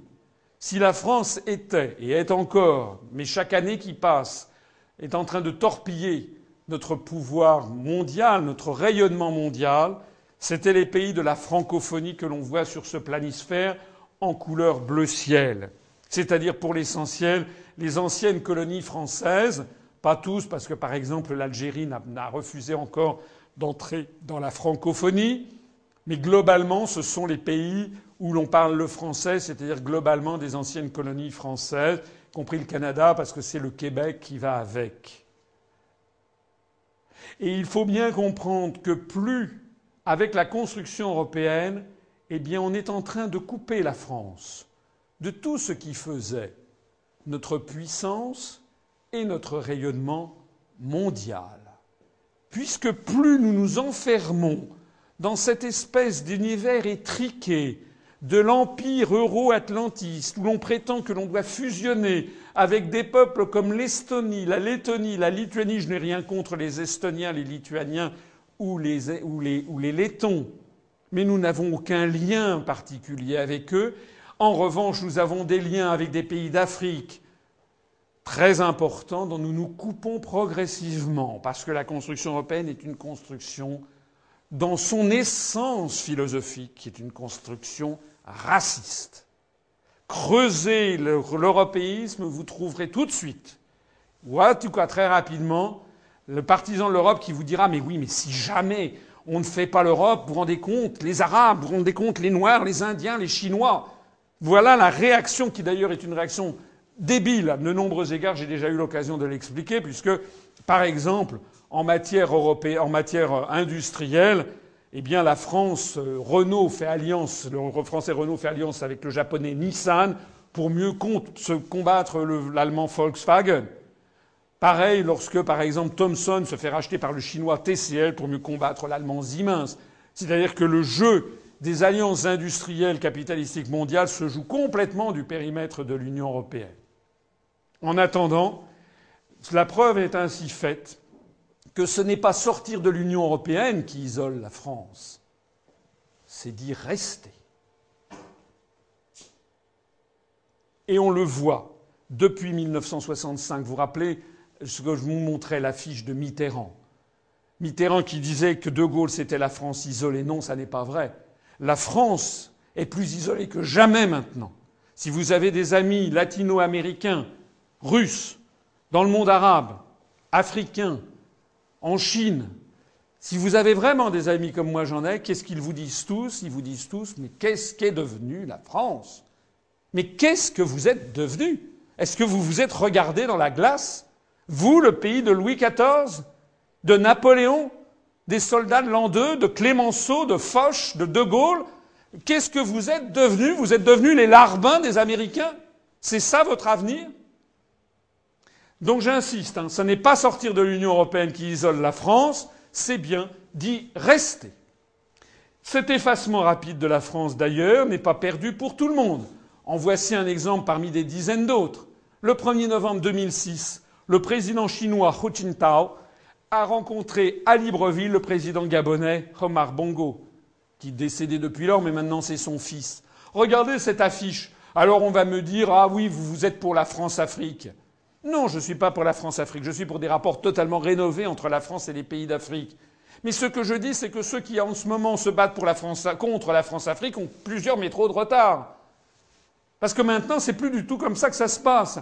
Hein, dans les années 70, on avait Pompidou avec Bongo quand il allait à Libreville. Et puis à la fin des années 70, c'était Giscard avec Bongo. Et puis dans les années 80, c'était Mitterrand avec Bongo. Et puis après, dans les années 90-2000, c'était Chirac avec Bongo, et maintenant c'est Hu Jintao avec Bongo. Voilà la situation dans laquelle est en train de nous amener l'Union européenne, la disparition de notre pays de la scène mondiale. En d'autres termes, les autres pays se, marrent. Hein. Les Américains, nous faisons bon accueil à une Europe vraiment unie et les Chinois. La Chine soutient l'intégration de l'Union européenne et apprécie les efforts de l'UE pour jouer un rôle plus grand et plus constructif dans les affaires internationales. Eh bien oui, les Américains sont en train de récupérer toutes les anciennes colonies dont nous partons très vite puisque nous ne donnons plus. Nous sommes en train de nous, de nous, de tuer tout ce qui faisait nos atouts mondiaux. Chapeau, chapeau la stratégie des dirigeants français. Hein on est en train d'emmener l'ensemble de la population française vers la pauvreté et en train, de détruire tous nos atouts mondiaux. Et pour le plus grand bénéfice de qui? Des Américains ou des Chinois. Les Chinois, pendant des décennies, n'ont pas cru. Hein. Ils ont dit c'est pas possible. Ils sont quand même pas bêtes au point de tomber les pièges et poings liés dans cette stratégie américaine. Eh ben si. Eh ben il y a un moment à partir duquel ben, ils se disent ben, très bien, qui va à la chasse perd sa place. Et si les Français sont sur le déclin, puisque la France est en pleine décadence, hein, vu, de, Pékin, vu de Washington, enfin les, Américains d'ailleurs n'ont pas beaucoup de leçons à nous donner, enfin vu, des pays d'Extrême-Orient que je connais bien, eh bien nous sommes en pleine décadence. Il est, temps d'aller prendre notre place. Alors la théorie du choc, des, du choc des civilisations de Huntington est schématique comme un western hollywoodien. C'est la clé de voûte finale de cette conférence. C'est qu'en réalité, vous savez que je vous ai parlé de Brzezinski qui explique donc l'encerclement de l'Union soviétique, de la Russie, L'autre théoricien, c'est Samuel Huntington, l'Américain, qui a dit que le monde devait s'orienter vers ce monde multipolaire dont on nous a bassiné, hein, avec donc des grandes civilisations qui se partageraient la planète. C'est une vision criminelle, belliciste, raciste, religieuse et qui est fondée, poussée par les Américains dans une espèce de volonté de taxinomie délirante pour diviser le monde en quelques grands blocs. Premier bloc, celui qui est de couleur framboise écrasée, c'est le monde judéo-chrétien. Oh, comme par hasard, ce monde judéo-chrétien correspond pile poil à l'OTAN. Ça tombe bien. C'est la justification théorique de la mainmise des États-Unis sur l'Europe occidentale. La couleur en couleur pistache, c'est le monde latino-américain. Pourquoi n'est-il pas judéo-chrétien? On se le demande, mais non, on ne se le demande pas. C'est tout simplement parce que ce sont des gens qui détestent les Yankees et donc on les a confinés dans un, dans un ghetto. Hein? Ici, le long du Rio Grande, j'ai déjà dit, on tire à vue euh, sur les immigrés clandestins. Et puis après ça, vous avez les très très très méchants qui sont de couleur moutarde, ce sont les musulmans. Alors, dans la pensée américaine, eh bien, on va mettre dans ce monde moutarde, ça va depuis le Sénégal ou la Mauritanie, les pays du Sahel, les Arabes du Maghreb, les Arabes du Mashrek, les Badawiya d'Arabie Saoudite, tout ça ce sont des Arabes, mais on met dans le même sac les Iraniens qui sont des Ariens, qui sont des Persans, qui ne sont pas des Arabes, on met le monde turcophone, les Turcs ce sont des autres ethnies, ce ne sont pas des Arabes, on y met les Pakistanais qui sont des Ariens, on y met les Bengalis du Bangladesh qui sont encore des différents, les Somalis, on y met le monde malais avec l'Indonésie et la Malaisie, et ça se termine par les, tribus papous de l'Irian Jaya. Donc on fait prévaloir une vision délirante, uniquement religieuse. D'ailleurs, comme si l'islam n'était qu'une seule et même religion, alors que vous avez l'islam sunnite, l'islam chiite, l'islam zaïdite, vous avez des quantités de sectes, et puis vous avez bien plus encore des schémas historiques, anthropologiques totalement différents. On sait très bien que l'islam de Malaisie ou d'Indonésie n'a rien à voir avec l'islam de l'Afghanistan ou avec celui de la bande du Sahel, parce que ce sont des peuples différents, des langues différentes. Par exemple, dans tout le sud-continent, il y a le pouvoir de la Shakti, le pouvoir de la femme nourricière, ce qui fait que nous avons le Bangladesh ou le Pakistan, qui sont parmi les principaux pays musulmans du monde, qui ont été parmi les premiers pays du monde à être dirigés par des femmes, comme d'ailleurs l'Inde et le Sri Lanka, qui l'un est hindou majoritairement et l'autre bouddhiste. Hein. Donc on a des schémas anthropologiques qui prévalent les Américains s'en foutent, c'est pas le problème. Alors en plus de ça, on a mis là, après ça, c'est la civilisation africaine. Dans l'esprit de celui qui a conçu ça, c'est évidemment l'absence de civilisation. Donc on a mis dedans n'importe quoi. On a mis le sud ivoirien qui est catholique et francophone, avec le Nigeria qui est musulman, anglophone, avec, Madagascar dont les plateaux sont, peuplés de, gens d'origine malaise, comme vous le savez, avec des pays relativement développés, voire très développés comme l'Afrique du Sud on s'en fiche éperdument. Et puis alors on a mis l'Inde, la civilisation indienne, comme si l'Inde n'était pas un pays musulman, alors c'est le deuxième pays musulman de la planète le plus peuplé après l'Indonésie. Je rappelle d'ailleurs au passage, comme vous le savez sans doute, mais c'est toujours bon à rappeler, que la majorité des musulmans ne sont pas arabes, hein, c'est d'abord les pays les plus peuplés, c'est l'Indonésie, puis l'Inde, puis le Pakistan, puis le Bangladesh. Nous avons ici ensuite la civilisation dite confucéenne, c'est-à-dire chinoise et ses prolongements, la civilisation japonaise, que les Américains ont eu la gentillesse de considérer comme une civilisation à part, et puis les deuxièmes très très méchants qui sont couleur caca, eh bien, après la couleur moutarde, là, ce sont le monde orthodoxe. Ouh Ils sont très très méchants aussi, il faut vraiment les repousser au-delà. En tout cas, tout ceci peut prêter pourrait prêter à plaisanterie si, comme je l'ai dit tout à l'heure, ça n'était pas la, la pseudo-justification théorique d'une volonté de mettre, de faire un ensemble euro-atlantiste, guerrier, qui a vocation à vouloir diriger le monde et à imposer des guerres néocoloniales. Alors c'est évidemment extrêmement grave, parce que cette construction européenne, qui tient encore un petit peu dans l'esprit des gens parce qu'on leur a fait croire que l'Europe c'est la paix, non, l'Europe est en train de nous entraîner vers la guerre. Et on le voit de plus en plus. Je signale que l'Eurocorps, qui est l'embryon d'une armée européenne, comporte cinq membres permanents. Depuis 1992, la France, l'Allemagne, l'Espagne, la Belgique et le Luxembourg. Quatre autres pays qui participent à l'état-major, l'Autriche, la Grèce, la Pologne et la Turquie. Ceux qui croient encore que la Turquie n'entrera pas dans l'Union, elle est déjà dans l'Eurocorps.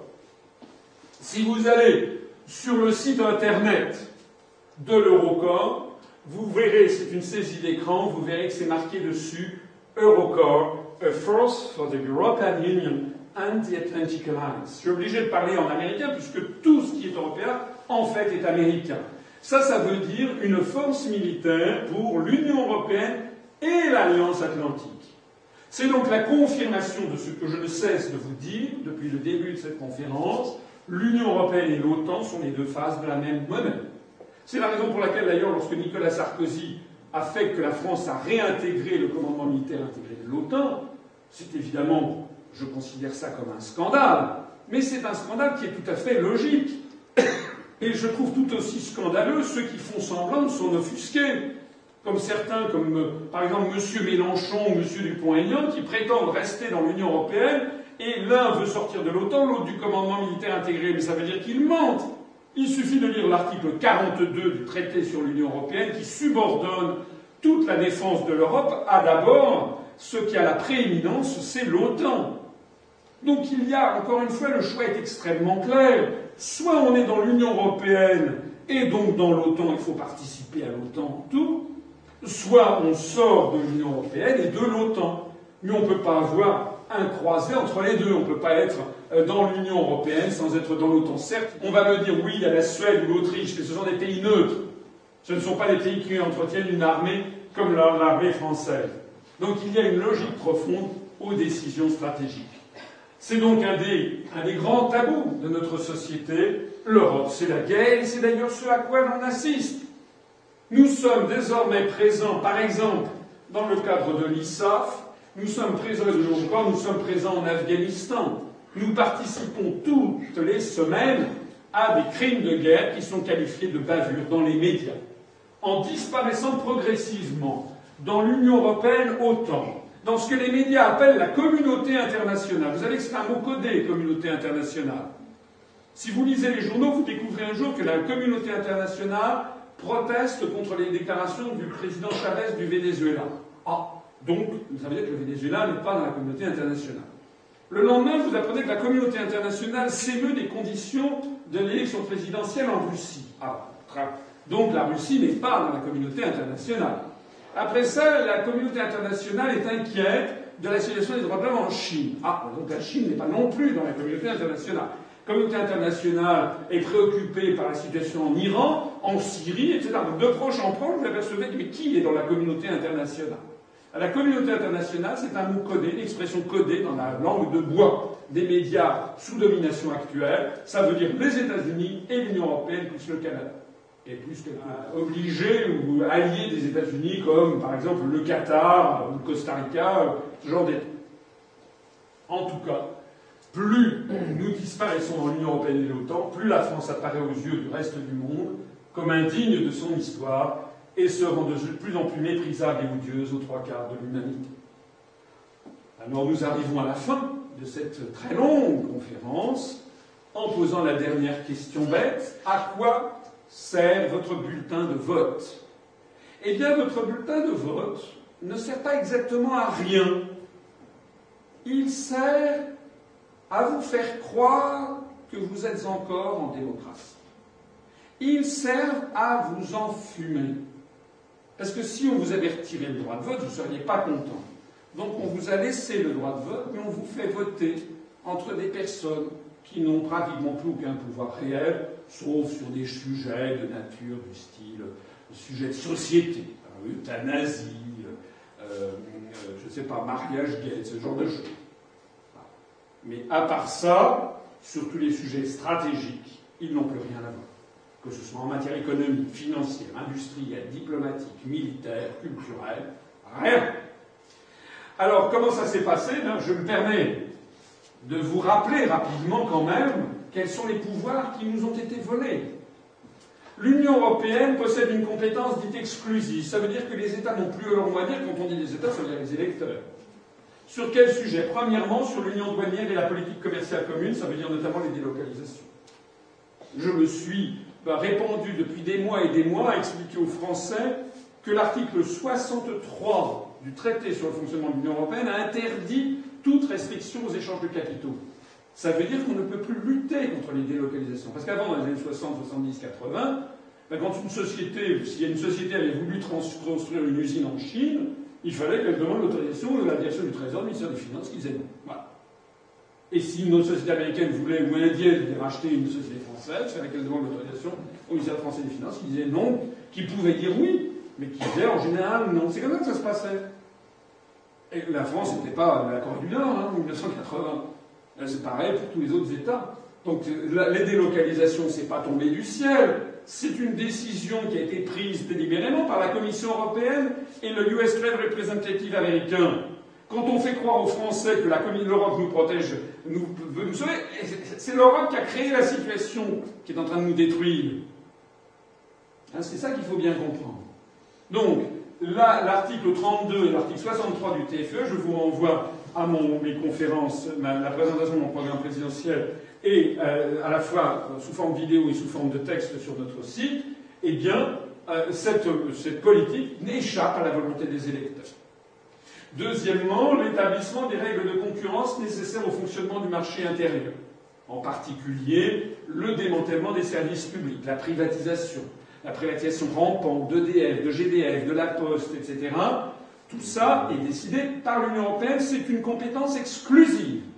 Donc ça veut dire que quoi que vous puissiez voter, sauf si, comme je, moi je vous le propose, nous décidons de sortir de l'Union européenne de cette prison des peuples, mais si nous décidons d'y rester, ce qu'ont proposé d'ailleurs les dix candidats à l'élection présidentielle de 2012, eh bien si nous décidons d'y rester, eh bien il faut s'attendre à la poursuite du démantèlement de nos services publics.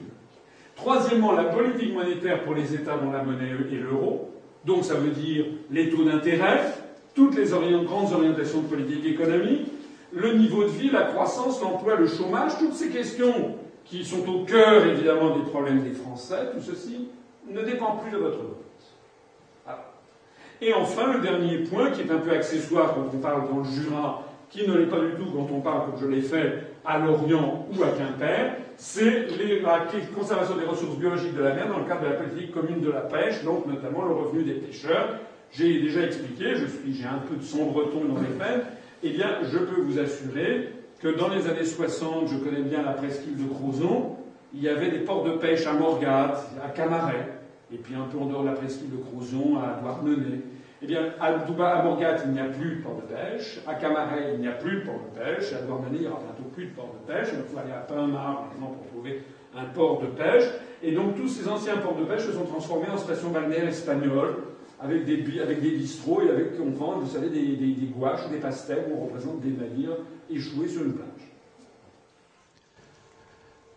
Le deuxième volet, ce sont les, les, les sujets sur lesquels l'Union européenne possède une compétence dite partagée, un nouvel euphémisme et qui signifie en réalité que les États, c'est-à-dire les électeurs, là non plus, n'ont plus leur mot à dire, sauf sur des sujets accessoires et sauf si l'Union européenne le leur demande, ce qu'elle fait euh, très euh, rarement c'est le marché intérieur, la politique sociale sous de très nombreux aspects, la cohésion économique, sociale et territoriale, l'agriculture, l'environnement, la protection des consommateurs, les transports, les réseaux transeuropéens, l'énergie, les questions de liberté euh, publique, les questions de sécurité, la justice, l'immigration et les enjeux communs de sécurité en matière de santé publique. Ça veut donc dire, en gros, bah, à peu près tout à peu près tout, c'est-à-dire que que ce soit la politique vis-à-vis de l'immigration, sujet sur lequel on adore faire se battre les Français.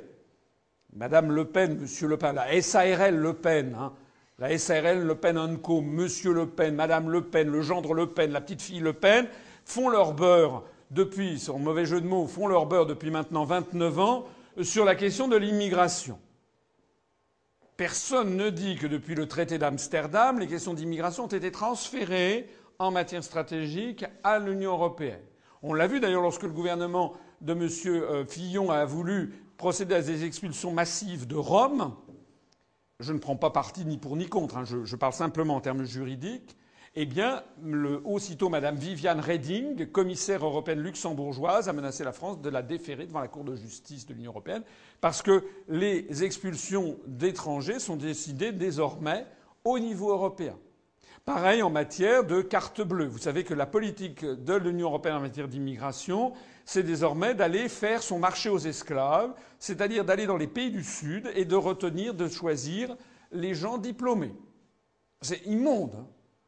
Pourquoi ça? Ben Parce qu'on s'est aperçu que quelqu'un qui a une licence en maths, par exemple, c'est quelqu'un qui a, mettons, 22, 23 ans, et qui a son bac et qui, a une licence universitaire. En gros, ça coûte à peu près 200 000 euros à fabriquer. C'est comme ça, hein, les gens qui nous dirigent raisonnent comme ça. Parce qu'il faut avoir un service de maternité, il faut qu'il y ait une maman euh, qui euh, ait un bébé, il faut assurer donc euh, l'accouchement, il faut assurer le bien-être de la maman, ensuite il faut nourrir le bébé, le loger, l'habiller, le, puis après il faut qu'il aille à l'école, il faut avoir un service d'éducation, il faut le soigner, puis il faut le faire grandir jusqu'à 20 ans, puis il faut qu'il aille à l'école, puis au collège, puis au lycée, puis à l'université. En gros, allez, 200 000 euros. Bah, si on va chercher un Sénégalais qui a une licence en maths, eh ben, ça fait 200 000 euros de gagné. C'est exactement le schéma des Américains avec la green card, hein, et c'est le schéma maintenant des Français, enfin des, Européens, avec la blue card, qui va décider, qui va chercher des, des, personnes compétentes dans les pays du Sud. Ce qui est une honte, puisqu'il s'agit vraiment d'aller faire son marché aux esclaves, et c'est évidemment empêcher les pays du Sud d'essayer de se développer. Parce que si on leur pique systématiquement toutes les élites qu'ils produisent, évidemment, ils ne se développeront jamais. On pourra maintenir d'ailleurs avec ces États des relations de domination. Alors, ça, c'est sur l'immigration. Ben, la façon dont j'en parle, qui est la vraie façon dont on devrait en parler, évidemment, personne n'en parle.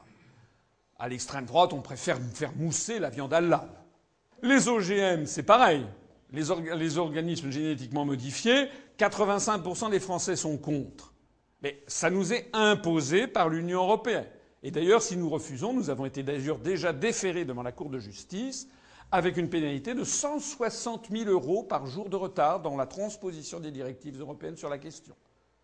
Hein? C'est-à-dire si on attend 100 jours, 160 000 par 100, ça fait 160 000, 1 million, ça fait 16 millions d'euros, euh, parce qu'on a attendu trois mois avant de transposer les directives européennes les vaccinations massives, la privatisation de l'FGDF, la précarisation de l'emploi, les fusions-acquisitions, la préservation de l'environnement, les mandats d'arrêt. Vous savez qu'il y a le mandat d'arrêt européen qui est en train de ruiner nos libertés publiques dans un aspect fondamental, les fonds structurels régionaux. Bref, tout ceci, je ne dis pas est décidé exclusivement par Bruxelles, ça serait excessif, mais très largement décidé par Bruxelles, en tout cas pour tous les sujets stratégiques. Les élus nationaux français, dans, dans le meilleur des cas, n'ont plus qu'une faible marge de manœuvre. Le troisième volet, eh bien, c'est là où l'Union européenne possède une compétence dite de coordination. Alors là, pour le coup, les États, donc les électeurs, conservent une petite marge, conservent une marge de manœuvre. Les États ont une marge de manœuvre, mais l'Union européenne a un pouvoir d'appui, de publicité et de coordination. C'est quoi les sujets? La protection et l'amélioration de la santé humaine, l'industrie du moins pour ceux qu'il en reste, puisque je rappelle que nous perdons actuellement 800 emplois industriels par jour et une usine par jour. La culture, la culture, ça veut dire par exemple, on a ce pouvoir extraordinaire, c'est de pouvoir organiser une exposition sur les impressionnistes au Grand Palais. le tourisme, quoique la plupart maintenant des activités de promotion touristique soient faites en France par les comités départementaux ou régionaux du tourisme, c'est quand même pas un sujet d'une ampleur stratégique. L'éducation, l'éducation c'est un très grand sujet bien entendu, sauf que c'est une un sujet avec doté d'une inertie considérable. C'est très très inertiel hein. quand on prend des décisions en matière d'éducation. Ça s'étale, ça s'étale sur des, sur des années et des années pour que ça fasse des évolutions. Et d'ailleurs, au passage, je signale que même en matière d'éducation, l'Union européenne met son grain de sel, puisque de plus en plus, on va vers un manuel d'histoire franco-allemand, des choses comme ça, c'est-à-dire, en fait, comme dans tout pays totalitaire, une réécriture de l'histoire. D'ailleurs, on parle de moins en moins de ce dont je vous ai parlé euh, ce soir, par exemple de François Ier et Charles Quint. c'est très mauvais, c'est de très très mauvaises. Euh, euh, c'est pas du tout intéressant. Hein. Il faut surtout pas en parler aux Français. Voilà. Il faut de plus en plus que les Français oublient quelle est leur propre histoire. C'est exactement le mythe de l'homme nouveau, hein, Homo soviéticus de l'Union soviétique. On voulait réécrire toute l'histoire antérieure selon la lumière d'une espèce de, de, de, comment dirais-je de progrès, euh, de, de, processus dialectique conforme à la pensée euh, marxiste-léniniste. Donc là, on réécrit toute l'histoire antérieure en fonction de l'idée de la construction européenne. C'est vraiment des choses tout à fait voisines. La formation professionnelle, la jeunesse, le sport, la protection civile et la coopération administrative. Tout ça, sont des sujets qui ne sont pas sans intérêt, bien entendu. Ce sont des sujets qui ont de l'intérêt, mais vous voyez bien que ce sont des sujets soit très très inertiels, comme l'éducation, soit des sujets relativement de second ordre ou de troisième ordre par rapport à tout ce dont on vient de parler, qui concerne le chômage, le taux de croissance, le taux d'intérêt, euh, la politique euh, en matière, euh, comment dirais-je, de services publics, etc., etc. Le quatrième et dernier volet, c'est la politique européenne de sécurité et de défense. Donc le traité de Lisbonne nous contraint de plus en plus à essayer d'avoir la même politique étrangère. Tout à l'heure, je vous ai présenté l'armée mexicaine pour vous montrer à quel point c'était une gageure. Et néanmoins, de plus en plus, on est pieds et poiliers, comme on l'était d'ailleurs sous la quatrième République, aux directives venues de Washington. Donc nous ne pouvons pas, aucun ministre français ne va à Cuba, parce que les Américains ne veulent pas qu'un ministre français aille à Cuba. Aucun ministre français ne va au Venezuela parce que ça déplairait aux Américains. Tous les Français s'indignent de la situation en Iran parce que les Américains en ont décidé ainsi. Je signale quand même que je ne suis pas là pour défendre la situation en Iran, mais enfin, il se trouve qu'on reproche à l'Iran de vouloir avoir créé une bombe atomique, ce qui d'ailleurs, d'après les 17 agences de renseignement américaines, il paraît-il qu'elles ont confirmé que ce n'était pas le cas. Moi, je dis ce que j'ai vu dans l'Express. En tout cas, ce que j'observe, c'est que l'Iran est entouré de puissances qui ont la bombe atomique. Que ce soit Israël, la Russie, le Pakistan, ou bien les États-Unis ou la Chine, les États-Unis présents par des sous-marins à proximité, tout, le monde reproche à ce pays de vouloir avoir une bombe atomique alors que c'est justement ceux qui en possèdent. En tout cas, nous ne pouvons plus avoir de pensées divergentes. Vous avez que les Américains ont décidé d'un seul coup de refaire copain-copain avec la Birmanie. Donc d'un seul coup, ben, tout le monde, tous les Européens, très gentiment, retournent en Birmanie, alors que c'était un sujet que je connaissais bien, on n'avait pas le droit d'aller en Birmanie parce que les Américains avaient décidé qu'on n'avait pas le droit, enfin, etc., etc. Nous sommes devenus complètement dominés par les États-Unis d'Amérique. Alors, la conclusion de tout ceci, c'est quoi? Eh bien, c'est que l'essentiel de nos lois et de nos règlements, alors il y a des gens qui disent 80%, il y a des gens qui disent mais non, etc. Ça dépend de ce qu'on appelle une loi. Il y a des lois qui sont de très très peu d'intérêt. Par exemple, la délimitation des eaux du, Maroni euh, entre la France et le Suriname, ça fait partie d'une loi. Bon, c'est pas d'un intérêt. Si on déplace la frontière de 5, de, 5 mètres ou de 15 mètres, c'est pas très important. Donc ça dépend de ce qu'on appelle une loi. Mais tout ce qui est stratégique, hein, tout ce qui est stratégique, désormais, ce sont des simples transpositions des directives européennes. Donc le président de la République, nos ministres, nos députés, nos sénateurs ne décident presque plus de rien de stratégique. Alors ils peuvent faire de la mousse, hein. On peut, ils peuvent faire mousser tel ou tel sujet, hein, comme on le voit. En général, ce sont des sujets d'ailleurs polémiques et clivants, mais qui ne changent en rien l'évolution stratégique de notre pays vers la soumission à l'empire et vers la destruction de la France. Donc la vérité, c'est que la République française n'est plus qu'un fantôme, notre démocratie n'est plus qu'une apparence.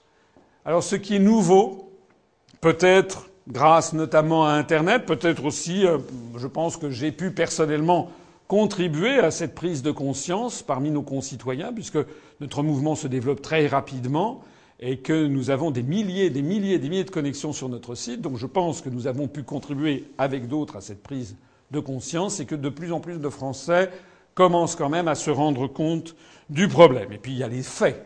Comme disait Nietzsche, les faits et leur formidable éloquence. Parce que ça fait il y a 20 ans qu'on avait promis que l'euro et que l'Union européenne apporterait bienfaits, bonheur, prospérité, etc. Et les Français sont obligés de constater, comme les Grecs, comme les Italiens, comme les Espagnols, que c'est le contraire qui est vrai et que chaque année est pire que la précédente. Et donc progressivement, eh bien, les Français commencent à le comprendre. Je voudrais attirer votre attention sur un sondage via Voice pour le journal Libération du 16 avril 2012 au sujet de l'élection présidentielle de 2012. Six Français sur dix ont trouvé cette campagne présidentielle décevante. 61% des personnes interrogées ont estimé que l'adjectif de décevante s'appliquait bien à la campagne présidentielle de 2012. 57% l'ont trouvée ennuyeuse, 51% agressive, 45% compliquée, 32% constructive, 30% proche des vrais problèmes. Ça veut donc dire que 70% des Français considèrent qu'elle n'était pas proche des problèmes des Français. Ça veut donc dire que les Français commencent à réaliser que l'on se paye leur tête, qu'on leur fait une campagne décevante et qui ne concerne pas les vrais problèmes. Ça veut dire que nous sommes entrés dans une phase politique qui va aller de plus en plus vers une remise en cause générale de la situation. Les Français sont extrêmement mécontents. Ils sont mécontents de cette campagne. Ils sont mécontents des candidats qu'on leur a présentés. Mais je vous ai rappelé qu'ils avaient été présélectionnés par les médias et qu'aucun des dix candidats n'a dit ce que moi je voulais dire. Mais moi, je n'ai pas eu mes parrainages parce que je n'étais pas médiatisé. Et il y a 19% des personnes interrogées qui ont estimé qu'il y avait de bonnes raisons de s'abstenir particulièrement à cette élection présidentielle. Vous rappeler qu'au premier tour, il y a eu 20,5% d'abstention d'ailleurs. Et parmi ces personnes-là, 38% d'entre elles estimaient que cette élection ne changera rien, 29% que les candidats ne sont pas à la hauteur et 27% que la campagne électorale n'a pas été convaincante. Alors que faire? Eh bien, que faire? Nous, nous avons une solution. C'est celle pour laquelle j'ai créé ce mouvement politique, l'Union populaire républicaine, c'est de sortir de l'Union européenne. Comment? Eh bien en appliquant l'article 50 du traité de l'Union européenne qui justement prévoit comment ça marche, c'est-à-dire que tout État membre peut sortir de l'Union, article 50 alinéa 1 du TUE. Donc déjà, ne, vous laissez pas avoir par ceux qui vous disent oh, c'est impossible. C'est pas impossible puisque c'est écrit. C'est prévu. Donc si c'est prévu, c'est que c'est possible. Et si c'est possible et si c'est prévu, alors on a le droit d'en débattre. Et vous vous rappelez ce que je vous ai dit, la stratégie américaine depuis 1854, éviter tout débat. Nous, nous sommes là d'abord et avant tout pour poser les termes du débat et pour imposer qu'en France, on ait le droit de débattre de ce choix stratégique qui a été fait en 1950, excusez du peu, ça fait quand même 62 ans que l'on est dans la stratégie de la construction européenne qui ne marche pas. 62 ans depuis 1950. Il y a un proverbe chinois que j'aime bien qui dit avoir toujours la même stratégie, c'est ne pas avoir de stratégie. L'alinéa 2 de l'article 50 précise que l'Union doit négocier et conclure avec cet État un accord fixant les modalités de son retrait. Donc on fait ça calmement. Il n'y a pas de crise d'hystérie et de crise de nerfs. On décide d'en sortir et on négocie avec les 26 autres partenaires, sujet par sujet, ce que l'on va faire. D'ailleurs, on peut très bien conserver des réglementations. Vous savez, la règle de succession des États, c'est que tant qu'une, réglementation n'a pas été modifiée, elle se, maintient. Si on sort de l'Union européenne, il y aura le jour d'après, le soleil va se lever, la boulangère va vous vendre votre baguette. Ce n'est pas l'apocalypse. D'ailleurs, on pourra maintenir, on ne va pas recréer des, des, on va pas hérisser la France de frontières. Les gens qui vous disent ah vous voulez rétablir des frontières, vous vous rendez compte? Je, je réponds mais les frontières elles existent. Elles n'ont été supprimées qu'avec la Belgique, l'Allemagne, le Luxembourg, l'Italie et l'Espagne. Mais pour tout le reste des pays du monde, il y a des frontières. Quand vous prenez un, avion pour aller à New York, à Djerba, à Londres, qui ne fait pas partie de l'espace Schengen, à Tokyo ou n'importe où, vous présentez votre passeport à Roissy, ou vous présentez votre passeport vous prenez le bateau pour aller à Alger. Donc, d'ailleurs, c'est le cas général de tous les pays du monde. Donc, il n'y a pas de besoin de pousser des cris d'orfraie en disant vous voulez rétablir les frontières? Elles été, elles sont maintenues partout, sauf dans le cas des pays frontaliers de l'espace Schengen. Je prends cet exemple pour montrer à quel point on a, mis, dans la tête des Français des espèces de réflexes pavloviens qui leur les empêchent de penser. Et puis l'article 50 alinéa 3, les traités cessent d'être applicables à l'État concerné à partir de la date d'entrée en vigueur de l'accord de retrait, ou à défaut deux ans après la notification. Ça veut donc dire que si pendant, si au bout de deux ans on n'a toujours pas trouvé d'accord, ben on en sort de plein droit. Voilà. L'Union populaire républicaine, l'Union du peuple pour établir la démocratie, j'insiste sur notre slogan, si nous voulons sortir de l'Union européenne, j'espère vous l'avoir prouvé au cours de cette longue conférence, ce n'est pas par nostalgie, ce n'est pas par xénophobie ou racisme, c'est tout le contraire. C'est tout le contraire parce que justement c'est la construction européenne qui est xénophobe et raciste dans l'âme. Ce n'est pas par nostalgie d'un monde perdu, au contraire nous sommes en plein dans le XXIe siècle et dans le troisième millénaire nous estimons que la France n'a pas à faire le distinguo des torchons et des serviettes entre le Maroc et la, Slovaquie, hein, ou entre l'Argentine et Chypre. Ça n'a pas de sens. Nous sommes dans un univers ouvert dans le monde entier. La France, le monde est vaste et la France a un grand rôle à y jouer, euh, pour paraphraser ce que disait euh, Charles de Gaulle en 1964 à Alain Perfit. Nous sommes les seuls, je dis bien les seuls, Allez regarder les professions de foi au présidentiel de Madame Le Pen, de Monsieur Dupont-Aignan, de Monsieur Mélenchon. Allez les regarder à la loupe pour voir ce qu'ils ont dit et ce qu'ils n'ont pas dit délibérément. Vous constaterez que nous sommes bien les seuls de toute la scène politique française à d'abord à proposer aux Français l'analyse que je viens de développer, puisque c'est le silence total dans tous les autres mouvements politiques sur les origines, les tenants et les aboutissants de la construction européenne. Alors comment peut-on proposer aux Français d'être guéris d'une maladie dont on ne fait pas le bon diagnostic? Nous, nous, faisons, nous sommes les seuls à faire le diagnostic sur ce que c'est qu'en profondeur la construction européenne. Et deuxièmement, nous apportons le bon remède. Et nous sommes également les seuls à apporter le bon remède, qui est la sortie unilatérale de l'Union européenne et de l'euro de façon parfaitement sereine et juridique, par l'article 50 du traité de l'Union européenne. Il n'y a aucune raison pour laquelle les autres pays pourraient s'offusquer du fait que nous mettions en œuvre une clause sur laquelle tout le monde est tombé d'accord, puisque tout le monde a ratifié ce traité. Les sept remèdes prioritaires que nous avons proposés, notamment que j'ai proposés lors du programme présidentiel, qui dure très longtemps, je vous y renvoie. Les sept remèdes prioritaires constituent à eux seuls le changement politique le plus puissant qui ait été présenté aux Français depuis 1958. D'abord, la sortie de l'euro le plus rapidement possible. Je rappelle que Joseph Stiglitz, prix Nobel d'économie américain, a dit euh, au, mois de, mars, je crois que c'était le 30 mars 2012, les pays de l'euro qui sortiront, les premiers de l'euro seront ceux qui s'en sortiront le mieux. Pas moi qui le dis, c'est un Américain, prix Nobel d'économie. Deuxièmement, la réattribution à la Banque de France de son rôle de financement de l'État et des collectivités locales. Ça veut donc dire la suppression de l'article 123 du traité sur le fonctionnement de l'Union européenne. Troisièmement, la réappropriation par la France de son droit inaliénable à défendre elle-même ses propres intérêts à l'Organisation mondiale du commerce. C'est là que se négocient les droits de douane, les quotas, les, euh, comment dirais-je, tout ce qui euh, touche au commerce international.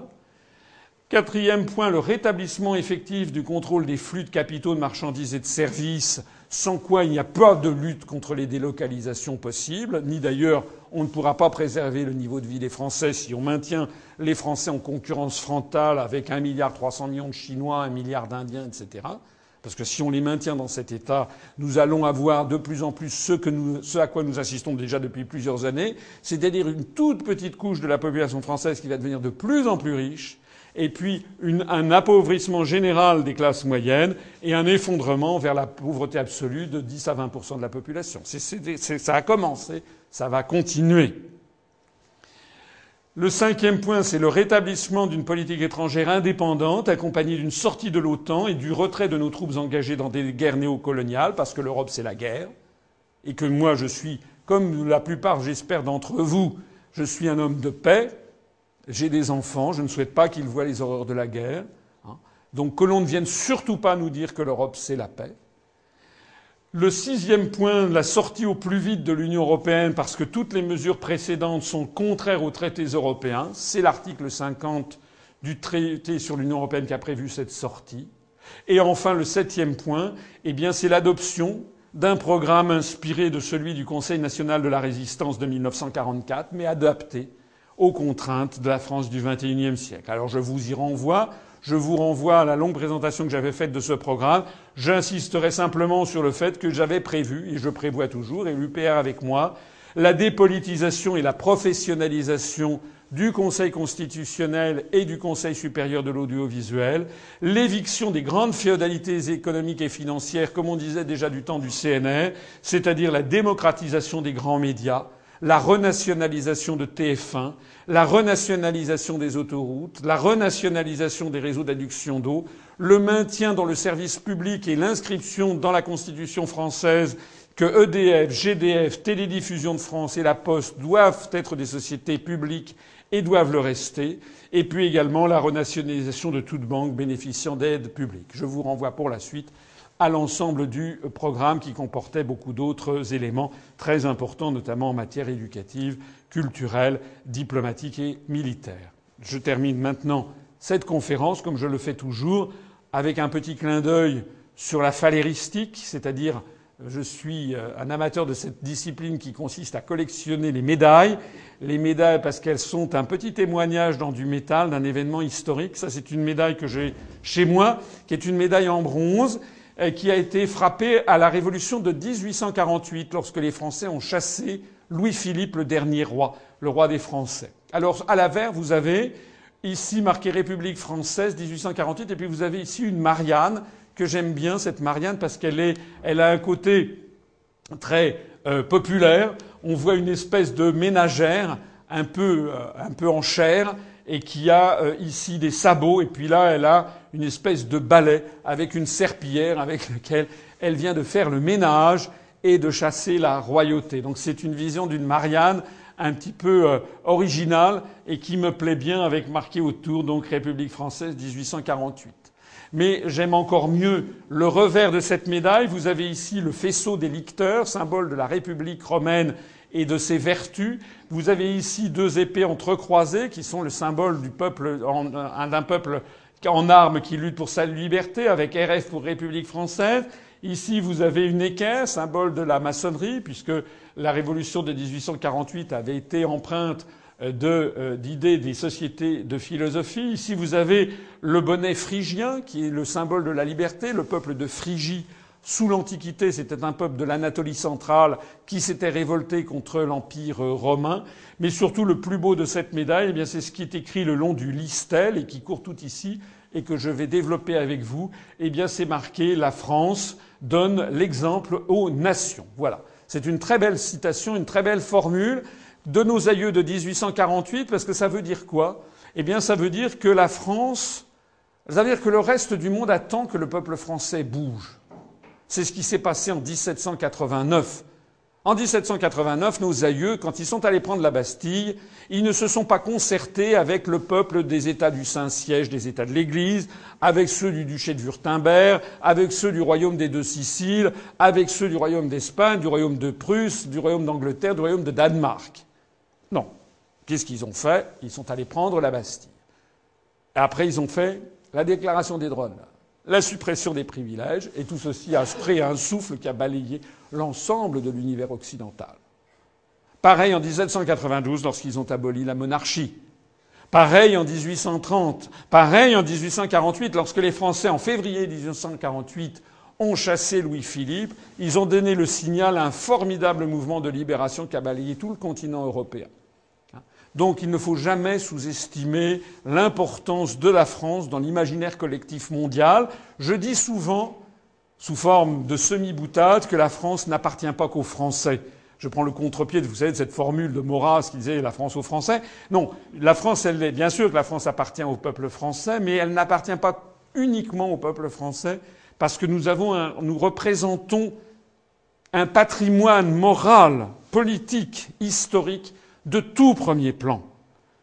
Et dans les pays du monde, euh, du monde arabe, dans les pays d'Amérique latine, dans les pays en Indochine, etc., en Russie, pendant des décennies, et c'est encore vrai, même encore maintenant, les peuples se disent mais que pensent les Français, que font les Français?